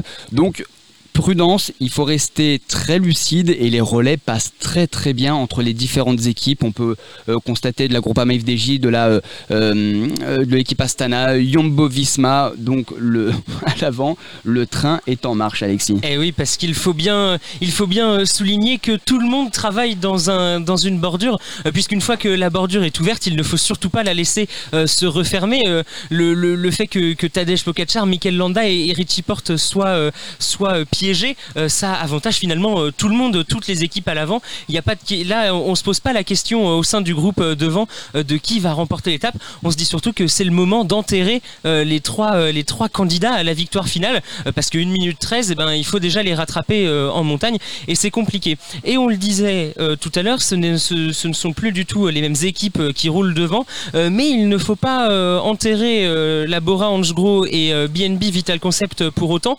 puisque Peter Sagan est toujours euh, dans ce groupe de tête, et Brian Cocker est toujours dans ce groupe de tête. Brian Cocker qui d'ailleurs a toujours un coéquipier, euh, il s'agit de, Cyril Gauthier. Euh, donc le, sprint n'est pas, pas encore joué d'avance. On le sait, la- l'arrivée est un peu spéciale lors d'une bordure. C'est un sprint en comité restreint. Alors on l'a dit, il y a les, sprinteurs purs. On, a parlé de, Peter Sagan, on a parlé de, de Brian Cocker, mais moi, j'avais une petite idée derrière la tête. On, a parlé, euh, on a parlé de quelqu'un ces derniers jours. On a parlé de son explosivité, euh, de sa giclette.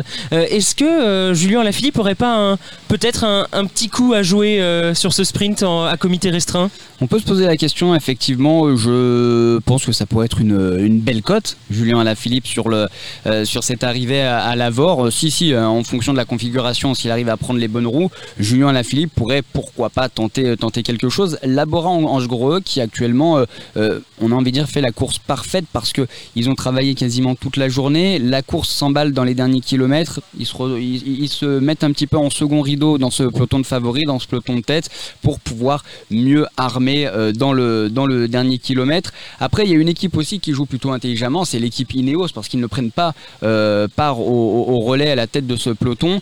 L'excuse qu'ils peuvent avoir et qui peut être ben, une bonne excuse, c'est un bon prétexte, on va dire, euh, parce qu'ils ont Richard euh, Carapaz qui a été euh, distancé, et donc ils peuvent utiliser le prétexte, bah non, nous on a notre co-leader ou un équipier très important, Richard Carapaz à l'arrière de, ce peloton, il est relégué à plus d'une minute, donc eh ben nous on roule pas, on va pas essayer de l'enterrer plus que ça. Mikel Landa pris dans la cassure, alors c'est décevant encore une fois pour le coureur espagnol parce que chaque année il lui arrive décidément des, malheurs, alors qu'il est dans une équipe Bahrain McLaren qui met tout en œuvre pour que tous les coéquipiers, tout le staff soit à son service. Pour Tadej Pogacar, il découvre le Tour de France malgré toutes les promesses qu'on place en lui. Euh, bah voilà, c'est ça le Tour de France. euh, c'est pas uniquement de la montagne et des étapes calmes, c'est des étapes euh, qui se déroulent comme ça à vive allure où il faut savoir se placer et lutter face au vent. Donc Tadej Pogacar, le jeune Slovène de 20 ans, eh bien il apprend sur cette étape.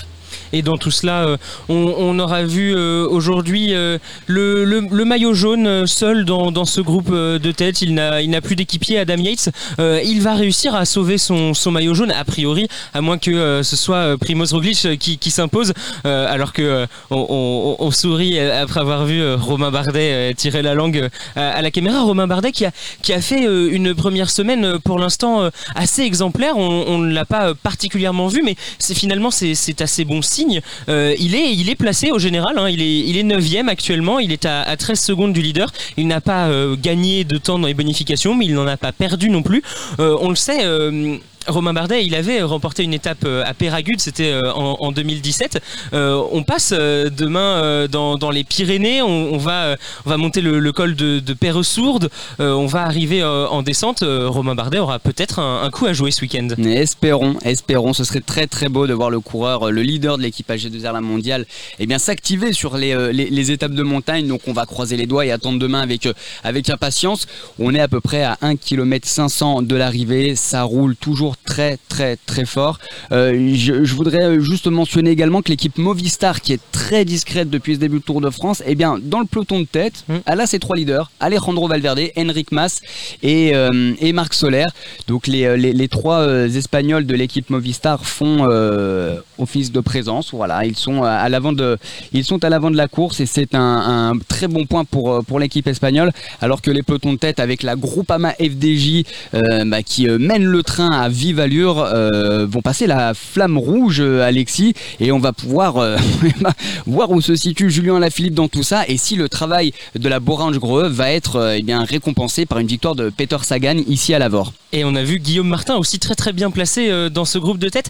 Euh, on avait quelques, quelques inquiétudes pour euh, Guillaume Martin qui était totalement esselé.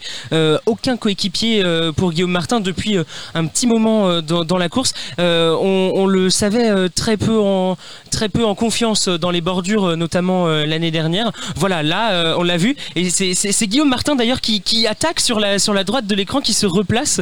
C'est c'est assez c'est assez intéressant le le, le, le- les, les jambes qu'a euh, Guillaume Martin en ce moment. On l'avait vu déjà attaquer euh, au sommet d'Orsière Merlette, euh, alors qu'on voit euh, le, le sprint qui va se lancer avec, euh, avec deux coureurs, euh, de, de la NTT euh, qui, qui lance euh, le sprint. Julien Lafilippe qui va tenter le sprint et qui lance le sprint, euh, le français, euh, avec euh, derrière lui euh, Jesper Stuyven.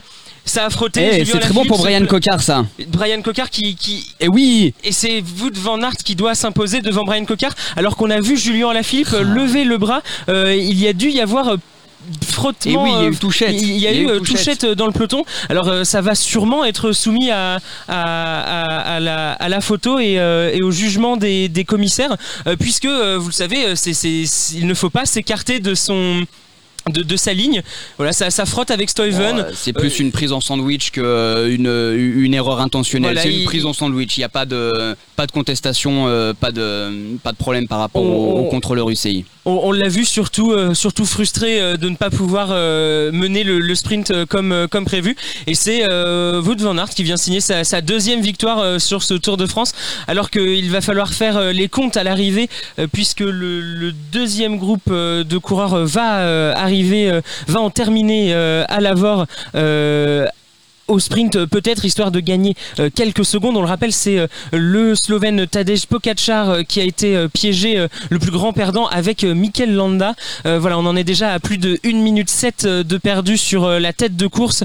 C'est une addition assez salée pour, pour le Slovène. Est-ce que on va faire un petit peu de mauvaise foi? Est-ce que ce serait pas la meilleure chose qui pouvait arriver au Tour de France de voir Mikel Landa? Parce qu'on sait que c'est un attaquant bah, né. Il attaque vraiment beaucoup. Il a pas peur de ça, de se lancer dans les offensives. Tadej Pogacar sur la dernière Vuelta a montré un petit peu le même euh, type de comportement. Bon, ils ont perdu un petit peu plus d'une minute aujourd'hui sur les principaux euh, euh, favoris de ce Tour de France. Évidemment, on leur souhaitait pas euh, ce, ce débours parce que on ne souhaite pas ça aux, favoris du Tour. Mais c'est le jeu, c'est la course. Ils se sont fait piéger et ils auront eh ben, 1 minute 15, 1 minute 30 à aller récupérer pour euh, être bien positionnés sur le podium ou pour viser le maillot jaune. Donc voilà, on va essayer de trouver les côtés euh, positifs de cette perte de temps de ces deux leaders, euh, Pogacar Et, et Michael Landa.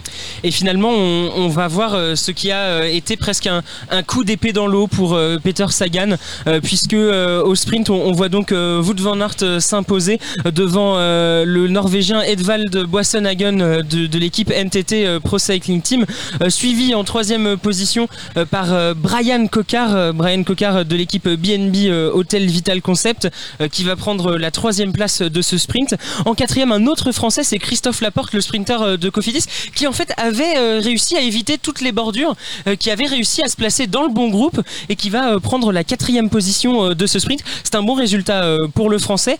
Derrière, on retrouve Jesper Stuyven de la Trek Segafredo et encore un Français en sixième position. On l'avait totalement oublié.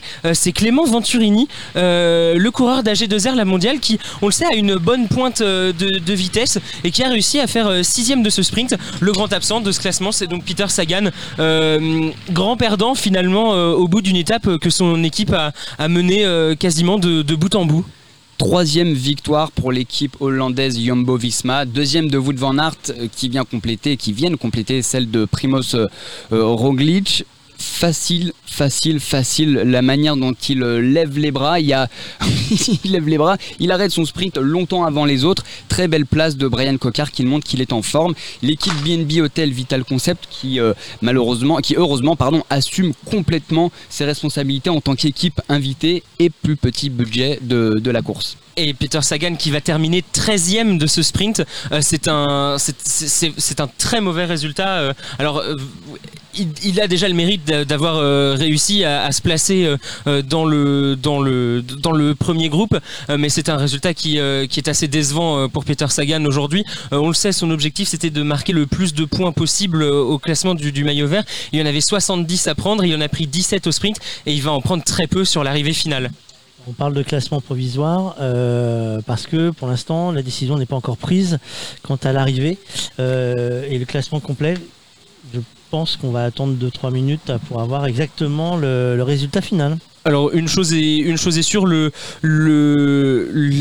classement général ne va pas euh, beaucoup changer par rapport à, l'arrivée. En revanche, euh, ce qu'on sait, c'est que euh, un Français va monter sur le podium aujourd'hui du Tour de France. Il va bénéficier du piège tendu à Tadej Pogacar. C'est Guillaume Martin qui va monter sur la troisième marche du classement général à euh, 9 secondes du leader Adam Yates parce que Tadej Pogacar a perdu 1 minute 25 euh, aujourd'hui. Il perd par ailleurs son maillot blanc au profit Bernal. Euh, le temps de trouver ta petite fiche pour l'étape de demain. Euh, quelle sensation, Brice, aujourd'hui? Très surpris du comportement de Guillaume Martin depuis le début de cette, euh, de cette semaine sur le Tour de France. Après cette étape, le pari de Cédric Vasseur qui disait que Guillaume Martin pouvait viser un top 5, pas forcément cette année sur le Tour de France, mais à l'avenir, eh bien le pari est plutôt gagnant pour le moment. C'est euh, très agréable de voir les Français euh, à l'attaque avec des bons résultats. Brian Cocard qui finit tout proche de cette victoire d'étape et Julien Alaphilippe encore présent dans l'emballage final. Alors un petit, oh, ça joue des coudes un petit peu dans un, dans un sprint, voilà, petit coup d'épaule avec Jesper Stuyven de la Trek euh, Segafredo. Ça allait réglementaire, c'était dans le, dans vif de, l'action, ça l'a gêné, il a arrêté son sprint Julien Lafilippe, mais il est toujours présent dans les emballages finales sur ce Tour de France. La forme est là, et demain, les étapes pyrénéennes vont promettre beaucoup de choses pour les Français. Demain, Alexis, on la tape Alors euh, demain, ce sera la huitième étape euh, du Tour de France. Euh, ce sera l'étape reine de la première partie de ce Tour de France, avec trois ascensions exigeantes au cœur des Pyrénées. Le peloton s'élancera de Caser-sur-Garonne, où nous sommes aujourd'hui et où nous serons encore demain, sur une étape assez courte en kilométrage, finalement 141 km en direction de Loudunvielle. Euh, la course commencera réellement après le sprint intermédiaire qui est placé relativement tôt au kilomètre 42 à Sanguagné, avec l'ascension du col de Manté en première catégorie. Une entrée en matière déjà rude avec 7 km d'ascension à plus de 8% de moyenne. Après la descente, les coureurs feront face à l'enchaînement de deux cols, dont le premier hors catégorie de ce Tour de France. Ce sera le port de Balès et ses 12 km d'ascension, euh, qui sera suivi de très près par le col de Perre-Sourde, en haut duquel seront une nouvelle fois données des bonifications, 8, 5 et 2 secondes. Et la bascule en haut du col de Perre-Sourde sera décisive, puisque l'arrivée sera jugée en bas de la descente. Une bonne occasion de creuser des écarts, pourquoi pas, au classement général avant la première journée de repos, ou pourquoi pas refaire son retard. Bah écoutez, merci messieurs, on se retrouve demain pour euh, vivre encore euh, une nouvelle étape du Tour de France. Euh, donc demain on part, je le redis, on part de... Bah d'ici, bah de oui, Caser sur Caser, Garonne. sur Garonne. Eh oui, on sera en première loge, messieurs. On verra passer, messieurs et dames, parce qu'il y a des dames derrière moi. Nous verrons passer un, la caravane, deux, les coureurs qui seront eux plus bas, euh, partiront du pont directement, hop là, devant le camping. On a intérêt à partir très tôt du camping le matin. dormir. Sinon, on va les voir passer et là on dira on peut plus passer. Alors la, la dame, elle connaît bien le cyclisme. hein. Ah oui, oui, mais justement, mais ça, il faut attendre euh, qu'on lui donne la parole. Pour, parce que si elle n'est pas devant le micro, si tu la lances sur le cyclisme, ça peut pas te répondre, la dame. Merci, messieurs. On se retrouve euh, donc demain. Euh, Jérôme, on a des partenaires, nous, sur le Tour de France. Évidemment qu'on a des partenaires, on a des partenaires qui nous suivent et qui nous, euh, donnent des tas de cadeaux euh, sur tout ce Tour de France. On a le réseau d'agences immobilières, l'adresse, répartie sur tout le territoire. On a le portail acheterlouer.fr. On a TV des chefs, évidemment. On a le 25. Le 25, ben, c'est toute une série de sociétés à Bièvre eh ben, qui vous accueillent ou qui vont chez vous pour organiser de, l'événement. C'est une société d'événementiel. On a Origine Cycle, on en a parlé, euh, on en a parlé hier hein, sur euh, sur le départ euh, au. Origine Cycle euh, qui, fabrique euh, euh, des vélos, que ce soit des vélos gravel, des vélos euh, route, des vélos euh, euh, comment dirais-je VTT. On a Bimojo, le casque, euh, euh, le casque sécurité digitale connecté, euh, ce casque qui vous permet d'avoir des clignotants à l'avant, des clignotants à l'arrière, d'être vu, tout ça connecté. On a Paris Merchandising, hein, si vous voulez faire des goodies, des t-shirts, des polos, des casquettes, ben, ils nous ont, ils nous ont aidés. On a Culture Vélo à Marseille, évidemment. Culture Vélo à Marseille, dirigé de ma- main de maître par Stéphane Pochat, un, coureur habitué aux randonnées ultra distance. On a Vélo et Territoire aussi avec nous. Euh, voilà, bah, tout ça, ce sont nos partenaires. Le cyclo.com, hein, vous, allez sur le net et vous tapez le cyclo.com, et bien ça nous permet sur le cyclo.com d'acheter des accessoires, d'acheter euh, du matériel, euh, des équipements pour le vélo. Voilà, je crois que je n'ai oublié personne Euh, et nos euh, voilà la course s'étant terminée pourquoi je disais parce qu'elle m'a soufflé à l'oreille Evelyne. Evelyne c'est la coprésidente. Ils sont là tous les deux de l'association des commerçants de Caser et j'ai cru comprendre qu'elle qu'elle connaissait le vélo parce qu'elle m'a soufflé à l'oreille tout à l'heure que quand quand Lilian Alaphilippe a lancé le sprint euh, elle m'a dit il est pas bidon ce coureur donc je sais pas ce que ça voulait dire mais j'ai l'impression qu'elle a suivi qu'elle a suivi les étapes euh, les étapes euh, précédentes. Voilà.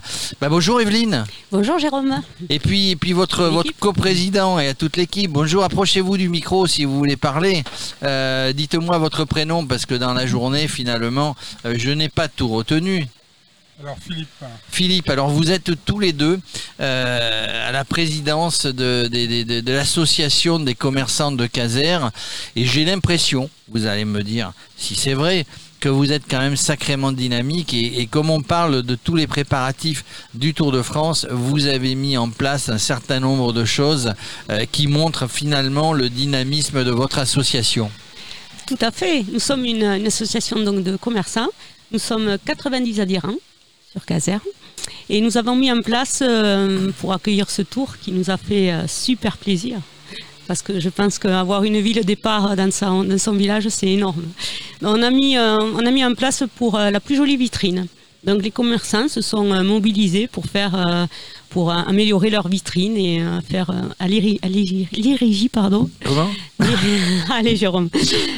L'égérie du Tour de France, voilà. D'accord, et on sait qui a gagné déjà ou ça sera, ça sera, ça oui, sera fait on demain? connaît euh, voilà, les vainqueurs et demain on remet les, euh, le prix. Alors vous nous direz demain parce qu'on vous recevra encore demain, mais, mais un- une association de commerçants, c'est comme dans tout. Elle est dynamique à une seule et unique condition. Les commerçants sont dynamiques à une seule et unique condition, c'est qu'à la base, il y a des gens qui, euh, ben, qui dirigent et, et qui ont ce dynamisme et qui insulfent ce dynamisme. Euh, autrement, il se passe rien. Dans un groupe, il faut toujours quelqu'un qui, qui commande, qui dirige entre, entre guillemets, mais Il faut voilà, des si lui, locomotives. si, il faut des locomotives, hein, c'est un peu ça. Dites-moi. Oui, tout à fait. Il faut des locomotives et, euh, et essayer de- d'entraîner un petit peu tout le monde dans une, dans une dynamique pour essayer de faire en sorte euh, de, ben, de- de valoriser la ville et donc euh, de faire venir du monde euh, de, de l'extérieur. Euh, Oui, parce que le, de- le- le- le commerçant, le commerçant de ville ou de village aujourd'hui, on dit que le, le commerce de centre-ville se meurt à cause des centres commerciaux, à cause d'autres choses. Bah, il faut, il faut se renouveler, il faut trouver des idées. Visiblement, le commerce n'est pas mort à, à Caser. hein. Non, pas encore. En tout Pas cas, encore, non, enfin, j'espère jamais. En tout cas, on essaye euh, de faire tout ce qu'il faut. Donc, on a tout un tas de manifestations tout au long de l'année, telles que le salon de l'auto, euh, défilé de mode, euh, les festivités de Noël, etc. Donc, euh, Evelyne pourra, pourra d'ailleurs en parler d'une façon plus précise. Alors, on, on va parler du Tour de France, mais en gros, voilà, vous êtes dynamique et, et très régulièrement, très régulièrement, vous organisez les choses parce qu'il faut faire vivre le commerce de centre-ville. Exactement, nous sommes des passionnés. Donc, euh, à nous à mener cette ville avec euh, beaucoup de- d'envie, de, plein de bonnes choses. Nous avons de super euh, commerçants, des, des commerces de proximité avec des. Euh, on, trouve de tout sur, sur Caser en fait, hein, de, la chaussure aux, vêtements. euh, En gros, on n'a pas besoin de sortir parce que ce qui, fait mourir le centre, le centre-ville ou les commerçants de centre-ville, il y a deux choses. C'est premièrement, euh, c'est le, stationnement. Soit, il n'y a pas beaucoup de stationnement, soit le stationnement est payant et du coup, enfin moi je, ne juge pas, hein, c'est ce que je vois. Le stationnement est payant et à un prix exorbitant, c'est-à-dire que ne viennent pas. Et deuxièmement, euh, pourquoi les gens vont dans les centres commerciaux, dans les grandes surfaces Parce qu'ils se garent gratuitement. Ils n'ont pas de soucis pour trouver de la place. Et puis finalement, euh, bah voilà, ils arrivent, font leurs courses, ils repartent. C'est ça un petit peu qui fait mourir les, commerçants de centre-ville. Oui, bon, nous sur Caser, nous avons cette chance d'avoir des parkings gratuits. Donc, euh, nous avons aussi la chance d'avoir une municipalité qui travaille avec, le, avec les commerces de proximité, très important. Ils nous mettent en avant. Et après, euh, l'un avec, avec l'autre, le dynamisme et tout, on arrive à faire de très belles choses. Oui, Philippe. euh, Oui, c'est- on- je dirais que oui, on a un maire qui, euh, qui est vraiment euh, très monde associatif, qui aide énormément le monde associatif, et ça c'est extraordinaire. Parce qu'en fait, on a l'impression dans les grandes centres commerciaux que c'est, on va dire, euh, impersonnel, qu'on y va, on fait, on fait un truc, on connaît pas forcément les commerçants.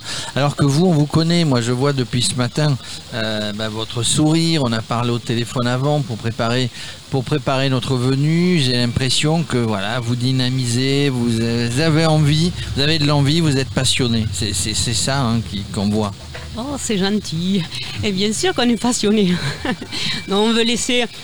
On aime, euh, voilà, on aime ce qu'on fait, comme je, je me répète, mais, euh, mais en fait, on, est- on veut laisser une trace de caser. Vous voyez, vous venez, Jérôme, vous en souviendrez. Ah, je vais m'en souvenir. Alors malheureusement, nous, nous ne pourrons pas venir à votre boutique puisque vous, vous êtes coiffeuse. Et si vous avez remarqué autour de cette table, Je vois il pas pas tu grand monde. Il n'y a pas grand monde qui a besoin d'un coiffeur. Alors je suis désolé, mais euh, c'est important. Nous, on est obligé de se coiffer bien plus souvent que les autres. Eh oui. C'est toutes les semaines. J'ai trois Je- Pascal et le monsieur, c'est même plus souvent toutes les semaines. Tous hein. les, tous les jours, tous Voilà. les jours. Non, mais c'est de- non, non, c'est un vrai travail. hein. Euh, non, je suis désolé. euh, Le soutien capillaire que nous avons à faire est important. Absolument. Moins il y a de cheveux, plus c'est compliqué. Mais j'ai l'impression. Ouais, non, mais Ça coûte moins cher, mais c'est plus compliqué. Mais non, c'est parce qu'on a fait une raie trop, euh, trop large quand on a coupé les cheveux. C'est pour ça, il n'y en a plus. euh. Et- Alors- et c'est comment on essaie de nous amadouer quand même. Elle essaye de nous amadouer, mais elle ne nous aura pas. On ne nous laissera pas faire. Euh, on ne se laissera pas faire, pardon. Donc vous avez organisé le concours des vitrines. Qu'est-ce que vous organisez d'autre Euh, On va dire pour le pour le grand public aussi, pour dire venez chez nous à l'occasion, parce que au niveau du Tour de France, bon, on va faire sortir un petit peu les, les casériens et casériennes, mais on va, essayer de faire venir aussi. euh, c'est ça le but hein, quand on est étape du Tour de France, euh, ville étape, c'est de faire venir des gens qui ne connaissent pas, qui n'ont pas l'habitude. Moi, Caser, je voyais la, sortie 23 sur l'autoroute, je passais, je ne m'arrêtais jamais. Donc, c'est donner envie aux gens de s'arrêter, de revenir. C'est, un peu ça. Donc, vous allez vous ouvrir un petit peu vers l'extérieur de la ville pour essayer de vous faire connaître.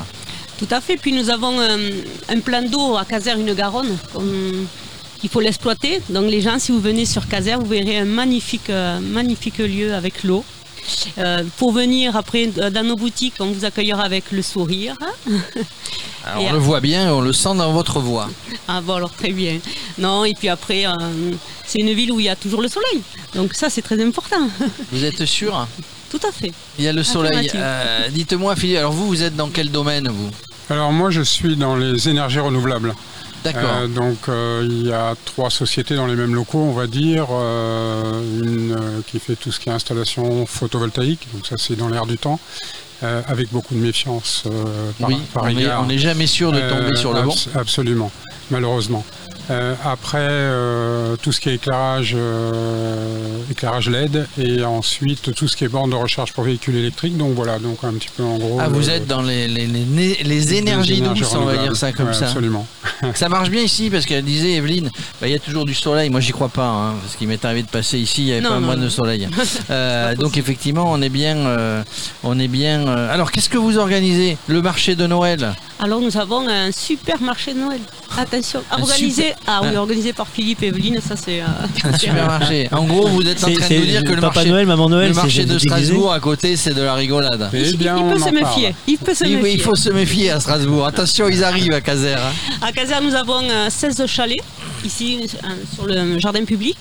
16 chalets, nous avons une mini fête foraine parce que pour la famille, l'un amène l'autre. Mmh. Donc voilà, les parents peuvent faire euh, les achats avec les chalets. Et, euh, Il y a toujours enfants- du soleil, mais parfois il y a du vent. hein. Ah, mais ça fait du bien dans les cheveux. Ça fait du pas, bien dans les cheveux. oui. Et alors sur le Tour de France précisément, vous avez euh, bon il y a le comité des fêtes. euh, on a reçu tout à l'heure le président, euh, le président des associations. On a reçu des tas de gens. Tout le monde s'est mis, vous y compris, bah, dans le dans toutes ces réunions, le cahier des charges d'ASO, le cahier des charges de ce qu'il faut qu'on organise, et tout le monde s'est mis autour de la table. Et régulièrement, vous avez vous avez communiqué entre vous pour savoir ce que vous alliez mettre en place, comment ça allait se passer. Vous êtes euh, vous êtes vraiment partie prenante dans cette organisation du Tour de France. Ah Oui, oui, tout à fait. On a fait euh, d'énormes réunions pour, euh, pour mettre en place voilà, tout ça. On a, on a fait des t-shirts à l'égérie du, Tour de France et la ville de Caser, les commerçants. Euh, bon, les vitrines. Après, tout le monde est motivé. On aura du monde demain pour cette course pour voir Julien à la Julien Philippe, ça y est, elle vient de. chouchou. Et elle- son Vauclair. chouchou. Ah, Ah, Thomas Vauclair, mais Euh, vous mais là, savez il est qu'il sur- ne court il est- plus. il- Vous savez sur- qu'il est- court il fait la plus. moto, Il est sur une moto, hein, donc là il Ah non, triche. hein. je Il- suis- je suis quand même. Il arrive dans les premiers, mais il triche, il est sur une moto. hein. Je ne sais pas si vous le, suis- je ne sais pas si vous le voyez à l'écran. Elle a la chair de poule euh, quand il y elle a en le parle. maillot jaune, elle a la chair de poule quand elle parle dans les films. Mais elle a fait tous les ongles en jaune, hein, donc elle veut voir euh, Ah, Lilian en jaune. ah, demain, je serai en jaune. Et, demain tout habillé en jaune. Et vous ne ferez pas les, le maillot à pois sur vos ongles, c'est trop compliqué à faire peut-être. Ah, je reste euh, fidèle au, au jaune. Jaune. hein. Fi- Fidèle au jaune. Fabrice, toi, tu as, tu as cette impression, vraiment, on est arrivé dans Caser, on a vu, c'était bien organisé, ces vitrines décorées, la ville est vraiment à, à fond dans le, à Bah, fond dans le on, truc. on a même la sensation d'être en été en fait. C'est qu'il y a une pause, c'est-à-dire que c'est la rentrée, la rentrée des classes. On arrive sur un week-end, donc il y, a, il y a un coup de bol. Mine de rien, les enfants n'auront pas forcément à l'école. Et aujourd'hui, ils avaient des off, hein, école fermée. Euh, c'est vrai qu'on a la sensation d'être, la chaleur est là pour ça, d'être en été. Et donc les gens, même s'ils travaillent euh, au, au restaurant qui est en face, on a l'impression qu'ils sont en vacances. Donc il y a ce côté-là qui, est- qui est magique avec le Tour de France, c'est qu'ils arrivent avec leur vélo et tout ce qu'il barnum qui est autour. Et les commerçants se disent, mais on bosse ou on bosse pas en fait? Et c'est vrai qu'ils sont devant les portes. Depuis tout à l'heure, je regardais, et tout le monde regarde, sort la tête du magasin en disant, il se passe quoi, il se passe quoi? Parce que en fait, ils découvrent. C'est un nouveau, une, une nouvelle. C'est nouveau pour C'est vous. nouveau pour le C'est nouveau, tour, c'est pour, eux, c'est la première fois qu'ils ont ça. Et, et c'est vrai qu'ils ne savent pas ce qui va se passer. Et tout- toutes les 5 minutes, c'est- ils, ils- ils arrivent. Non, mais non, c'est demain. Ah, mais oui, mais alors, il se passe quoi? Parce qu'il y a des camions qui passent. On a vu, c'est pas des petits camions qui arrivent avec leur, euh, leur grande. euh, leur, alors, ce sont des grandes boîtes. Hein, c'est, faut pas rêver. Hein, c'est, on n'a rien inventé. C'est des gros containers qui ont été modifiés. Alors, certains sont magnifiques. Que c'est comme pour les paddocks de Formule 1. Ils sont sur vérin, ils s'ouvrent. Ça fait des grands, un magasin entier qui se déplace sur roues. D'autres sont plus simples, juste des containers avec euh, un de container. Mais tout ça va être dépendant des marques qui va euh, afficher ou une autre euh, afficher. Le Covid, est-ce que ça complique la donne cette année pour les commerçants, euh, même si on fait la fête avec... c'est un point, un poids qui, reste pesant? Ouais, c'est un impact quand même. hein. C'est, Non, non, c'est un impact quand même assez important. Donc il y a, Il il y y a a des beaucoup de choses qui impactent aussi les commerces et qu'il y a eu, euh, notamment au mois de novembre, la, fo- la, la, comment dirais-je, euh, la voie ferrée qui a été refaite, donc ça a été euh, fermé pendant un certain temps. Après il y a eu le Covid, Euh, il y a eu quoi encore? Il y a eu euh, Non, ça suffit. Ça suffit, il n'en faut si, pas j'en d'autre oublie, pour j'en oublie 2020. un. hein. Celui qui nous a souhaité la bonne année en 2020, je crois que celui-là, si on le retrouve. Voilà. hein. Hein Mais, donc mais- euh, ça a pénalisé quand même pas mal le commerce. On sent qu'il y a un, Il y a un impact, il y a- mais il y a un impact sur le moral mais- des gens que vous croisez. Non, ça va, les gens quand même. euh, non, non, les gens, les gens font avec. Font avec. Mais Maintenant, ils font justement, ça, ça a permis de retrouver ce, ce côté de proximité avec le commerce, de proximité. Les gens euh, viennent davantage euh, dans, leur, dans leur village au lieu de partir dans les grandes, grandes surfaces. hein. Les gars- Vous voyez. Je voulais faire un aparté, Oui. c'est que effectivement, euh, Caser est désert, mais euh, au niveau véhicule, au niveau véhicule, puisque c'est une ville euh, qui va être fermée. Et c'est assez extraordinaire parce qu'on on- on imagine l'ambiance qu'il pouvait y avoir il y a un siècle, quand il n'y avait pas d'automobile, quand euh, il y avait que, il manque euh, simplement des calèches, quoi. Mais, mais sinon, c'est assez extraordinaire et assez Autour du clocher, assez, euh, assez surprenant, quoi, je veux dire. Ouais.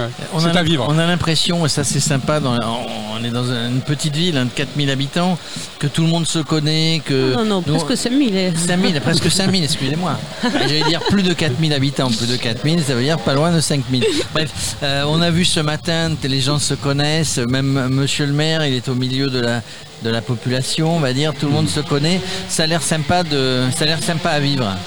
Ah oui, de- c'est vrai que c'est euh, une ville euh, populaire, on se sent bien, tout le monde discute, on se connaît. euh, voilà, on travaille les uns avec les autres, on travaille avec toutes les associations, il n'y a pas de rivalité. Alors, ça, je- je trouve que c'est euh, c'est énorme. Je vais poser une question. euh, ça coûte cher de venir habiter ici? Est-ce que c'est le moment de. C'est l'instant IMO. L'instant sur l'émission, non, c'est. alors, vous pouvez venir sur Caser parce qu'on a un lycée qui s'est monté. Donc, euh, Alors, justement. alors, on peut être là de la, de la petite enfance jusqu'à Jusqu'à. Jusqu'à. Voilà. senior, alors. Nous avons la maison de retraite. Alors, Jérôme, c'est l'instant IMO. Et l'instant IMO, c'est avec nos partenaires euh, acheterlouer.fr. Et le réseau l'adresse et le réseau l'adresse réseau d'agences Euh, alors on parlera si vous le voulez bien on parlera de l'immobilier à Caser demain. Aujourd'hui je voulais faire un focus mais ça se ressemble un peu vous allez me le dire Evelyne euh, d'un focus sur l'immobilier euh, dans la région on va dire occitane mais surtout dans la région de toulousaine puisque l'étape est arrivée à l'étape et la caractéristique qu'on retrouve dans toutes ces villes de la région toulousaine, que ce soit au sud ou au nord, c'est la construction en briquettes, en briquettes rouges. Alors toutes les maisons ne sont pas en briquettes rouges, évidemment, mais c'est une caractéristique que ce soit les, les édifices publics, que ce soit euh, les maisons d'habitation, globalement de centre-ville, euh, on retrouve de la briquette. Ça n'est pas pour rien, évidemment, qu'on appelle Toulouse la ville rose, on est, on est à 60 km de Toulouse. Et bien ici c'est un peu pareil. Et à, euh, on va dire à Lavore, euh, eh ben c'est pareil. On retrouve des vieilles habitations, restaurées ou pas restaurées, euh, qui sont des vraiment typiques. Et d'ailleurs les églises aussi, les, mairies, enfin les bâtiments publics sont très caractéristiques. Enfin, si demain on, nous met un bandeau sous les yeux et qu'on arrive dans cette région, quelle que soit la ville, on va, se rendre compte finalement que qu'on est dans la région de, Toulouse. Vous savez, vous, euh, Evelyne, pourquoi, pourquoi c'est la briquette C'était tradition parce que parce qu'on trouvait de la terre rouge et qu'on qu'on faisait, euh, qu'on faisait des, des- des briques. euh, je me rappelle d'une usine de briquettes, au, on va dire à l'ouest de Toulouse, après Laguevin, là-bas, ou à Laguevin. On en a une aussi. à- Vous en avez une ici aussi À Gratens, monsieur Barthes, qui fait la briquette rouge. D'accord. C'est vraiment typique. hein. Donc on continue. Euh, il n'y a pas que la, la maison d'habitation ancienne, c'est ce que vous êtes en train de nous dire, qui est en briquette rouge. C'est-à-dire qu'aujourd'hui on construit traditionnellement avec la briquette rouge. Voilà, exa- exactement. C'est- vraiment sympa, ça fait vraiment la ville rose. Alors, on parlera de Caser demain en termes d'immobilier, mais si je vais me balader sur le site, euh, vous allez me dire si on est dans les prix de Caser, mais si je vais me balader sur le site acheterlouer.fr, eh bien, je trouve sur le- euh, Lavore, c'est le, le Tarn, euh, Tarn, hein, c'est le 80, Tarn. ouais. On trouve des maisons à un bon budget. Voilà, moi je, je- je- je le dis, on fait une étape, un instant chaque, euh, à chaque étape. Eh bien, bah, sur Nice, les grandes villes, forcément, le budget n'est pas le même. Quand on va remonter sur Bordeaux, sur Lyon, sur Paris, n'en parlons pas. Euh, je crois qu'avec euh, avec 300 000 euros ici, on achète un château, et puis à Paris, on achète euh, une place de parking et une cave euh, avec un 23 mètres carrés. En tout cas, sur l'Avor, hein, dans le Tarn, on trouve des maisons toujours. Ce ce qui est intéressant, et je le dis depuis le départ sur chaque étape, c'est qu'on est on est sur des, des départements qui sont pas très, euh, comment dirais-je, habités oui, mais avec euh, avec des terrains que l'on peut encore trouver et, les prix, tout, tout, quand on parle d'immobilier, le prix se fait à la base. euh, Le prix se fait à la base sur, le prix du terrain parce que quel que soit l'endroit, si vous faites, si vous bâtissez une maison de 5 pièces, de 7 pièces, le, le coût de la construction, à peu de choses près, c'est la même chose. Hein. Enfin, S'il y a appel un artisan, un constructeur de maison. Après, c'est le, c'est le, c'est le prix du terrain. Or ici, bah, le terrain n'est pas rare, même si ça commence à se rarifier.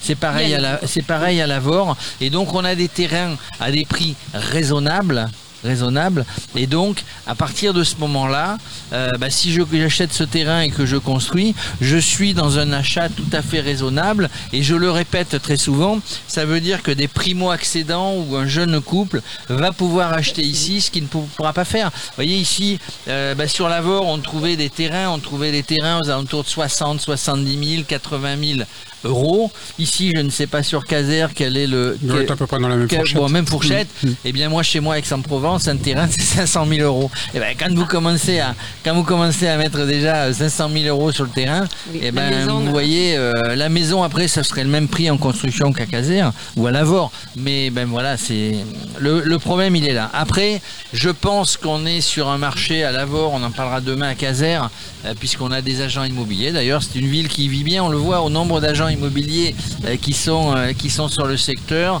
On, on a un nombre de transactions, ce qu'on appelle euh, qui, qui, qui- qui ne s'arrête pas trop malgré la crise Covid, et on a euh, du coup ce qu'on appelle un marché assez dynamique. Euh, voilà, donc on en parlera demain sur Caser. C'était l'instant IMO avec euh, sur sur euh, sur Lavore avec nos partenaires, Oui, le, juste réseau, l'adresse. euh. Ah, faites-moi une aparté. Non, je voulais dire que Caser n'est pas une ville, euh, entre guillemets, qu'on peut dire dortoir. C'est une, une ville avec une architecture.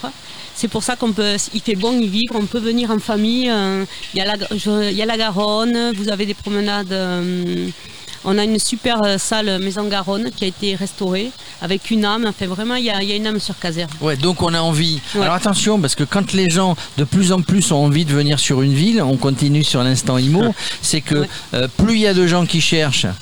Euh, par rapport au nombre de biens à la vente, ben, ça fait monter les prix. C'est-à-dire que, et, je pense que Lavore et Caser, un, qui est au nord, un qui est au sud, ben, ont, une situation identique. C'est des gens aujourd'hui qui, qui habitent ici, qui s'éloignent de la grande ville de Toulouse, qui vont travailler à Toulouse, probablement, ça peut se faire. Et donc, plus il y a de gens qui vont venir ici, euh, plus les prix vont monter. C'est la, c'est la mécanique de l'offre et la demande en immobilier, comme dans n'importe quelle autre euh, industrie ou commerce. Et je pense que le lycée va y être pour beaucoup, puisque c'est quand même un lycée qui va recevoir 1200 places. Donc, euh, c'est pas, c'est Alors, pas anodin. alors là, il y a deux aspects. anodin. Soit on fait un lycée de 1200 places parce qu'il y a besoin des 1200 places, soit on table. Soit on table sur le développement de la commune et on fait un lycée par avance de 1200 places. Donc c'est pas anodin. Donc aujourd'hui, euh, je pense, mais on en parlera demain sur l'instant IMO Caser. Je pense qu'aujourd'hui, effectivement, les prix, les prix vont commencer à grimper si ça n'est pas déjà le cas. Pourquoi? Parce qu'il y a plus de demandes que d'offres. Voilà, ça c'est une théorie euh, de l'immobilier que l'on peut retrouver sur n'importe quelle ville. Plus il y a d'acheteurs, Enfin, s'il y a plus d'acheteurs que de vendeurs, les prix montent. Et en temps de crise, le problème, il est là, c'est que s'il y a plus de vendeurs que d'acheteurs, à ce moment-là, les prix baissent. C'est pas plus difficile que ça l'immobilier. Voilà. Euh, ouais, je suis pas sûr que ce soit si difficile que ça. Moi, mon banquier me dit toujours non, c'est pas, c'est pas assez. Il faut d'autres documents. Signez encore d'autres documents. Encore d'autres documents. Encore des Ah, documents. mais toi, tu es dans une ville chère. Eh ben voilà, ça Ah. doit être ça, doit être ça. Je suis dans un petit village, moi. Un petit village. Où ça, où ça Ouais, loin, loin dans les montagnes. Loin des montagnes du pays de la Loire. Euh, Ah. merci beaucoup euh, pour être passé nous voir aujourd'hui. ben, avec Demain, plaisir. on vivra avec vous encore cette journée folle euh, du Tour de France à Caser. Euh, Caser, ville départ pour la première fois de son histoire. Euh, merci Jérôme, on va s'arrêter là pour aujourd'hui. On a fait le tour de tout le monde. Euh, des surprises demain, des cadeaux à gagner. Je vous rappelle qu'il y a encore le petit futé à gagner. Et c'est pas compliqué pour gagner le petit futé parce qu'on l'avait pas fait encore jusqu'à maintenant. Vous avez encore le temps. Il suffit d'aller mettre taper petit futé sur le chat. Le premier qui tape petit futé sur le chat du site euh, radiocyclotour.fr euh, gagnera son petit futé sur vélo et fromage. Allez, on se retrouve demain. Ciao